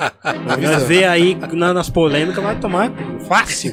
É, ô Neizinho, antes, de- quando o, R- o RM falar, mas é, é, eu acho que eu vi ele lá fora. O RM vai chamar. Chama ele só aí, que ele, só que ele tomou chuva na sexta, então ele tá um pouco com a garganta inflamada. É, ele voltou ontem também pro É, programa, né? ele não tá muito bem. Eu chamo ele aí pra ele anunciar a RM. Obrigado, RM. Ele, você viu ele, Igor? Eu vi quando eu tava entrando. Do Mangueira? Não, ele tava, ele tava tomando um Domec. Domecq? Ele tava Domecq. Silvio! Seu Silvio! Tomou Chegou. do Meca. Chegou, chegou, chegou. Ai, meu Deus mas, É ele mesmo, hein? mas olha só que coisa, mas olha só que legal. Toma aqui o bolso. Eu, eu, eu tô, eu tô no balanço inflamatório, eu não posso. Tá certo? E você, Neizinho, você também? Tô bem, e você? Ah, eu tô muito melhor agora, ouvindo a sua belíssima voz. Obrigado. E como é que tá as coisas? Tô bem, você voltou, né? Eu voltei. Eu Boa. voltei, agora voltei agora de vez, agora tá certo. Você gostou hoje? Ah, hoje foi diferente, né? Foi. Hoje nós não jogamos em casa. Hoje nós não jogamos em casa. Hoje, hoje foi diferente. Mas isso é legal, a, a diversidade, É, foi democracia, né? Então Foi a legal. gente tem que debater, né? É, foi bacana, olhei. Eu, eu gostei. Eu gostei, foi, foi diferente. Esse aqui é aquele bolso? É ele. Mas esse aqui é aquele menino? Sim. Mas esse aqui é aquele professor? É o Mas professor. esse aqui é aquele filósofo? É ele. Esse aqui é aquele do Noir Podcast? mas olha só, esse aqui é o professor Paulo Cruz. Mas olha só que coisa, mas olha só que legal. É isso aí, Legal. Eu tô negócio agora lá, o, o- o- meu professor. Eu, eu, eu quero fazer um projeto lá no sistema brasileiro é. rapaz, pra, pra levar o pessoal pra lá, pra, pra, pra falar de, de, de, pessoas, de, pra poder falar. pra poder falar é, dos assuntos que são importantes pra todos nós, tá certo? Sim. Tudo bem. E amanhã, amanhã gente tá de volta, né, Ori? Tem que levar ele pra, pra coluna lá do Eu vou levar. Eu vou levar. É, demite levar alguém pra, lá e. pra fazer a, a coluna do, da Jequiti. Isso. da Jequiti. Eu vou fazer o jornal da Jequiti. Jornal. Jornal Vai escrever. Vai escrever. Vai falar. Beleza. E amanhã está de volta. Amanhã vai ter um extra? Amanhã tem o extra. É, quem vai estar amanhã? Amanhã, é, amanhã nós estamos de volta, então. Sim. Mas amanhã não é sexta. Amanhã é terça. Amanhã é terça. Mas É. amanhã a gente volta. Vai ter um extra amanhã Amanhã, amanhã, vai, então, amanhã vai vir o rapaz que foi campeão do Red Bull. Do Red Bull? Foi o campeão do, do, da, da, da, da- batalha? da Sábado, sábado Foi, foi teve. campeão sábado. Red Bull, francamente. É o né? Red Bull, francamente. Mas olha só que legal. Isso. Então amanhã nós temos aqui o campeão do Red Bull, francamente. Como é o nome Isso. dele? É o, é o Martinzinho. Martizinho. Então, Martinzinho, amanhã a partir das 18h30, tá certo? 19h30? É 19h30? Ou não é 19. isso? É, ou é 18. É 19. 19h30. Tá bom. Então, a partir das 19h30, nós estamos de volta aqui com o Martinzinho, tá certo? Ok. Eu só acredito é vendo. Vai rodando e vai ganhando. Agradecer ao professor Paulo por ter colado, ideia de mil graus Pô, sensacional. Muito obrigado, obrigado. obrigado demais. É, o rapaz que tava aqui hoje tá com a garganta meio ruim. Vezes ele fala mais, ele conta mais piada. É que ele tá com a garganta inflamada, ele tomou chuva, tá uma loucura. Mas, mas, mas muito obrigado por ter colado, ideia de mil graus. Vamos que vamos. Muito obrigado, viu, Paulo? Vamos, vamos que vamos. Esse foi o Igor Amendoim. Igor Talentos, Amendoim. Talentosíssimo. Certo? Pessoal, é, amanhã tem Gringo Podcast. Vamos fazer a gente trampar de terça-feira também, né? Já não basta segunda e sexta. E, quarta, né? Vamos ficar a semana inteira aqui. Anyway, Triste. as pessoas. O desabafo. Desabafo do... alturas do campeonato, Eric, de desabafo? É triste pra gente. Tem que trabalhar de terça-feira também. Faz parte. Anyway. Acho que amanhã tem concorrência. Tem a do professor amanhã também. Espero que não seja no mesmo horário. mas- É. Vamos ver. A gente se tromba. Mas é triste. Paz a todos. Amanhã estamos de volta às 19h30. Paulo Cruz, mais uma vez, muito obrigado pela, Mano, pela sua presença no Tamo junto. Podcast. Obrigado, Obrigado. demais. Obrigado, obrigado, gente. Pessoal, vamos. se cuidem. Amanhã estamos de volta às 19h30 com o campeão do Red Bull, francamente. Certo? Marte o quê? Martizinho. Martizinho. Martizinho. Martizinho amanhã tá. É nóis.